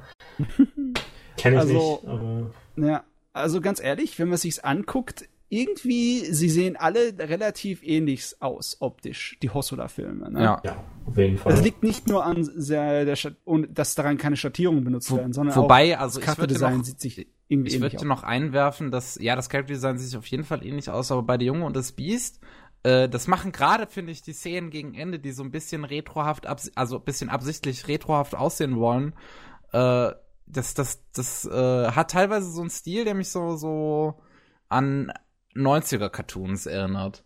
Also mm. speziell wirklich Cartoons, würde ich sagen. Sowas wie, also es geht schon teilweise arg in die Richtung wie das Dschungelbuch. Äh, so an sowas würde es mich da glatt erinnern. Gegen Ende, meinst du jetzt die Szene in der äh, Geister- und Monsterwelt oder meinst ja, du die Szene nee, in der es, es gab es gab halt so so das waren wirklich eine ganz ganz kurze Rückblicke, die so so ein so ein Filter dann quasi draufgelegt haben auf die Szene, dass es so aussieht, als wäre es auf einem alten Fernseher gelaufen. Ich kann mich gar nicht richtig erinnern. Das sind wirklich nur ganz, ganz kurze Szenen. Deswegen. Und ich erinnere mich halt jetzt noch dran, weil ich ihn erst gestern gesehen habe. Okay. also zum zweiten Mal. Ähm, und ja, also wirklich, ich würde halt sagen, der hatte teilweise noch so einen, so einen, so einen alten Cartoon, cartoonhaften Stil mit drin. Ich frage mich, wer sich da hier ausgetobt hat. Ob es irgendeiner von den Designern war bei dem Filmteam oder ob Posso da einfach sich gedacht hat, oh, machen wir mal was anderes. Hm. Na gut. Ei, ei, ei. Also zumindest ja. wissen wir, also ich habe so das Gefühl, dass ich weiß, was ich von Hossa da zu erwarten habe. Ja, auf jeden Fall. Ja, ich denke auch. Ja. Auf jeden Fall ist es ja, ich finde es auch sehr solide. Ich weiß nicht, ob es mir jetzt noch sehr, so sehr gefallen würde. Ich habe vor ungefähr einem Jahr, glaube ich, Summer Wars und das Mädchen, das durch die Zeit sprang, das letzte Mal geguckt, weil ich die auf Blu-ray und DVD habe. Äh, Gab es in, in England ganz billig. Deswegen oh, ich weiß. Wir, Achso, wir, Publikation, wir, wir ein Moment, Matze, ein Moment, ein Moment. Äh, Publikation, ja. was man da auch noch ansprechen könnte. Ähm, Amon, also die ersten drei, die wir genannt haben, das Mädchen, das durch die Zeit sprang, Summer Wars und Amon Yuki, gibt's alle drei ganz legal auf äh, Anime On Demand zu schauen, wenn man sich halt jetzt nicht die DVDs und Blu-rays zulegen will. Auch alle in HD mittlerweile. Das Mädchen, das durch die Zeit sprang, gab zum Beispiel eine ganz lange Zeit nicht auf HD aus irgendwelchen Gründen, sogar, sondern extrem schlecht aufgelöst aber haben sie mittlerweile nachgereicht und äh, der Junge und das Biest kam dann nicht mehr bei Kase raus, sondern bei Universum und dann muss man sich da halt entsprechend ähm, die Blu-ray kaufen. Aber es hat halt eine top deutsche Synchro. Also die deutschen Synchros bei den ersten beiden Filmen, das Mädchen, das durch die Zeit sprang und Summer Wars, sind jetzt nicht so stark, muss man mal sagen. Gerade Summer Wars hat ein paar Szenen, die sehr seltsam klingen. Und jetzt nicht mal wirklich vom Acting, sondern einfach vom Ton. Und, und uh, das haben wir jetzt noch gar nicht gefragt. Sag mal, Nico, bist du ein Synchro-Gucker oder ein Untertitel-Gucker? War noch nicht fertig, Matze. ja, aber das ist nicht so wichtig, was der Kevin da sagt. ähm, ich, ja, für den Raiders fertig. Wir können es auch. Ja. äh, Amatsuki hingegen richtig tolle äh, deutsche Synchro, vor allem weil sie sich äh, für Kindersprecher entschieden haben in der ersten Hälfte, wo sie halt noch nicht so etwas älter sind, sondern halt wirklich noch kleine Kinder. Äh, das wirkt sehr, sehr gut. Äh, Jung und das Biest hat sich dann nicht für Kinder, hat sich dann nicht für einen Kindersprecher aus irgendeinem Grund dafür, äh, entschieden, aber für Luisa Vizorek, die man zum Beispiel als äh, Tracer aus Overwatch kennt. Und die kann auch richtig gut Kinderstimmen imitieren. Dementsprechend, die letzten beiden top-deutsche Synchros kann man sich sehr gerne auf Deutsch anschauen. Das Mädchen, das durch die Zeit sprang und Summer Wars jetzt nicht unbedingt. Wer, wer nicht so. unbedingt äh, deutsche, auf deutsche Dubs versessen ist, ich habe die Blu-ray für das Mädchen, das durch die Zeit sprang, in England bekommen für 5 Euro und die DVD für Summer Wars für 3. Gib doch an. Wow. 8 Euro für beide zusammen bezahlt. Äh, wie gesagt, einmal Blu-ray, einmal DVD. Litboy. Manche Leute haben alles ähm, Ich weiß nicht, ob es immer noch so ist oder ob es damals nur ein Angebot war, aber äh, war ein ganz gutes Angebot auf jeden Fall. Sollte man zuschlagen, wenn man die Chance hat. Nicht unbedingt extra dafür nach England reisen, aber äh, selbst dann mit Lügen. Alter, ja, ich guck gerade nach den Preisen, ey. Die, die Blu-ray-Import, jetzt also mal äh, den Versand äh, rausgerechnet, aber der ist ja auch immer nur 3 Euro aus UK. Ähm, The Girl Who Leaped Through Time, 4 Euro. Ja, genau. 4 also, Euro für die Blu-ray. What the fuck? Ich meine, ich habe mir auch letztens, also ich habe mir jetzt auch äh, vorgestern äh, hier um, ähm, Lupin the Third, äh, das äh, the, the, the, Woman Called Dingsbums hier, wie hieß sie nochmal? Ich weiß nicht mehr. Mine Fujiko. Ja, ja Fujiko, Fujiko habe ich mir bestellt. 10 Euro die Blu-ray für 13 Folgen, ist auch ziemlich gut. Ja, Ey, jawohl. Die, die habe ich auch bei mir stehen. Die Blu-ray auf Englisch äh, im Regal. Äh, ey, die Briten, ey, die Preise bei den Briten, meine Güte. Aber auch Scheiße, ich war neulich erst in England. ja, auch die kann man sich auch alle importieren lassen, teilweise ohne, äh, ohne Versand. Also ich habe ich hab eigentlich nur englische Serien bei mir im Regal stehen. Ich habe zwar nicht so viel, ich habe vielleicht 20, 30 Serien auf Blu-ray und DVD, aber fast ausschließlich englisch. Auch die haben so gute Limited Editions, teilweise so gute ja. Sales. Alter, grad, die äh, Gurren Lagann Limited Edition. Die habe ich. Äh, nee, ich habe die auf DVD. Ein Kumpel von mir hat die auf Blu-ray. Ey, das, das ist so geil. Einfach die komplette Serie und dann noch die beiden, beiden, Filme, Filmen in so einer genau. riesen Box. Ich genau, habe mir, hab so ich hab mir jetzt nur die Filme bestellt, weil ich mir gedacht habe, die Serie brauche ich mir jetzt nicht nochmal unbedingt komplett anzuschauen. Aber ich habe das Ding auf DVD für 11 Euro. Also, ne, Alter, kein Kommentar, aber 11 Euro für 27 Folgen und zwei Filme. ich habe ja, also die, die, da muss man einfach sich bei den Dritten, muss man ein bisschen, solange es noch geht, ne, natürlich, sobald wir aus der EU raus sein können, sind, könnte es sein, dass es ein bisschen schlechter wird. Aber das dauert ja noch ein bisschen. Also, aber wenn, wenn ich das gewusst hatte, ich war wirklich vor, vor einem Monat äh, ein paar Tage in London, ja. dann wäre ich da mal in so einem Shop oder so vorbeigeschneit, ohne Spaß. Aber dessen war um, ich mir ähm, nicht bewusst. Vor allen Dingen momentan sind sich der Pfund und der Euro echt ähnlich. Das heißt, man kommt ja. noch mal ein paar Euro billiger weg, als ich es damals bezahlt habe. Ähm, ich kann tatsächlich, wenn ich mal kurz, äh, es gibt eine Webseite, die heißt Slavi, Z-A-V-V-I. Warte mal, Z-A-V-V-I. Kann man gerade .de oder äh, .com. Die, das ist eine britische Seite. Ich glaube, sie ist britisch, beziehungsweise die importieren aus äh, England. Die haben nicht alles. Das, was sie haben, haben sie immer zu sehr guten Preisen. Tatsächlich so gute Preise, dass ich mich erstmal informieren musste, ob sie legal sind. Ob das, ob das, ob das äh, also wirklich. Ist ja geil. Da, da, kriegt man so gute Angebote, auch alles so viel billiger und ohne Versand. Ähm, meines Wissens nach sind sie legal, weil da auch teilweise von All the Anime ähm, Vorverkäufe exklusiv auf Sabi sind. Äh, ich, es, es, gibt so oft Sales. Ich, ich habe einfach, äh, als ich noch Geld hatte, um mir Serien zu kaufen, habe ich mir eigentlich alles da geholt. Wo ist das Geld jetzt? Äh, Ausbildung und ich wohne, äh, wohne alleine, dementsprechend äh, in meiner Miete drinne, leider. Yo.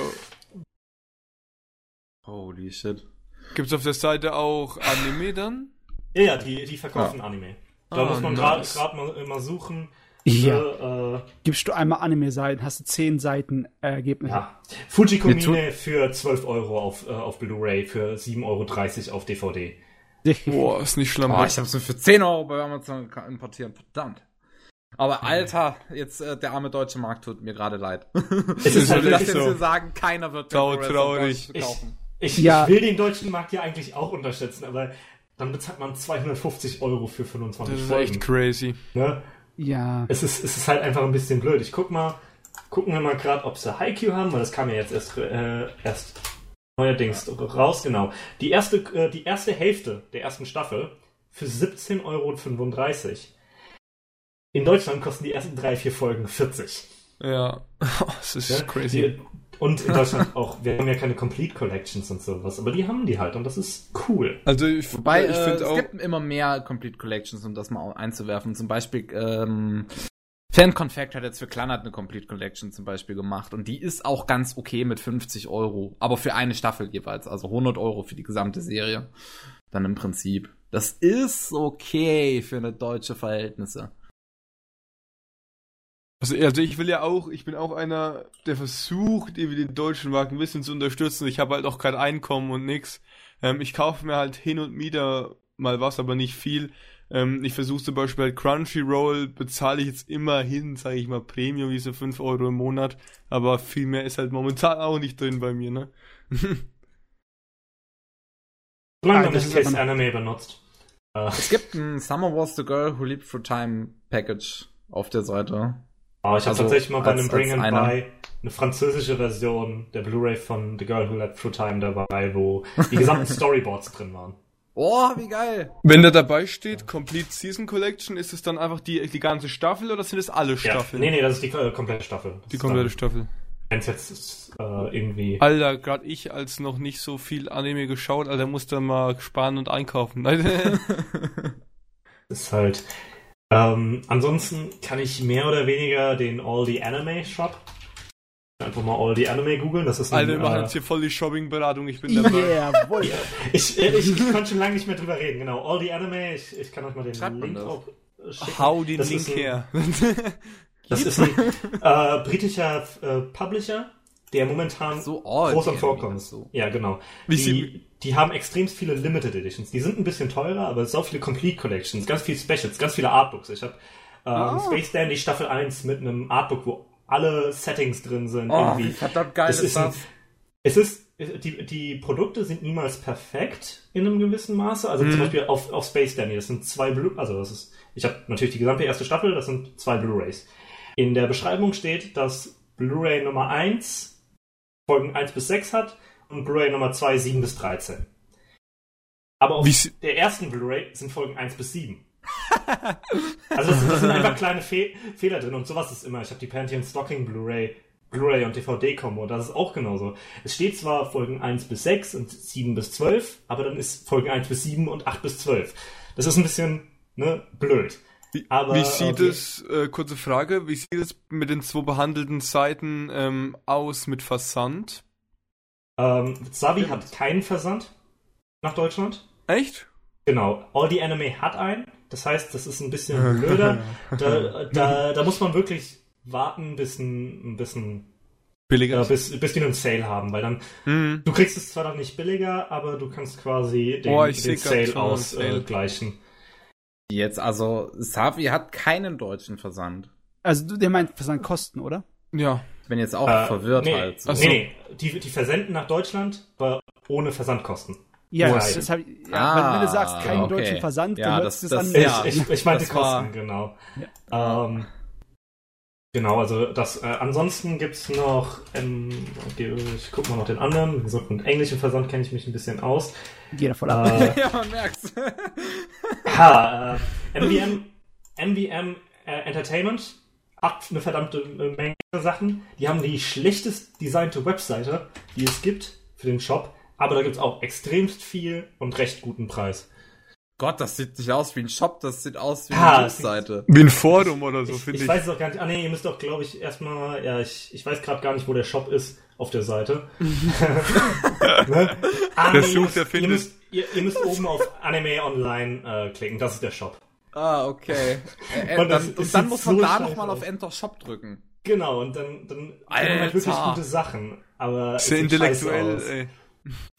oh Äh, die mein sollten sich mal einen Gott, ordentlichen Designer holen. das Shop-Design von dem Anime Online, weißt du, wie das aussieht? Das sieht so Schrecklich. Shop-Design von... 2002. Ja, aber wirklich. Das sieht aus wie Boah. vor 15 Jahren Internet 1.0. Richtig. Aber die haben verdammt gute Preise. Die haben ähm, ja, verdammt gutes Angebot. Also gerade auch die Briten kriegen viel mehr als wir Deutschen natürlich, ne? Ähm, weil die, Fresh. Soundtracks. ich finde es auch, was ich, was ich vorher noch zu All the Anime sagen wollte, die sind, die sollte man unterstützen. Die bringen uns zwar momentan nicht viel, aber die sind an der Vorfront der englischen Kino-Releases. Die haben Scotland Loves Anime kommt von denen. Das ist ein, die zeigen jährlich einmal im Jahr zeigen die Filme. Die hatten letztes Jahr zum Beispiel A Silent Voice und Naoko Yamada dabei, also die Regisseurin. Die haben dieses, äh, dieses Jahr haben sie von Lou Over, the, ja ich glaube es war von Lou Over the Garden Wall, das heißt den neuen Film von äh, Yuasa, haben sie ein extra Screening in London, wo sie auch Yuasa Okay. dabei für haben. Alter. Uh. Das ist, die haben, die, die bringen so viel, die haben Asylum, äh, nicht Asylum Voice, Your Name, IMAX Screenings, die sie in England veranstalten. Das ist einfach die, man merkt, die lieben Anime, die wollen Anime den Leuten bringen. Ja, das ist und das geil. Mir ist gerade aufgefallen, bei Zavi steht gratis Versand ab 20 Euro. Oh, okay. Dann haben sie das wahrscheinlich geändert. Ja, das ist ja auch kauf okay. ein. Aber kauft man sich zwei Serien und hat's. Ja, trotzdem ist gut, ja. Also, äh, wie gesagt, man kann immer wieder, kann man einfach mal gucken, ob die einen Sale haben. Mhm. Die haben teilweise drei für zwei Angebote. Verdammt, was hast du meinem Portemonnaie angetan? Ich finde es ein bisschen. Ich weiß nicht mehr, ob es geht, aber ob die den. Mama, kann ich mein Oh, Geburtstagsgeld jetzt schon haben? Äh, Wie Muss- sind wir darauf gekommen? Der Kevin hat irgendwas von den Ausgaben von den Hosoda-Filmen, Ja, die ich es in meinte Deutschland nur, wo man die Hosoda-Filme in Deutschland bekommt, aber dann sind Genau, wir ich, plötzlich wollte- ich, muss einfach, ich muss einfach mal mein, äh, mein Wissen dazu angeben. Komm, wir machen Wirklich? Man, man merkt, wie sich das bei dir angestaut hat, Chris. geredet. Ja, es ist halt wirklich, ich finde es immer so blöd, weil, weil die Leute sagen, ich, ich verstehe zwar, dass man auch das Deutsche unterstützen will, aber dafür ist es halt ein bisschen zu teuer. Und ich finde es dann immer blöd wenn, blöd, wenn Leute sagen, es lohnt sich nicht, da irgendwas zu bezahlen. Und ne, sobald man ein bisschen Englisch kann oder gut, man muss halt englische Untertitel lesen oder halt den englischen Dub nehmen, ne? Stört Damit gar muss nicht. man halt finde ich. leben. Ja, aber wenn man Englisch Die kann. haben Sand. Ich kann Dann Sand ist es- endlich gucken. Ja, ich hab Xam von denen. Xamdo. Für 12 Ui. oder 13 Euro. Ja. Aber es ist nur die DVD, ich brauche Blu-ray. Ja, die, die Blu-ray, die wurde discontinu äh, discontinued. Es gibt quasi die erste Hälfte auf Blu-ray, aber die zweite nicht. Boah, das ist traurig. Das Ja, das ist, das ist richtig traurig. Wow. Ich kaufe doch keine DVDs. Ähm, ich habe ich hab halt wirklich bei mir einen Mix aus äh, DVDs und Blu-rays. Und wie gesagt, bei Audio Anime halt ganz viele Special Editions. Oran habe ich, Killer Kill habe ich.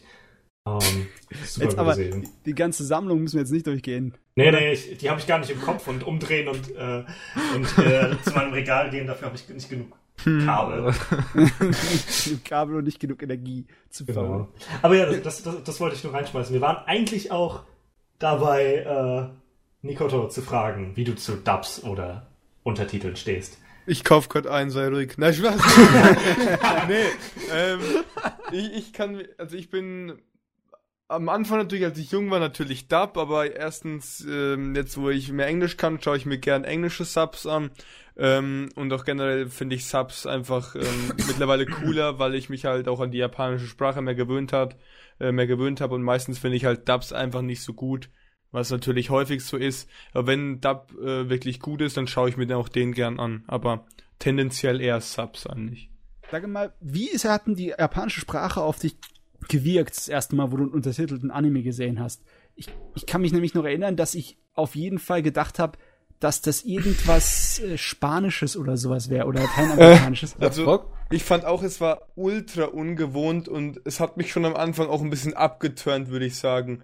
Aber ich finde irgendwann, wenn du dich wirklich überwindest und weiterschaust, kommt irgendwann so ein Punkt, ähm, wo du denkst, dieses Japan oder wenn du es mit zum Beispiel mit deutschem Untertitel schaust, dass dieses Japanische, dass diese Wörter manchmal sogar so ein bisschen deutsch klingen. Also so und im Nachhinein denkst du so ein bisschen, er hätte sogar so ein bisschen Deutsch geredet, dabei hast du halt nur das Japanische und die Untertitel dazu. Also ich finde es schon cool irgendwie, also wenn man sich dran gewöhnt. Das Hirn übersetzt mit, ne? Ja, genau. Ähm, ja, ich habe immer früher gedacht, Japanisch hört sich an, wie ich mir eine asiatische Sprache vorstelle. Mhm. Also, aber dann kommt, das erste, was Japanisch, was ich gehört habe, hat sich nicht asiatisch angehört, sondern irgendwie, besonders weil die viele Namen mit O dann geendet haben, besonders Fremdnamen. Ich, das erste, äh, der ersten Anime, den ich in Japanisch geguckt habe, war Gunsmith Cats und der spielt in Amerika. ja. Und die haben halt an jeden verdammten amerikanischen Namen ein O hinten dran gesetzt, fast an jeden. Und dann ich so, habe ich jetzt aus Versehen, Maiko! habe ich jetzt aus Versehen in, äh, Anime in Esperanto oder sowas gekauft? also war echt komisch der erste Eindruck. Ja. Aber jetzt, jetzt, naja, jetzt, ist, jetzt sieht das anders aus. Jetzt ne? ist live, ne? Ja, ist live. Jetzt habe ich den Scheiß tatsächlich gelernt ein paar Jahre. Ja. Echt? Ja. Jetzt Richtig bewusst? Ja, Mats hat studiert. Alter, cool. Und Red mal. Jetzt, jetzt, jetzt habe ich das Problem, dass ähm, es mir fast schon zu natürlich wirkt. Und selbst wenn die Synchro richtig gut ist, habe ich Probleme, sie zu genießen. Kannst du dir, kannst du dir jetzt auch Anime so wirklich anschauen ohne Untertitel? Tue ich auch, ja. Alter, Matze kann cool. sich über verdammte Untertitel beschweren. Dass es falsch übersetzt ist, oder was? Ja. Ja, das Problem ist, in letzter Zeit kann ich mich nicht so beschweren, weil ich sie automatisch ausstelle. Mm. Weißt du? Äh, das ist ja crazy. So, ich war so wahnsinnig und habe diesen Monat dann äh, mal Netflix angefangen. Pro mhm. Monat. Weißt du, Kevin, nach den ganzen Diskussionen wollte ich unbedingt mal ausprobieren, was daran dran ist. Und äh, da bin ich auch froh gewesen, dass man den Untertitel ausstellen kann, wenn man mhm. Anime guckt. Das fand ich toll. Das hat mich, habe ich sofort gemacht, weißt du? ja. Sofort die japanische Stimme rein und zu. Ich sehe gerade, dass The Boy and the Beast erst letzte Woche in den USA rauskam. Oh, okay, die haben nur warten müssen. Ja, und das heißt, wir haben es früher gehabt. Okay, ja gut. Easy win. Get wrecked. Für äh, mich ist die Sache mit den Untertiteln so, dass ich halt immer das Japanische bevorzuge, weil ich ja auch gerne den, den Seiju, den japanischen VAs, zuhöre. Ja. Ähm, aber tatsächlich dann, wenn ich mal was rewatche, sagen wir mal, es gibt eine Serie auf Netflix, die ich halt gerade rewatchen, nicht mal unbedingt rewatchen will, aber mal wieder rewatchen könnte. Zum Beispiel Darker Than Black, dem letzten. Dann mache ich das im Hintergrund auf Deutsch an. Weil dann muss ich nicht aufpassen, dann habe ich mal das Deutsche, aber so dieses ne, zum Rewatchen vielleicht immer das Deutsche oder das Englische. Das ist tatsächlich noch lieber, weil Deutsch so eine sehr steife Sprache ist. Äh, ich habe auch Untertitel lieber auf Englisch. Weißt du, ähm, was krass ist? Ich kann das nachvollziehen mit dem sich äh, berauseln lassen, weil klar, auch wenn ich Japanisch ein bisschen kann, es ist anstrengender, es in Japanisch zu gucken, als jetzt in Deutsch oder in Englisch. Das ist einfach. Ja. Ja, also ich, ich habe halt wirklich nur im Hintergrund, wenn ich dann nicht die Untertitel lesen will. Ne? Ja. Äh, ich meine, Diebuster kann ich in der Zwischenzeit auch auf Japanisch ohne Untertitel äh, lesen, weil ich den Dialog auswendig kenne.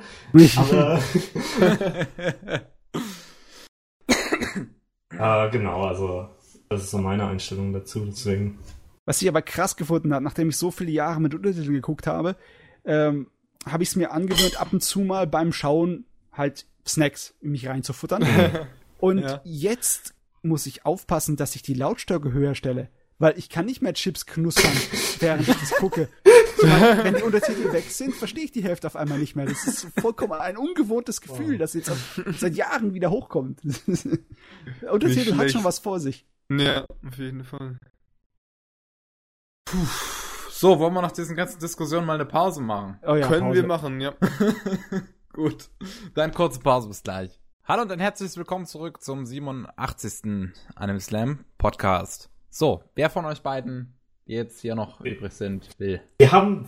Bei Nikoto ist ja auch noch dran, ja. So, gut. Genau. Mhm. Wir, so. Während der Pause haben der Matze und ich schon äh, ein Thema gefunden.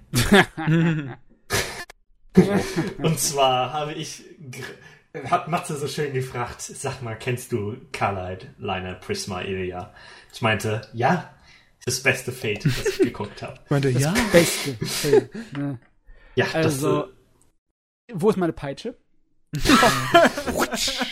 ja, aber ich hier so. Also, ich meine, ich, ich bin nicht der gigantische Fate-Fan, aber ich finde Fate doch ganz gut und unterhaltsam. Und wenn du dann herkommst und sagst, der Magical Girl Abspann davon, ne? die Nebengeschichte, das ist das Beste, dann frage ich mich, irgendwas muss da dran doch sein, außer Fanservice mit Oder kleinen irgendwas Movies. ist falsch gelaufen. Ja, weil ich habe die ersten drei Episoden das, das, geguckt. Die ersten drei. Und das war sehr, sehr langweilig. Leider. Das, das Wichtige ist, der lesbische Loli-Fanservice ist nicht das, was mir gefällt. Der wird schlimmer und extremst unkomfortabel später. Ich habe deswegen die dritte Staffel nie geguckt.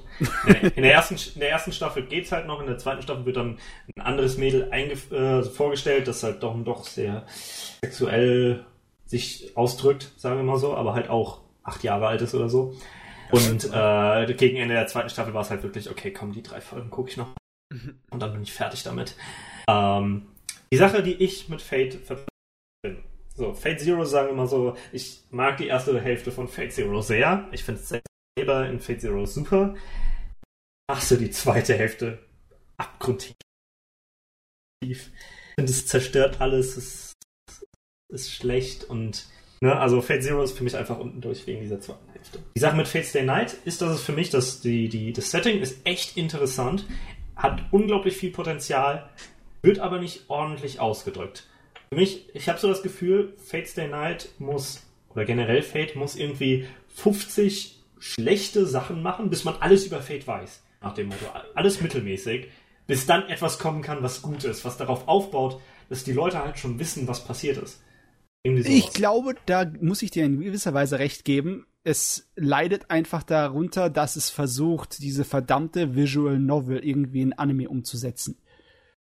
Und ja, ich meine, ich, ich finde auch immer, dass der Reiz von dem äh, Gerät so ein kleines bisschen verloren geht bei den Animes.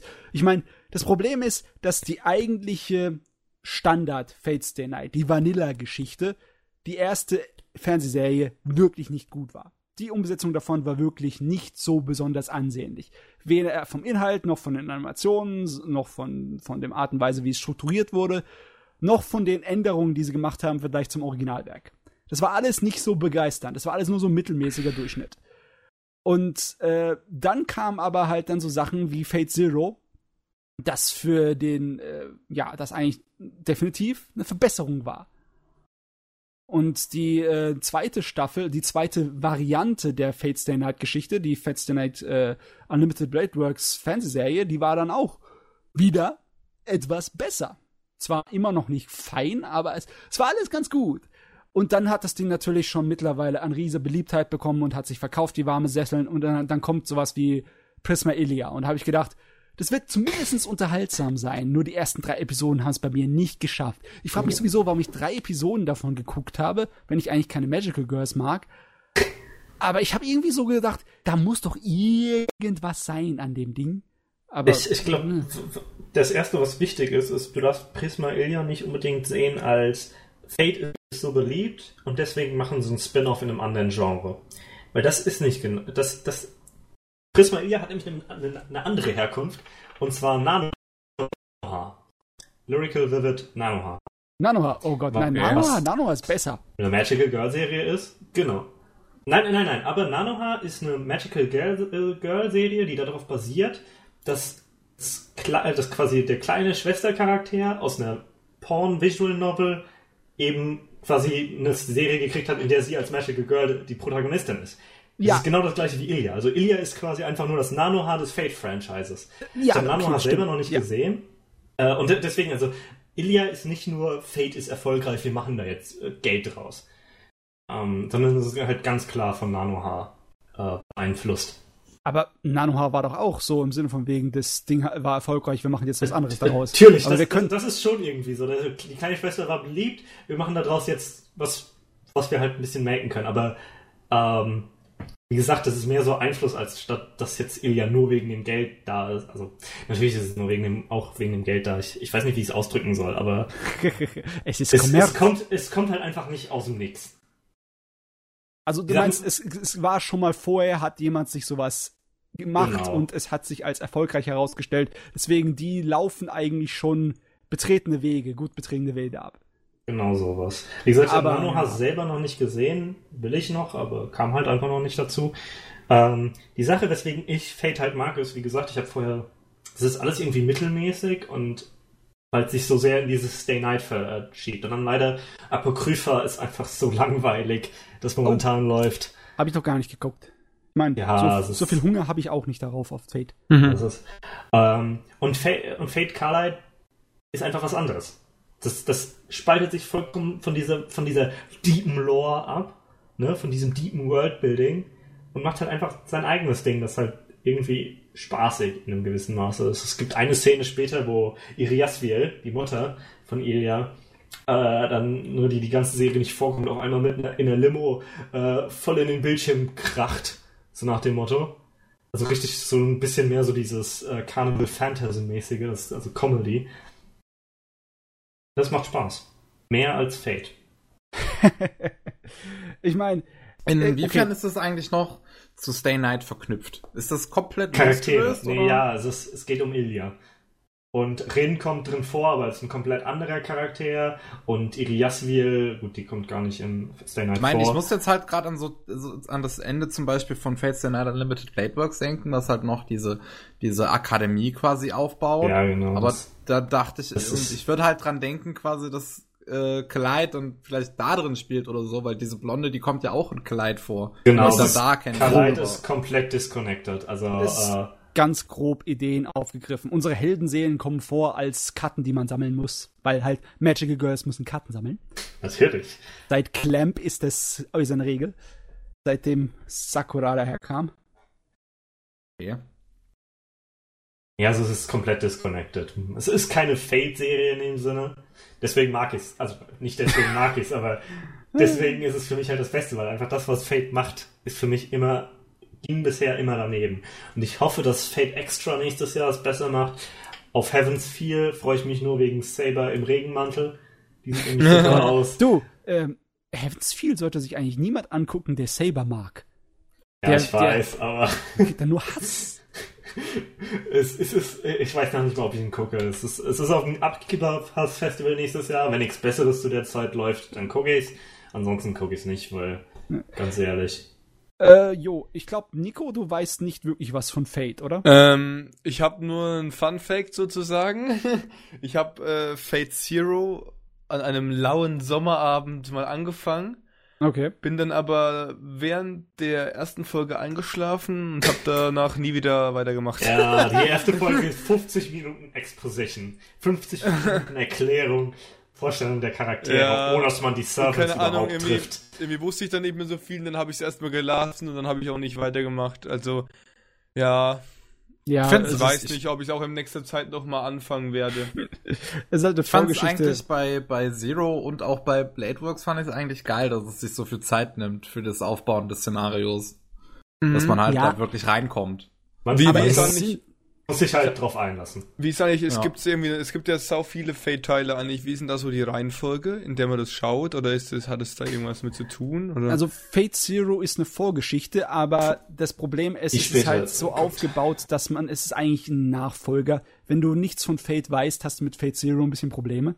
Okay. Ich, ich finde, es reicht aber auch, wenn man einfach die Ufotable-Serien, äh, die beiden so guckt, also Fate Zero und dann Unlimited mhm. Blade Works. Das, das reicht für den normalen Verbraucher für den normalen, für den normalen Verbraucher. Für den Otto-Normalverbraucher. Ja, für den, für den Durchschnittskonsumenten reicht das. Man muss jetzt nicht zur 2006er Dean-Serie kommen, dann den Dean Unlimited Blade Works Film gucken äh, und dann Fate Zero und dann Nee. Unlimited Blade Works und dann äh, Heaven's Feel. Das muss man meiner Meinung nach Muss man nicht. Aber ich würde sagen, man sollte vielleicht erst die Fernsehserie gucken, die Unlimited Blade Works. Okay, ja, die äh, Fate Zero ist ja auch eine Fernsehserie.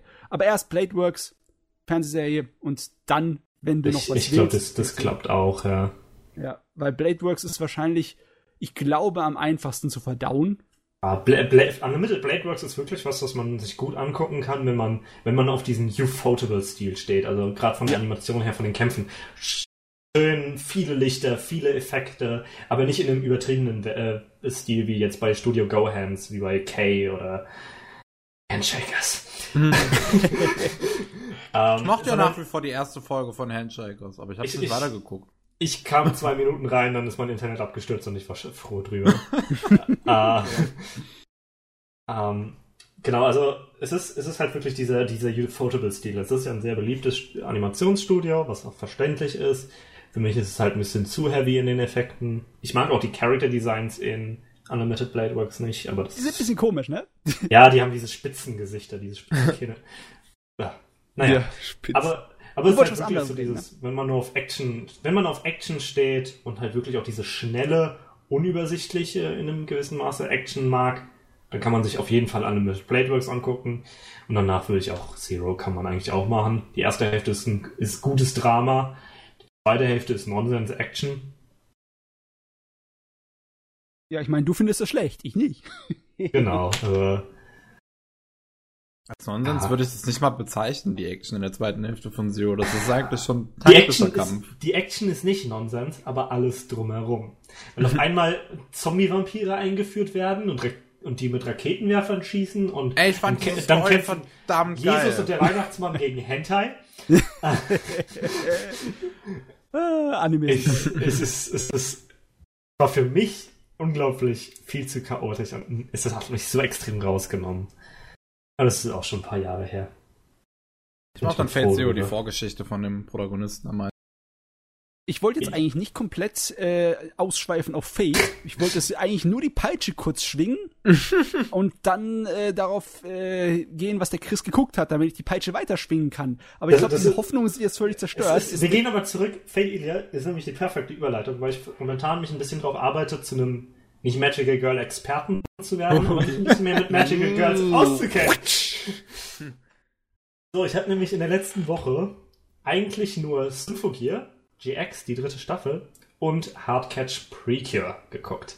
Precure. Ui, Ja. ui. Es ist tatsächlich, es ist auch die erste Precure-Serie, die ich jetzt komplett gucke. Ich bin jetzt ungefähr halb durch. Precure, eines der längsten, am längsten laufenden Anime-Franchises. Also auf jeden Fall das längst laufende Magical Girl-Franchise. Jedes Jahr eine neue Serie so gefühlt. Äh, immer mit 50 Folgen. Schön Toei Animation, die da schön konsistent sind. Und noch was komplett Jahr viel anderes. zu gut animiert.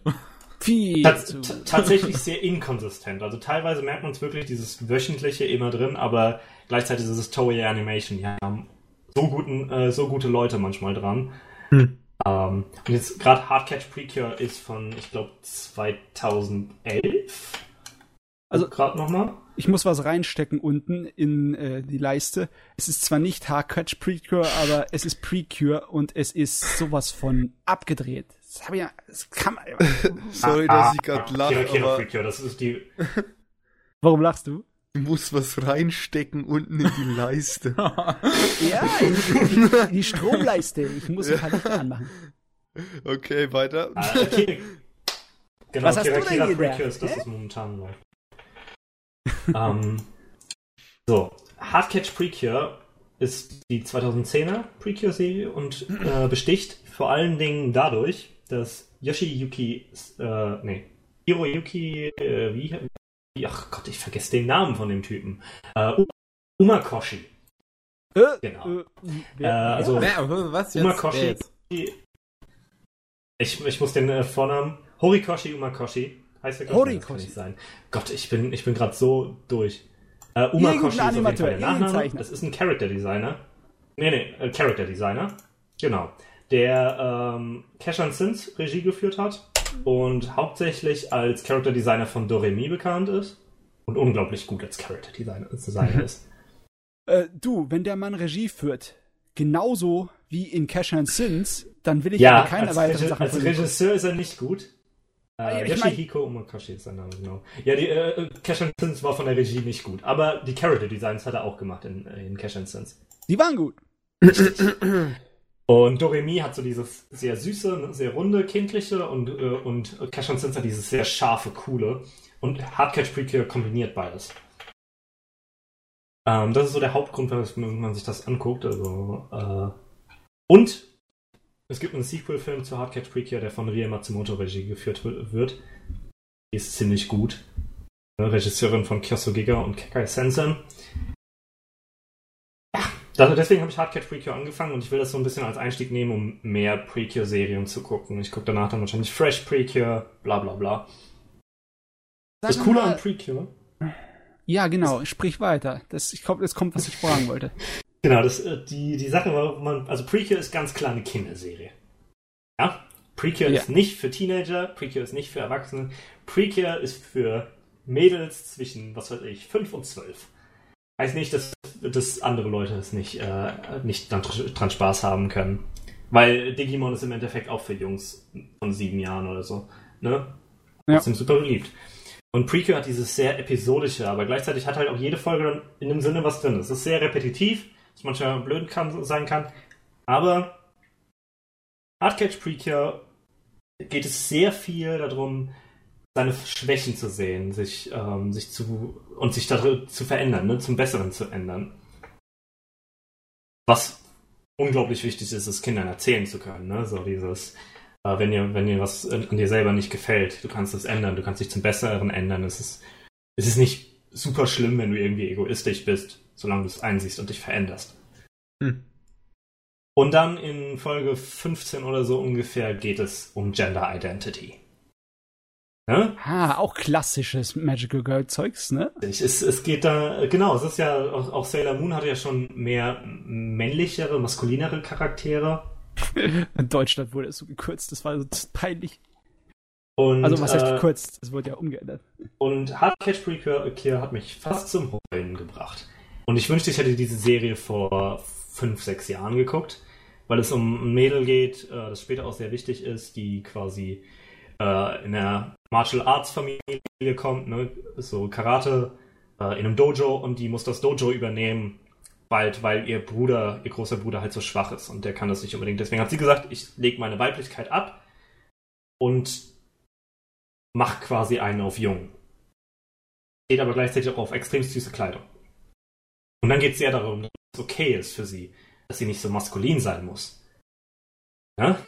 Ja. Und es ist unglaublich gut rübergebracht. Ne? Für mich, da ich ja doch sehr viel mit dem Thema zu tun habe, äh, ist es super stark und so Sachen sind wirklich, da, da, da freut man sich drauf und dafür guckt man halt was Episodisches. Ich, wie ich es mir ausdrücken kann. Ich finde es krass, super. dass das sowas so extrem oft in Anime vorkommt, aber in Japan selber äh, nicht allzu viel Effekt zu haben scheint, weil das Traditionelle ist ja immer noch relativ wichtig, dem Japaner, auch dem Modernen. Ja, genau. Aber also ich, ich, also ich finde gerade halt wichtig, dass in diese, wie man in Precure sieht, dass die Kindern was vermitteln, halt irgendwie wichtig ist fürs Leben. Ne? Und das, das ist so teilweise auch für Erwachsene. Also ein paar Erwachsene könnten sich Precure angucken und was lernen. Ey, die könnten weißt sich du- auch äh, ähm, hier, hier, äh, was, was, was war das auch, was das auch so toll gemacht hat? Hier Sonic Boom. Sonic Boom macht das ja auch mittlerweile im westlichen Fernsehen richtig ja, schön. aber wer ist Sonny? Comedy, oder? Nein, das, das, das nimmt teilweise wirklich ernst, die Thematik. Also das ist nicht, das, das ist dann nicht so, so, nur so eingestreut, sondern da hast du wirklich sowas wie ähm, Sexismus als recht ernstes Thema mit da drin. Was halt irgendwie für, für mich mein, mein Kopf explodieren lässt, wenn ich dran denke, das ist eine fucking Sonic-Serie. Ja. Und dann vor allem auch noch zu einem der schlechtesten Teile der Serie. Äh, Aber die Serie ist halt super. Also wirklich, Sonic Boom ist eine fantastische Serie. Ein paar, von den, paar von den Witzen, die ich gesehen habe, sind so extrem. Also, die sind. Ich weiß, du, du hattest auch diesen Fourth Wall Breaking Witz da gesehen, ja, wo sie dann hier. Mit der, mit der Happy Zone. Ja. Gott, das hat mich komplett zerstört. Zerstörung, Sprachlosigkeit. Jetzt aber sage mal wegen dem Publikum. Ähm, ich weiß gar nicht. Ich, vielleicht bin ich dazu zynisch, aber ich glaube, die Precure-Serie ist nicht so erfolgreich, weil sie bei den Kids so gut ankommt, sondern weil es da eine große Bandbreite von äh, etwas erwachseneren Otaku-Fans in Japan gibt, die das absolut vergöttern, oder? Ich glaube, es ist doch noch mehr die Kinder, dass das Prequel eben sowas, so ein, so ein Stable ist, ne, wie bei uns früher Digimon oder sowas. Oder, oder um, ähm. heutzutage My Little Pony auch, würde ich sagen. Das mhm. ist halt so, von der Fanbase zumindest. Ich meine, klar gibt es immer Erwachsene, die das mögen. Ich mag's, ne? Ich kenne unglaublich viele Aikatsu ist eine meiner absoluten Lieblingsserien momentan. ähm, das ist halt auch natürlich eine Kinder-Idol-Serie. Aber es ist halt schön äh, optimistisch. Und das braucht man auch als Erwachsener manchmal. Aber ja, klar, also es gibt ja, es gibt, die halten sich ja vor allen Dingen auch durch, durch Merchandise und sowas, ne? durch Spielzeuge, die an Kinder ja. oder auch Figuren, die dann sich sicherlich auch Erwachsene kaufen, weil die halt Geld haben äh, und nicht immer die Eltern den Kindern was kaufen. Also klar, sicherlich gibt es auch einen sehr großen erwachsenen Otaku-Anteil, die da sehr drauf stehen. Ja. Ich kenne gar nicht so viel, äh, ich kenne nicht genug Leute, leider die äh, Precure. Sag mal, ist, ist es überhaupt wichtig, dass man weiß, worum es darin geht? Oder reicht es einfach, äh, bunte Mädels in Kostümen, die sich verwandeln können, kämpfen gegen das Böse? In einem gewissen ich mein, Maße schon. Also es gibt, es gibt halt jede Serie, hat irgendwie immer eine andere Thematik, äh, äh worum es geht. Und dann gibt es jede Woche, äh, Woche halt quasi eine Serie, wo dann irgendwie ein bisschen kleines Drama ist. Ähm, das eine Mädel, auch eine sehr gute Folge in Hardcatch. So, äh, zwei Schwestern, eine groß, äh, eine halt in der Mittelstufe und eine im Kindergarten. Mutter ist vor Jahren gestorben. Das heißt, die ältere Schwester macht so ein bisschen Ersatzmutter. Am Muttertag ist halt die Kleine dann super traurig, weil es kann ja nicht mit ihrer Mutter reden, ne? Und will aber. Und dann sagt. Und dann gibt es halt ein bisschen äh, Stress, weil, weil die ältere Schwester halt sagt, ja, damit musst du halt leider klarkommen. Und dann wird die kleine Schwester halt natürlich sauer. Weil, ne, die will halt mit ihrer Mama reden.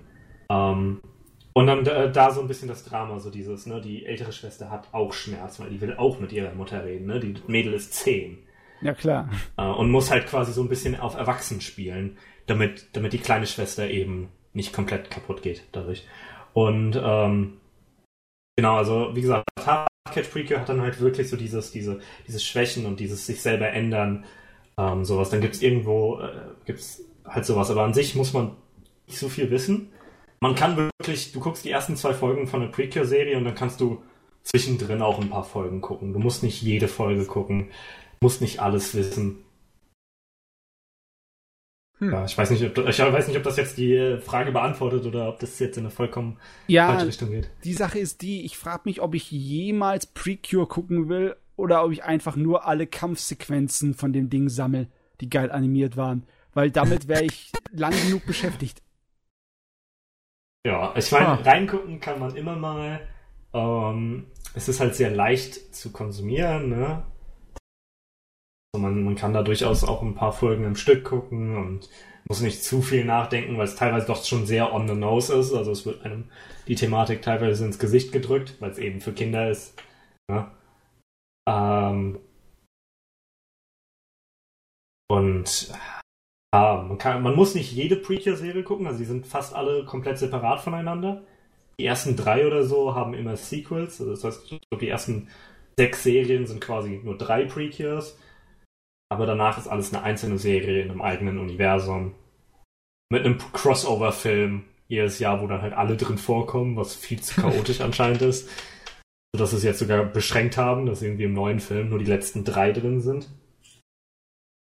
Also ich bin gerade auf der Suche nach einer möglichst epischen Kampfszene und dann wollte ich die mal zeigen und fragen, das ist, sieht aus wie Dragon Ball Z. Ist das wirklich an Mädchen gerichtet? ich meine, Dragon Ball, Dragon Ball Z ist auch Toei. Ja. ja. da, da, arbeiten teilweise die gleichen Leute dran. Ja, klar, ähm, aber. Ja, nee, aber auch, das ist eben so das Wichtige, ne? auch, auch Mädchen haben Spaß an Action. Wer, wer sind wir, dass wir den Mädchen die Genderrolle aufhauen äh, können, dass die nur auf, äh, auf süße Mädels äh, stehen dürfen? Ja, klar, nee. Richtig. Das meine ich. Die Serie an sich ja, ist quasi eine Durchbrechung des, äh, der, nee, der. Nicht mal wirklich. Also es, es Genderbilder. Äh, ich meine nur, es, es halt wirkt auf mich nicht unbedingt wie die Sorte von Action, die ich jetzt denke, also wenn ich diese Action sehe, dann denke ich nicht, da hat jemand versucht, in Japan sein weibliches Publikum zu erreichen, sondern dann sehe ich die Dinger und habe mir gedacht, da versucht jemand die Jungs, die auch Dragon Ball geguckt haben, zu erreichen. Klar, logisch, dass es dann genug Mädels gibt, die das auch so mögen, aber das scheint mir irgendwie nicht auf das weibliche Publikum zugeschnitten zu sein, sondern eher aufs männliche, die Actionsequenzen. Irgendwie habe ich so von so gut wie allen diesen Actionsequenzen das Gefühl, dass sie äh, ja. Also von, de äh, von, dem, was ich von, von Hardcatch jetzt bisher kenne, kann ich da nicht wirklich sagen, weil die, die Action ist meistens echt kurz. Also es ist wirklich oftmals nur so ein bisschen Action und dann die, die Finisher-Attacke. Gerade in Hardcatch. Das Ach so, war's. okay. Also das hört sich eher nach Sailor Moon an. Das ist dann ja, nicht ja. so eine Angelegenheit wie das hier, wo sie ewig viele Kamerafahrten und äh, Dragon Ball Z-mäßige Manöver und Schlagabtäusche und Feuerbälle aufeinander werfen und sowas. Ich meine, das ist nee, das, was ich vom Prequel kenne. Fresh ist mir... ja. Genau. Nee, Fresh Prequel ist die nächste, die ich gucke, aber ich kann dann ja vielleicht reporten. Sobald yes. ich mit Hardcatch durch bin, da fehlen mir noch 23 Folgen. Aber das ist gut zu wissen, dass ich von Hardcatch jetzt nicht dasselbe erwarten kann. Dann werde ich wahrscheinlich nicht unbedingt das mir angucken. Ich, ich kann mir vorstellen, dass Fresh dann. Fresh ist auch was, was die Leute sehr mögen, wohl. Fresh ist am freshesten.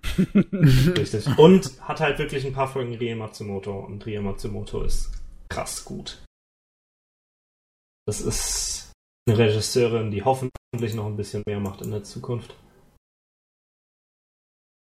Aber ja, das, das andere äh, Magical Girl Franchise, das ich momentan gucke, wo es dann doch mehr Action gibt, äh, ist nämlich Symphogear.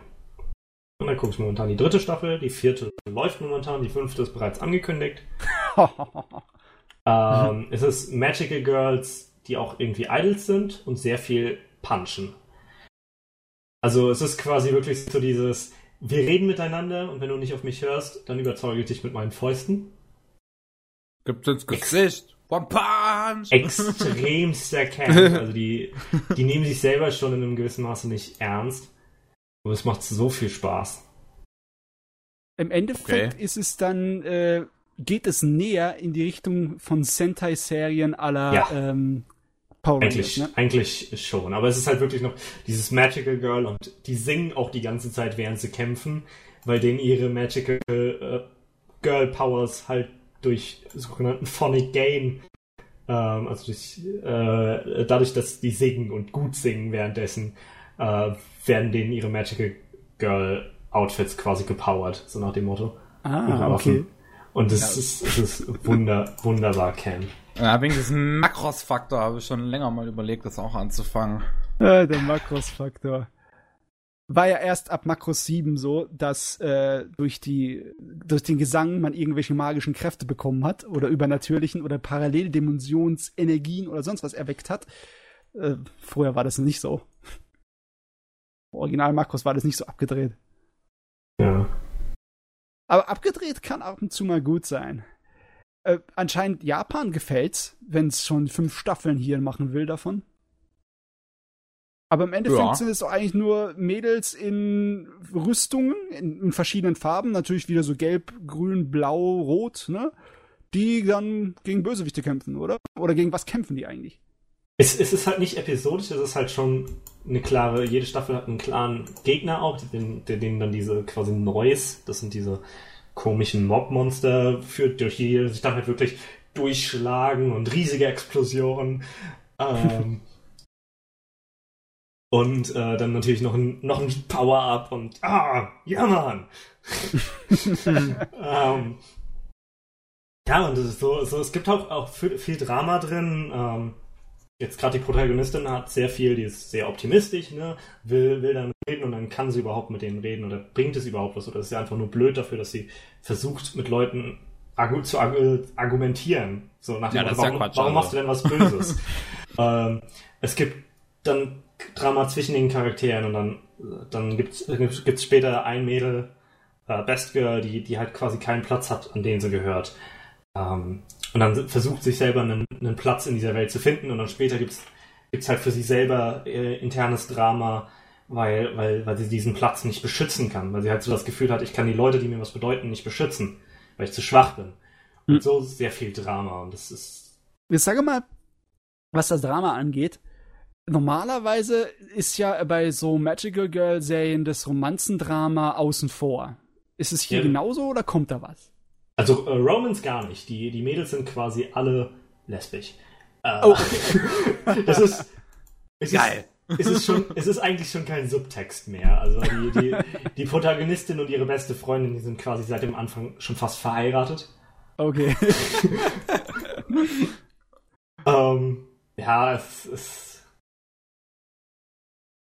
Das ist so. Äh, es ist, es ist halt echt auch dieses extreme Camp. Es ist, es ist quasi JoJo's Bizarre Adventure, nur halt mit Mädels und Magical Girls und Idols. Ja. Geil. Irgendwie. Irgendwie sowas. Das hört sich nach der richtigen Sorte von leichter Unterhaltung an. Es, ist, es, ist, es, es, macht wirklich Spaß. Es ist, es ist ein bisschen schwer, aber es ist, man kann sich auch die Mädels, das ist auch mehr so was Valkyrienmäßig in dem Sinne. Also weißt, ne, es sind nicht fragile Mädchen, sondern es ist halt wirklich, ja Mann, wir punchen uns da jetzt äh, durch. Es ist so, es ist Magical Girl auf der anderen Seite des Spektrums von Precure. Ja, ja, wie ich sagte, äh, viele Precure-Sachen, äh, da sieht man auch, wie sie sich mit Monstern prügeln. Ja. Also richtig ihn auf die Fresse hauen, aber das ist donnert. Klar, sie, sie, sie tragen dabei keine Rüstung. Also wenn äh, in Rüstung gekleidete Ladies sehen schon noch ein kleines bisschen martialischer aus, ne? Mhm. Aber, puh, ich weiß nicht so recht. Ich liebe zwar trashige Unterhaltung, ich weiß nicht so ganz genau, wie es äh, zum Beispiel dem Nico darum geht. Äh, Nico, lieber Trash, lieber irgendwas Anspruchsvolles oder beides? Mm.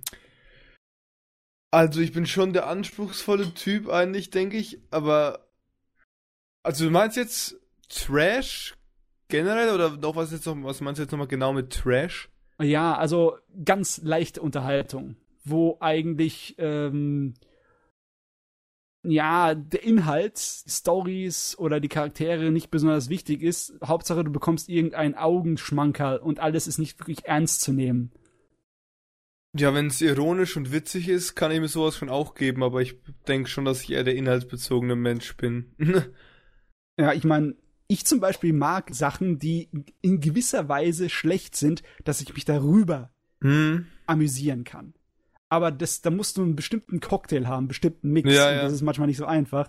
Ich meine, ich, man merkt irgendwie, dass für, die, für Chris, dass das hier so das Entspannungsgerät ist, ne? Das, mhm.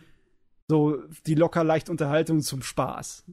Oder es, es hat aber tatsächlich, also es wirkt trashiger als es ist, wenn man es noch ja, gesehen hat. Ja, stimmt, ich schaue es mir gerade auch an und es ist ja, die, schon ansprechend. Also die, die Buttcam bei der Händchen ist super. Das ist geil. 10 geil. Also, äh, der Hibi-Butt, der Wiki-Butt, so wie man den nennt, der ist tatsächlich äh, wichtig. Ja. Ich meine, wenn ich mir das jetzt so anschaue, ohne das irgendwie zu kennen, denke ich mir schon erst so, okay, what the fuck?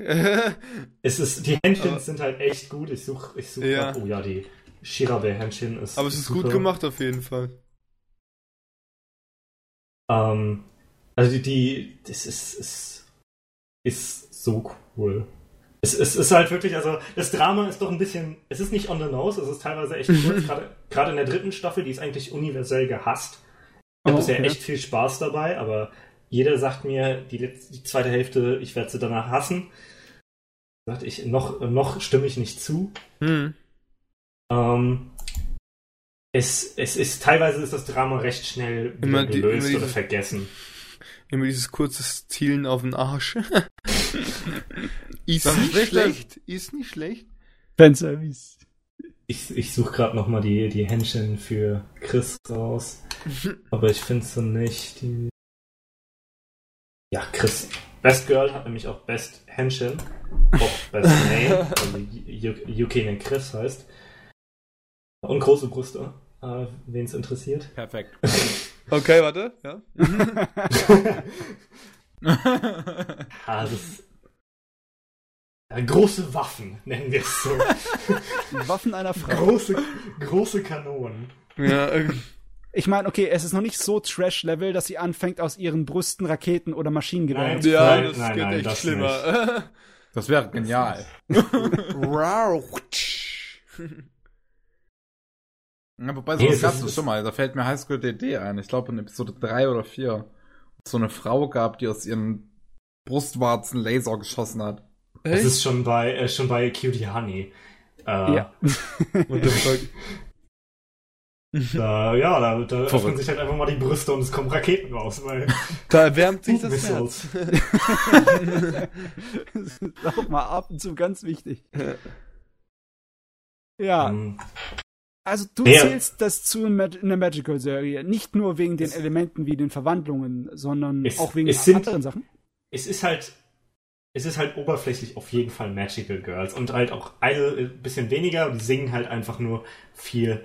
Ähm, es hat, es hat so Magical Girl Aspekte. Ja, es ist nicht direkt Prequel, es ist nicht episodisch, Mhm. aber es ist definitiv eine Magical Girl Serie und halt wirklich mehr ja, eine, eine, in einem gewissen Maße maskulinere Magical Girl Serie.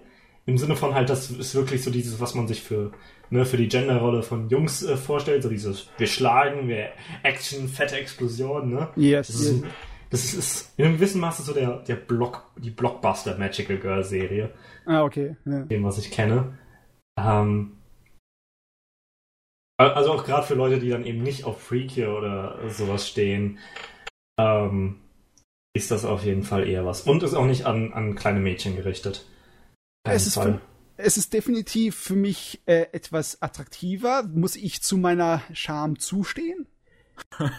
Aber es, das ist ein bisschen problematisch, wenn so etwas so extrem erfolgreich ist und so massenweise Staffeln hintereinander rauspulvert, dann habe ich Angst, da reinzukommen. Also im Sinne von wegen, was ist, wenn es mir gefällt? Dann verbringe ich Wochen daran, mit das Zeugs zu gucken. Es sind jeweils nur zwölf Folgen, keine Sorge. Und es sind nur vier, vier Staffeln momentan. Das heißt, es ist nicht länger als äh, ein Gundam. Okay. So quasi, Okay, ne? okay. Das ist schon ein Argument, ne? Weil ich Also, habe mir schon ein oder zwei Richtig, Gundams also, angeguckt. also dre- 13 Folgen pro Staffel. Jede Staffel hat irgendwie eine klare Thematik. Ich finde, die erste geht noch ein bisschen mehr aufs Drama, dann in der zweiten ein bisschen weniger Drama und mehr Sachen äh, schlagen. Und in der dritten dann noch ein bisschen weniger Drama und noch ein bisschen mehr Sachen schlagen. ähm, und die vierte läuft halt momentan erst, die habe ich noch nicht gesehen. Also die, da weiß ich auch nicht viel, weil die leider auch nicht legal irgendwo erhältlich ist. Das heißt, niemand redet drüber. Mhm. Äh, bei mir auf Twitter. Ja, muss Aber anscheinend ist sie ganz gut. Kommt bestimmt. Gut. Gut, gut. Bei Crunchyroll, da gibt's doch die ganzen anderen Ja, ja, Staffeln aber die haben die vierte Staffel nicht. Oh, okay. Keiner weiß warum, aber sie haben sie noch nicht.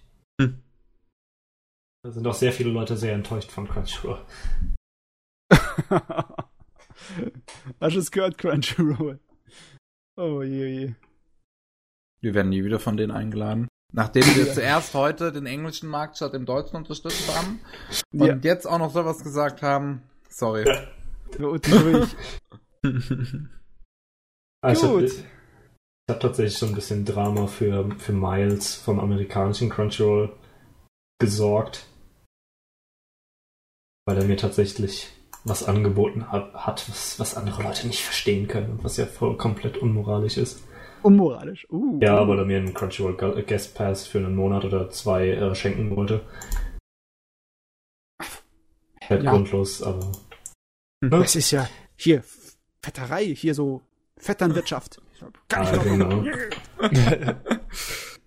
Aber Leute finden, Leute finden Drama, wo sie Drama suchen. Ja. Deswegen. Äh, bei uns bitte nicht. Ja.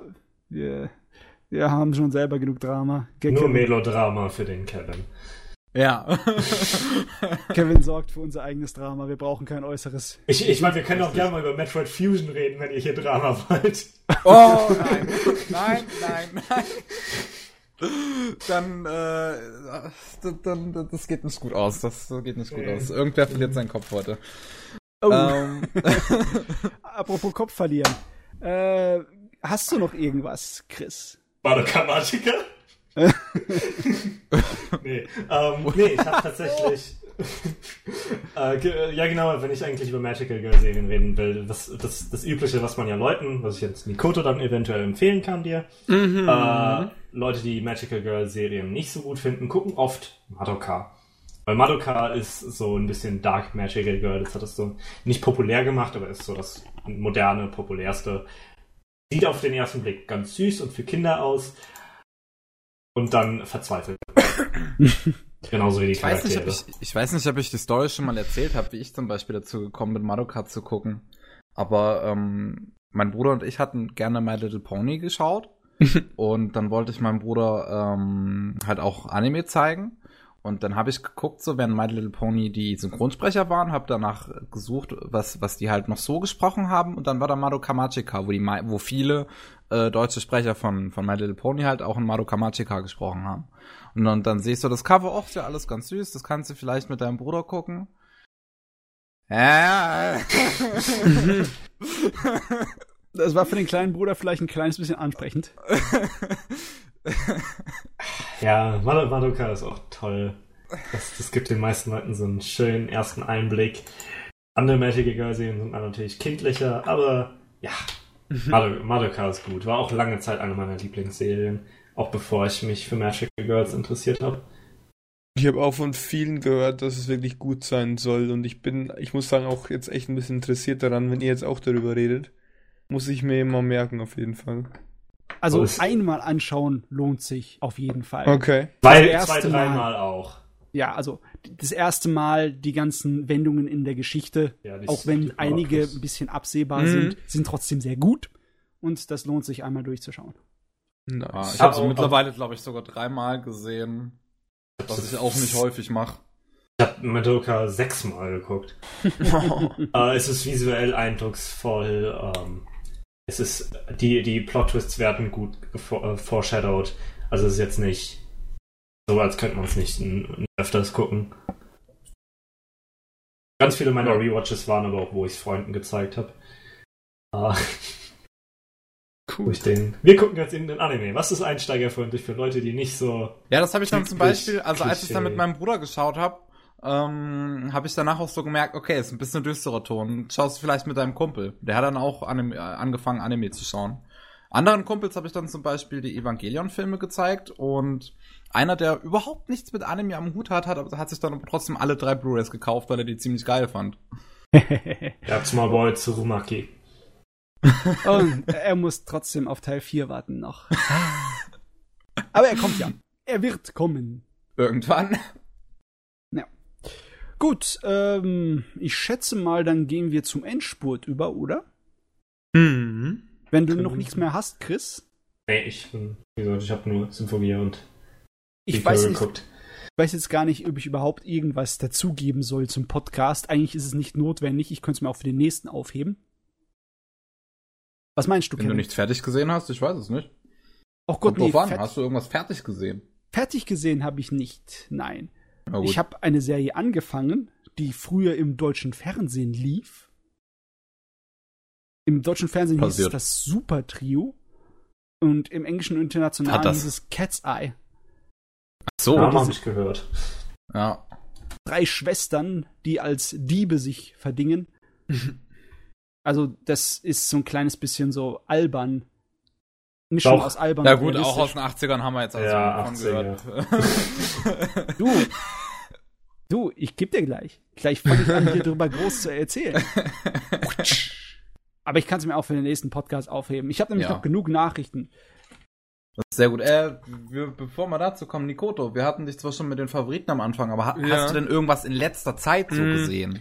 Ich muss zugeben, ich habe nicht viel gesehen, weil ich halt ähm, eigentlich permanent unterwegs bin. Ähm, aber ich habe, wann war es? Ich glaube letzte Woche die zweite Staffel von Hamatora fertig geschaut. Okay. Ähm, Hm. ja, habt ihr, habt ihr es Hamster. geschaut? Bestimmt, oder? Ja. Also ich noch nicht. Nicht? Hamster, Als, Hamster. was Ich- hast du gesagt? Ich hab's nicht verstanden. Er will auf den Hamster hinaus. Nicht. Äh, Ham so. Hamatora ist nicht Hamtaro.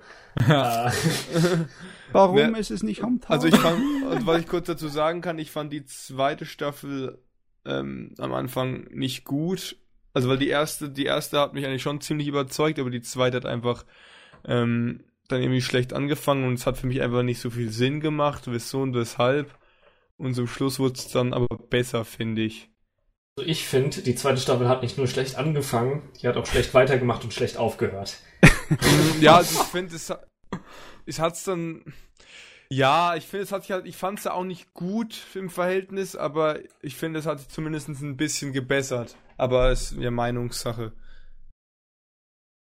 Ich, ich finde die erste Staffel, die hatte so ein schönes, die war ein bisschen wie Psychopaths, aber Ja. optimistisch. Ich fand die auch gut, ich finde, die hat auch auf jeden Psychopath, Fall einen viel besseren. Antagonisten und alles. Also, Ja, es hat besser Genau. alles zusammengepasst einfach. richtig. Was mich auch richtig stört in der zweiten Staffel sind immer diese vielen Zwischensequenzen. Irgendwie, das sind immer diese, diese kennst du das? Da steht dann halt immer einfach Hamatora und immer so alle Mhm. fünf Minuten oder alle drei Minuten kommt irgendwie so ein Übergangsbild, irgendwie sowas. Mit so einem kurzen Musikding. Ja. ich weiß nicht, wie ich es erklären soll. Das Ah. hat auch immer so ein bisschen Ja, so manchmal den Moment. halt. Ja, genau, Ja. das hat manchmal den Moment auch so ein bisschen zerstört, finde ich. Echt, also die haben so einen Teiler, wie normalerweise in der Mitte der Episode kommt, für eine Werbeeinblendung andauernd reingeschmissen, oder wie? Ähm, ich weiß nicht, wie ich das genau erklären soll. Also da war halt irgendwie ein Dialog, irgendeine Szene, und dann kommt so ein kurze, so fünf Sekunden Gitarre oder so, so Rockgitarre und dann halt irgendwie so ein, so ein Standbild von irgendwas und dann geht's weiter. Ja, das hört sich wirklich nach so einem Teiler an, den man normalerweise für Werbe. Ja, ja. Ja, ist das- wahrscheinlich sehr viel Werbung im. Fernsehen. Ich finde tatsächlich auch, meine Geschichte mit Hamatora ist damals, als die zweite Staffel lief. Äh, die zweite Staffel ist, äh, der Name ist nämlich Re Hamatora. Ja, genau. Wie, wie, äh, wie so eine Antwort in der Mail. Ja. Aber ich habe ich hab's eher gelesen als Re im Sinne von wieder Hamatora. Und dachte Ja, habe ich auch warum so läuft, gedacht. warum läuft ein Jahr oder ein halbes Jahr nach der ersten Staffel ein Remake? Ich dachte, das, das Opening von der zweiten Staffel ist aber viel cooler als das von der ersten. Also dachte ich, gucke ich Hm. das Remake. Fang die erste Folge an und merke, Da ist was anderes. Das, das ist was anderes und das spoilt mir gerade das Ende von der ersten Staffel. Oh. Okay. Ähm, und dann habe ich die erste Staffel geguckt, hatte echt viel Spaß, habe die zweite Staffel geguckt und hatte echt überhaupt keinen Spaß. Ich, ich weiß auch gar nicht mehr, worum es in Okay. der zweiten ging. Das war so vergesslich. Ja, also es ist auch, ich kann es mir auch nicht so gut merken. Also wo ich das geschaut habe und also erste Staffel fand ich echt gut gemacht und so, aber zweite war nicht so mein Fall. Ja, also das habe ich geschaut. Und Was ich noch geschaut habe, das ist glaube ich schon ein bisschen länger her, aber auf jeden Fall eins der letzten. Warte mal, ich- ihr könntet doch mal kurz erklären, worum es jetzt überhaupt in Hamatora geht, weil ich habe keine Ahnung davon.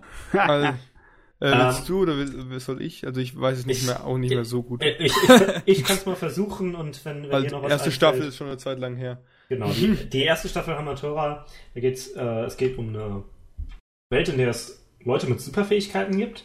Die, Minimums heißen die. Also Die, Fähigkeiten. genau.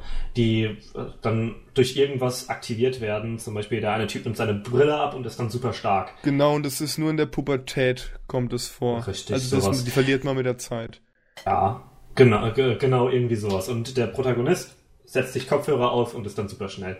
Und die machen quasi so ein bisschen Detektivagentur. Ja. Und ist eher, Oh. es ist nicht wirklich ja, nein, ja doch, aber nicht so gut wie Bungo. ähm, nicht so gut wie die, zweite Staffel vor allen Dingen. Ähm, ja, es ist, es ist aber nicht wirklich ein Krimi, sondern es ist wirklich ein bisschen mehr Action-Detektivagentur, also wirklich auch wie Bungo Stray Dogs in dem Aspekt. Ähm, nur ein bisschen farbenfroher, bisschen chaotischer. Und Ja. später wird dann eben Antagonist eingeführt, der, der, der sehr wie Tsukishima aus, ähm, aus Psychopath ist in gewissem Maße schon. Sehr dieses berechnende. Hat mir sehr gut gefallen, der, äh, der Antagonist. Ja, der war echt Ah. nicht schlecht. Also, Ah, Ich hast du Psychopath gesehen? ähm, nee, ich hab's angefangen, aber ich bin noch nicht durch. Okay. Also Okay. nicht weit. Ah, nur, nur fa- falls du, falls du äh, guckst und dir gefällt, Der mhm. Drehbuchschreiber, Gen Urobuchi, der hat auch Madoka geschrieben und Fake Zero. Okay. Äh, nur so, halt, dann, dann weißt du das, der ist oft beliebt und es gibt Leute, die gucken seine Serien mhm. nur wegen ihm. Deswegen gibt es ganz viele Leute, die Fate Zero, Madoka und Psychopath geguckt haben. ähm, nee, nur, nur so, dann kann, den Namen kannst ja. du dir eventuell merken. Der hat ja sehr dieses Plot-Twist-Heavy-Ding, macht er gerne. Ja.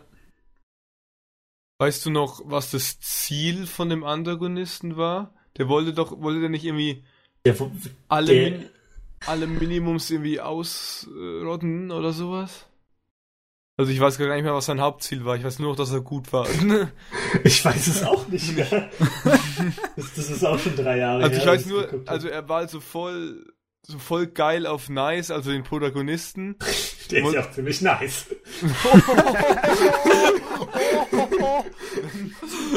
Und ja. ähm, wollte ich dann mit ihm ja auch dann, wollte ihn halt besiegen oder auch umbringen, aber ja. Es, es geht, äh, es, es, er hat auf jeden Fall Leuten, also quasi diese, diese Minimums gesammelt. Genau, er hat äh, Gehirne hat, ja auch äh, irgendwie gesammelt von den Leuten, hat Leute getötet, die so ein Minimum haben und dann die Gehirne irgendwie. Genau, weil er irgendwie, ich glaube, er wollte, er wollte einfach nur selber das stärkste Minimum haben und ja. hat aber nices Minimum als quasi das, das niceste äh, gesehen. ähm, und, und hat dann quasi da so die ganze Zeit gegen Nice gespielt.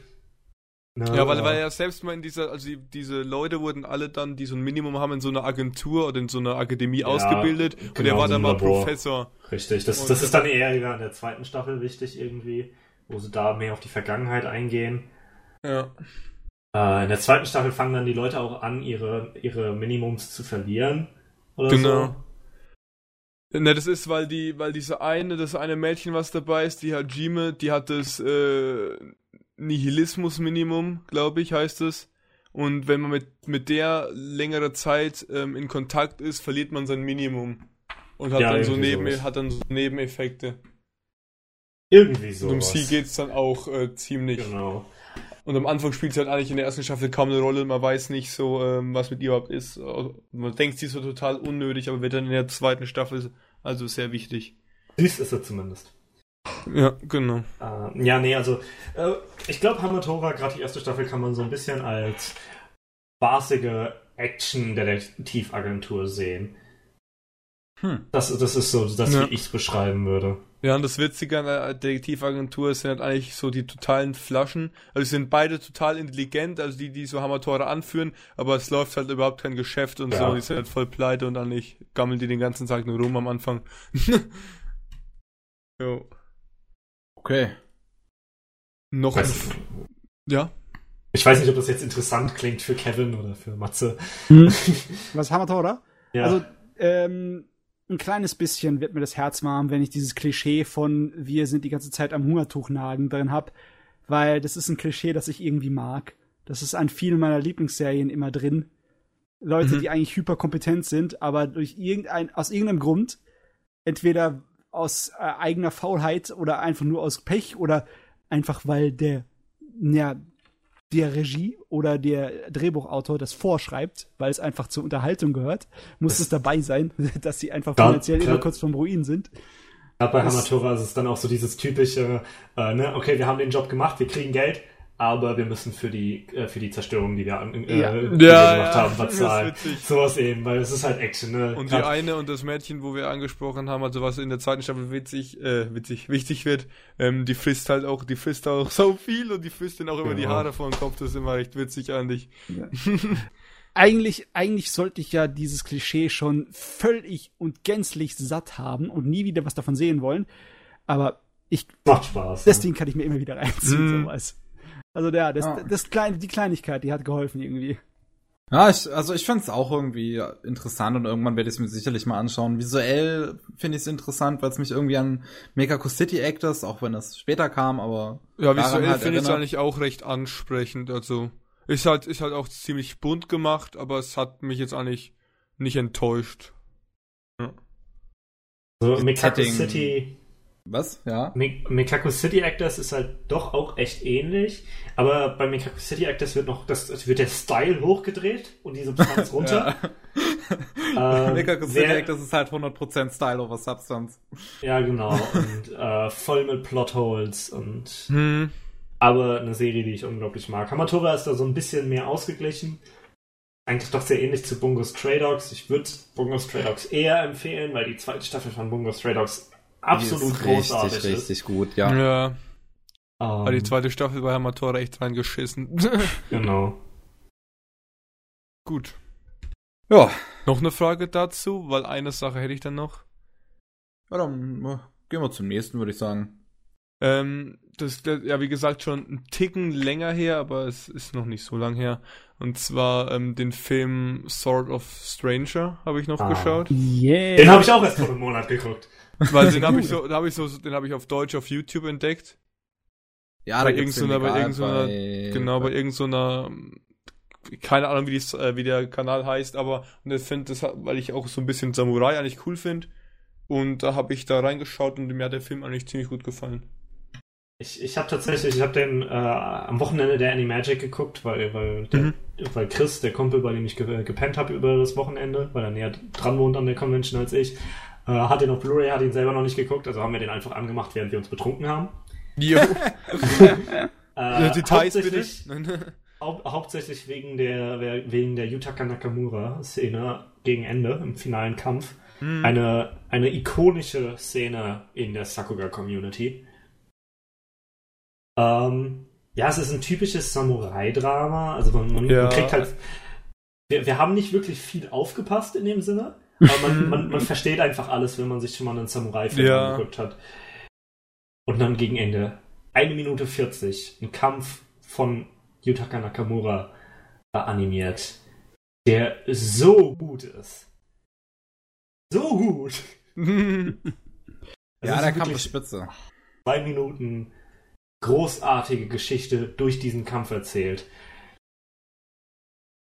Und ja, ja, ich meine auch, ich fand jetzt auch die Story war nichts Außergewöhnliches, weil, also du hast ja auch schon gesagt, so typisch Samurai mit so einem kleinen Jungen, der halt dann auch gewisserweise vom, wie heißt denn nochmal der Hauptcharakter? Der Samurai, aber ich weiß ja. nicht.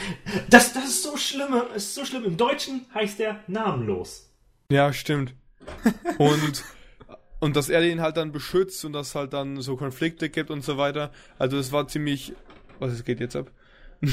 es war ziemlich, ähm, also ich fand es halt, es war nichts Besonderes, aber ich finde, es war einfach nett gemacht. Man konnte sich's angucken und vor allem dann die Kämpfe äh, waren dann auch ein bisschen brutaler natürlich, aber es ist einfach so typisch für Samurai auch, finde ich.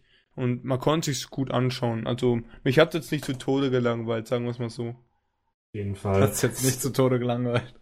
ist nee. jetzt nicht so das. Äh, ne, also äh, ja, es hat sich jetzt nicht so überzeugend wahrscheinlich angehört, aber ja, ich, ich, es hat mich jetzt auch nicht krass vom Hocker gehauen, aber ich fand es auch nicht schlecht. Also Durchschnitt, würde ich so sagen.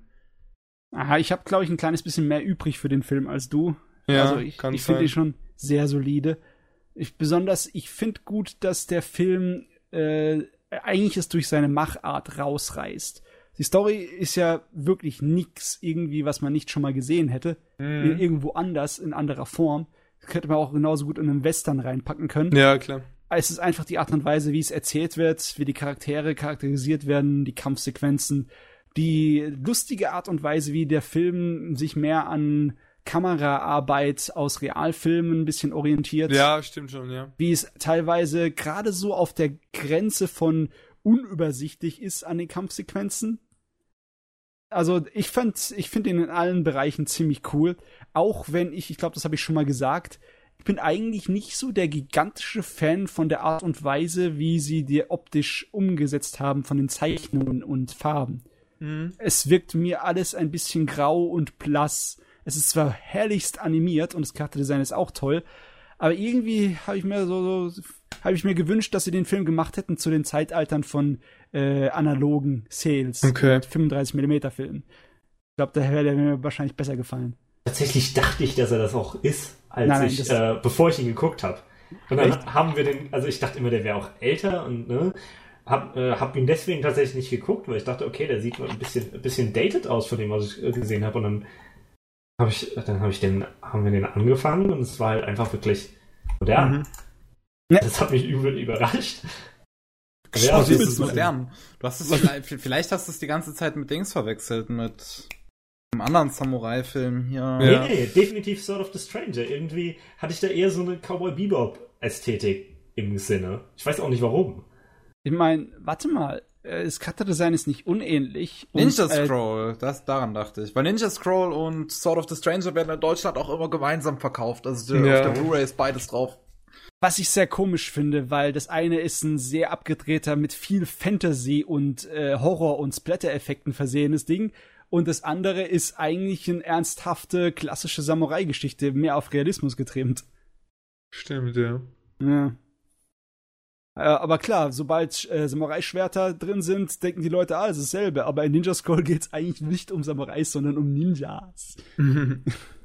so wie der Name es schon sagt. Was ich noch ziemlich cool fand an dem Film, ähm, war auch, wie der Antagonist ähm, so aufgebaut wurde. Er hatte zwar, ich sag mal, ein recht unspektakuläres Motiv, ähm, der, was dann zu diesem Endkampf geführt hat. Und zwar, er wollte ja eigentlich, wie ich das jetzt in Erinnerung habe, einfach nur so einen richtigen Gegner, genau. ähm, den er halt mal zerstückeln kann und dass er mal einen richtig langen, intensiven Fight hat. Aber trotzdem hat ihn ja am Anfang oder nicht oft gezeigt, nur einmal sind die sich am Anfang so kurz begegnet schon und da wollte er so schon sein Schwert ziehen. Und man hat einfach dann die ganze Zeit voller Spannung auf diesen Kampf gewartet und wusste einfach schon, dass der episch wird. So. das hat, hat mir extrem gut gefallen. Ja, der, der Film ist auch ehrlich, was es angeht. Weißt du, der sagt, ja. uns geht's darum, dass wir diese zwei Titanen der Schwertkunst ja, irgendwann aufeinander ja. donnern. Genau. Ja, war lustig. Ist lustig.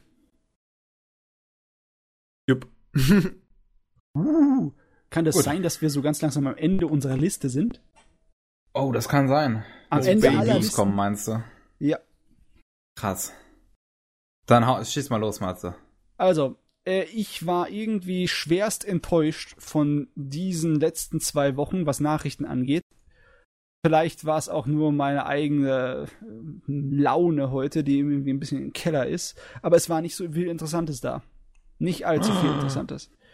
Ich meine, ich habe hier eigentlich nur so Kleinigkeiten. Ich meine, ja, nett davon zu hören, wie zum Beispiel, dass Guardians of the Galaxy ein Manga bekommt, eine Nebengeschichte.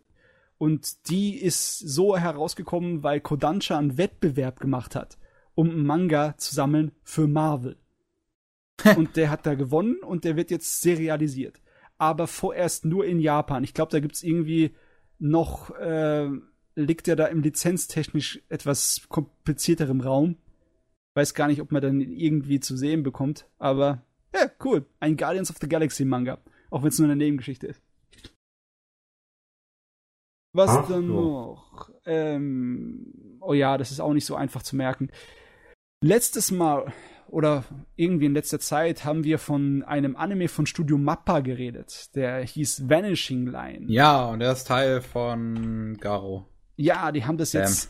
Die haben sozusagen so ein bisschen extra Marketing gemacht, so ein bisschen Virales. Erst kommen sie her und sagen, wir haben einen neuen Anime namens Vanishing Line, spielt hier in dieser futuristischen Großstadt. Und wir haben einen Hauptcharakter, der auf einem geilen Motorrad rumfährt und ein Schwert führt und ja, und wartet auf neue Informationen. Und dann sagen sie, es ist Garo. Es gehört in diese Sentai. Serie und der neue Trailer dazu zeigt auch die typische Garo-Rüstung in dem Stil von CGI, die auch die äh, Serien davor schon hatten.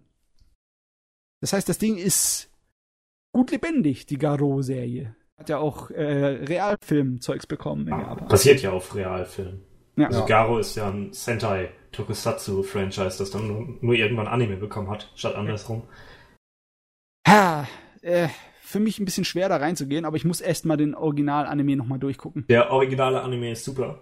Ich habe mir so oft vorgenommen. Ich habe acht Episoden davon geguckt und dann irgendwie mal so, ist es, habe ich es nicht weitergeguckt es passt tatsächlich gerade zu, zu dem, was ich zu Sword of the Stranger gesagt habe, weil der, der originale Garo-Anime hat eine ja. Szene, einen Kampf, der Sword of the Stranger eine direkte Referenz zum Yutaka Nakamura-Kampf in Sword of the Stranger ist. Mhm. Oh, okay. Also von, von, einem, von einem Animator, der, der quasi ein bisschen diesen Yutaka Nakamura-Stil äh, drin hat, also man merkt, dass er von ihm inspiriert ist. Ja.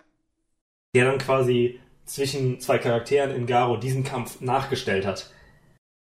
Und Ach, das war doch auch der Typ, der hier einiges von Star Driver gemacht hat. Ja, ja, ne? genau. Und auch dieses geile Verfolgungsjagd am Anfang von Sanguino Terror. Genau der. Oh, okay. Jetzt habe ich einen weiteren Grund, das nochmal anzufangen. Es ist, es ist, es dauert 16 Folgen oder so, bis der drin ist, aber es ist ein äh, ähm, Kampf und generell die Serie ist, ist klasse. Der Animator ist übrigens Takahiro Shikama. Mhm. Ähm, so viele Namen. So wenig Gedächtnis. Nee, also, also das originale Garo lohnt sich auf jeden Fall. Die zweite Serie, die existiert anscheinend nicht. Man kennt das ja. äh, äh, aber die, das originale Garo, die originale Anime-Serie ist wirklich klasse. Mittelalter, Fantasy, Dämonen, ähm, Action mit viel Drama auch drin, also gerade die Charaktere, ne? Hier, was heißt stark zu sein und sowas. Wer, wer auf Mittelalter, ne, hier, Nikoto, haben wir ja, hast du ja schon gesagt, gefällt dir eigentlich. Ja. Also wenn du, wenn du auf Mittelalter, Dämonen, Action, sowas mhm. stehst, ja. in die Richtung Berserk, aber mehr Teenager in einem gewissen Maße. Ja. Okay. Äh, so würde ich Garo also so einfach aus dem Stehgreif, ohne mir Gedanken drüber zu machen, würde ich sagen, mhm. Berserk nur Teenager. Ja, mit Wandlungen und Rüstungen. Ja, ja. genau. Cool. Und dem wahrscheinlich besten Vater aller Zeiten. Best Dad. Der ist super. Okay, was habe ich noch auf den Nachrichten? Ich habe, ja, äh, ihr kennt vielleicht die dreiteilige Kenshin Realfilmserie, die in den letzten Jahren rausgekommen ist. Oder habt ihr davon ah. gehört? Ja, ich habe sie alle hier. Oh yeah. Mm, nein. nee, Kenshin sorry. ist auch ein Samurai-Gedöns ja. Manga und Anime war recht erfolgreich, aber das ist schon älter, das ist eine 90er Jahre Angelegenheit. Und die Realfilme sind neuerem Datums. Die sind zwar nicht wirklich treu dem Original in der Struktur der Story, aber in vielen anderen Elementen sind sie richtig gut gemacht. Besonders die Kampfsequenzen sind cool. Und die haben anscheinend genug irgendwie hier so Erfolg gehabt, dass Japan jetzt weitermachen will und neue in Arbeit hat. Allerdings ähm, ist ihnen da ein bisschen was dazwischen gekommen die Schauspielerin von der Hauptfrau, von der Kaoru, die wichtigste Frauencharakter, äh, die hat geheiratet und ist schwanger. Und da, mhm. äh, ja, damit hat sie ihren Vertrag gebrochen. Weil der sagt nämlich, wir brauchen dich für die Dreharbeiten und du darfst zu der Zeit nicht schwanger werden, sonst kannst du ja die ganzen Sachen nicht machen. Mhm. Und wer Ungünstig. weiß, ob sich das jetzt auf unbestimmte Zeit verzögert. Hihi. Weil ja, die kann man nicht einfach so rausschreiben. Sie hat jetzt direkt in drei Filmen die Hauptrolle gespielt, jetzt kann man nicht einfach beim vierten eine andere Schauspielerin da reinstecken. Ja. Theoretisch könnte man das schon. Man kann schon, aber die wollen nicht. Mhm. Äh, kleiner Skandal, aber ja, ich weiß nicht. Skandale sind nicht irgendwie so nachrichtenwürdig. Also das ist ganz knapp hier. Neuer Kenshin-Realfilm ist, ja, kann nicht schlecht. Kann ich mir geben, wenn er dann irgendwann mal kommt. Ja, was habe ich noch hier? Studio Gonzo, die alten Kollegen. Wusste ja gar nicht, die lebe immer noch. Die produziere jetzt einen Anime zu einem Spaß- und Scherzmanga, zu so einem Gag-Manga namens Space Battleship Tiramisu. Um ehrlich zu sein, ich habe diese Nachricht nur mir rausgenommen, weil ich den Titel von diesem Manga Space so geil finde. Battleship Tiramisu. Ja, es geht um einen Elite-Piloten auf diesem äh, Schlachtschiff, Scheiße. der sich überhaupt nicht mit anderen Leuten irgendwie so anfreunden kann und dann sich zurück in sein eigenes Schiff verkriecht, so ein kleiner Hikikomori. Ähm, ich habe es noch nicht gelesen. Es soll angeblich nur einfach so eine alberne Aneinanderreihung von Witzen sein. Und ja, und Gonzo produziert ausgerechnet dazu ein Science-Fiction-Comedy-Anime. Nicht. Ich meine, allein wegen dem Titel. Allein der Titel. Das war alles, eigentlich alles. Schön, ja. Mhm. Dann Polygon Pictures ist auch mal wieder in den Nachrichten für Produzieren hier. Und zwar, sie machen eine CGI-Serie zu Pingu.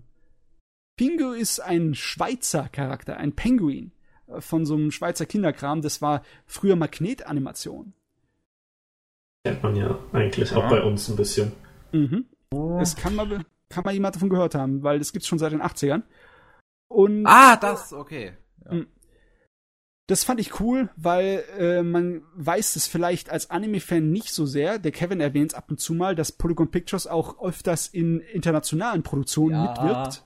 Und deshalb geile, definitiv. Geile von Uprising. Yes. Es hat definitiv diesen internationalen ja, Flavor. Ja. Das ist, wird wahrscheinlich eine Kinderserie, also für mich wird das nicht interessant.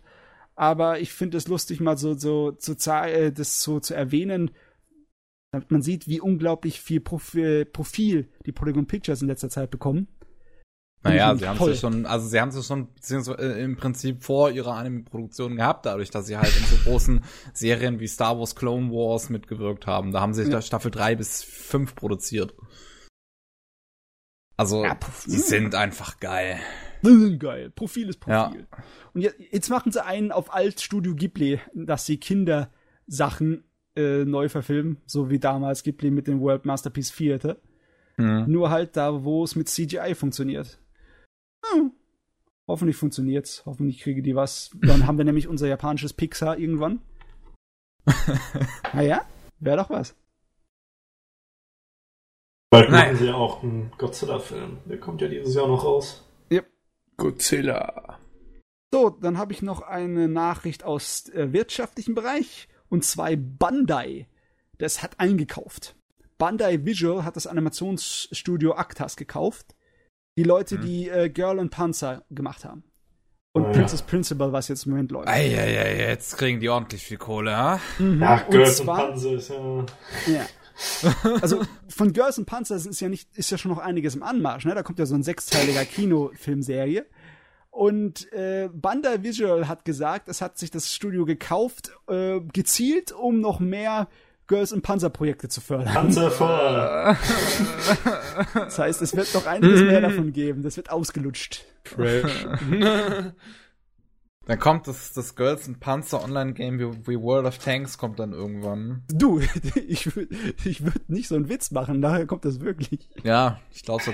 Es gab auch mal, gab's, irgendwann gab es mal eine News eigentlich, dass das zu World of Tanks ein Anime kommen sollte von den Produzenten zu, okay. zu Girls and Panzer. Ich weiß nicht, ob das ein April-Scherz war. Irgendwann uh. gab es diese News mal, aber ja, danach habe ich nie wieder was dazu gehört. Kann mich düster und dunkel erinnern. Na, vielleicht ist ja nichts draus geworden. Ja. Ähm, so, dann Lieber weiter Girls and Panzer produziert. Ja, mehr. Es gibt mehr. Für Leute, die es mögen, ist das natürlich toll.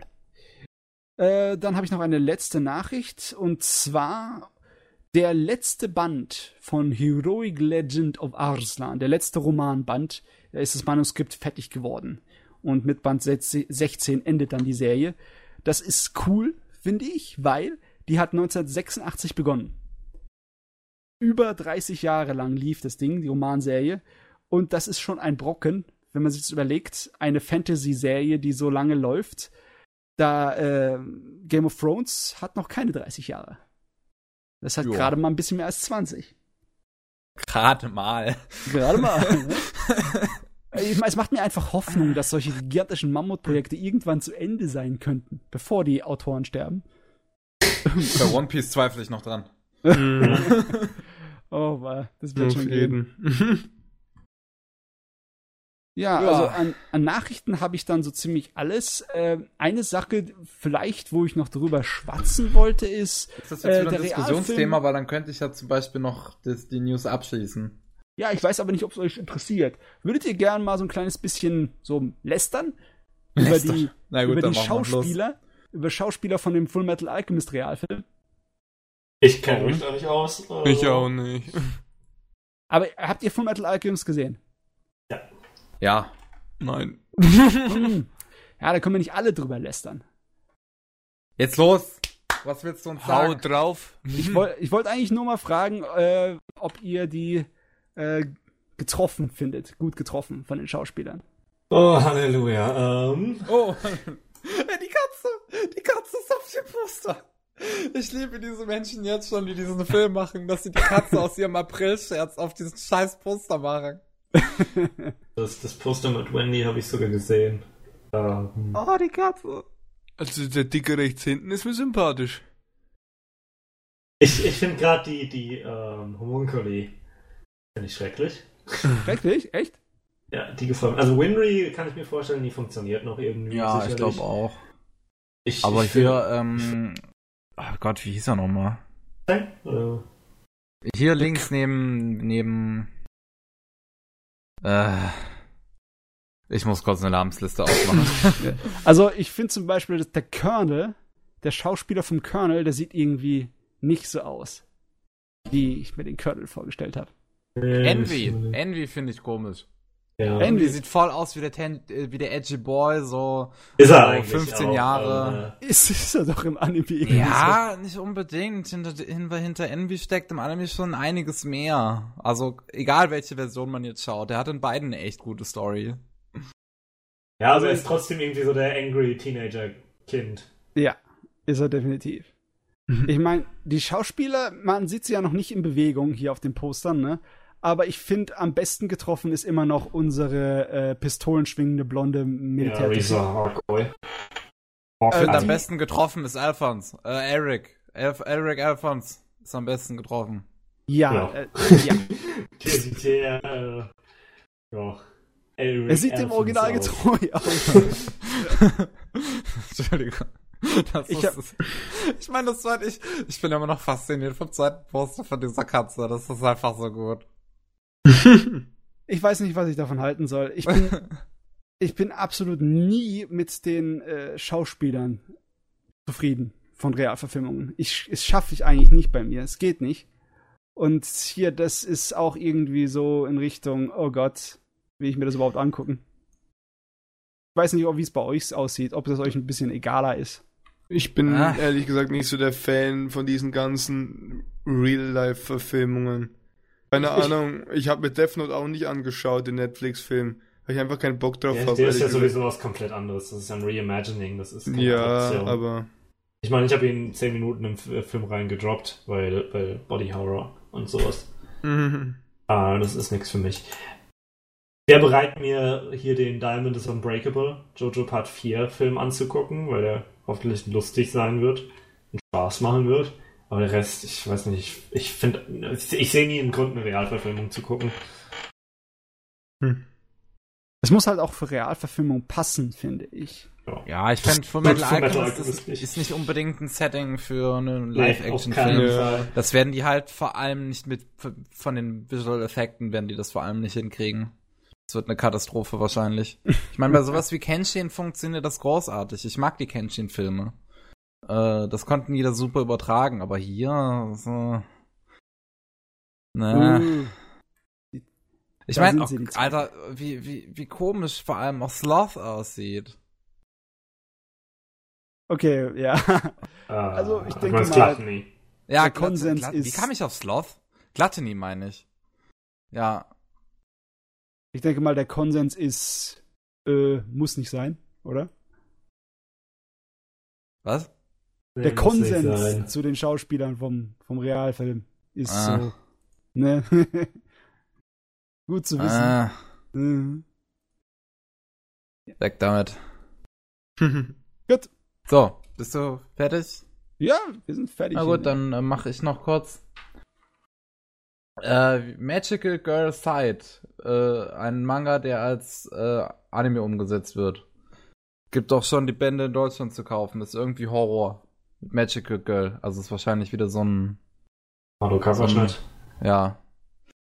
Ähm, of Through Darkness wird wahrscheinlich ab Ende des Jahres noch äh, bei uns in Deutschland rauskommen, weil Filmkonfekt hatte sich dazu länger nicht geäußert und da ist es. Äh, Watchbox zeigt jetzt Blood Blockade Battlefront mit deutscher Synchro. Also Watchbox, ne, das neue Clipfish kann man sich da kostenlos, also Blood Blockade Battlefront angucken. Ähm, von Digimon Adventures wurde eine Gesamtedition angekündigt. Also Puh. KSM hatte das ja jetzt schon mal neu rausgebracht, aber in zwei Volumes, glaube ich. Aber jetzt nochmal wollen sie es als ein Ganzes rausbringen. Crunchyroll hat angekündigt, jetzt auch eigene deutsche Synchronisationen produzieren zu wollen. Und da sind anscheinend auch schon erste ähm, Synchros in der Produktion aktuell und gegen Ende des Jahres sollen da wohl die ersten kommen. Hm. Das ist mal gar nicht so uninteressant. Ja. Und ähm, Kase hat sich die Rechte an Parasite gesichert. Das werden die dann nächstes Jahr rausbringen auf Blu-ray und DVD.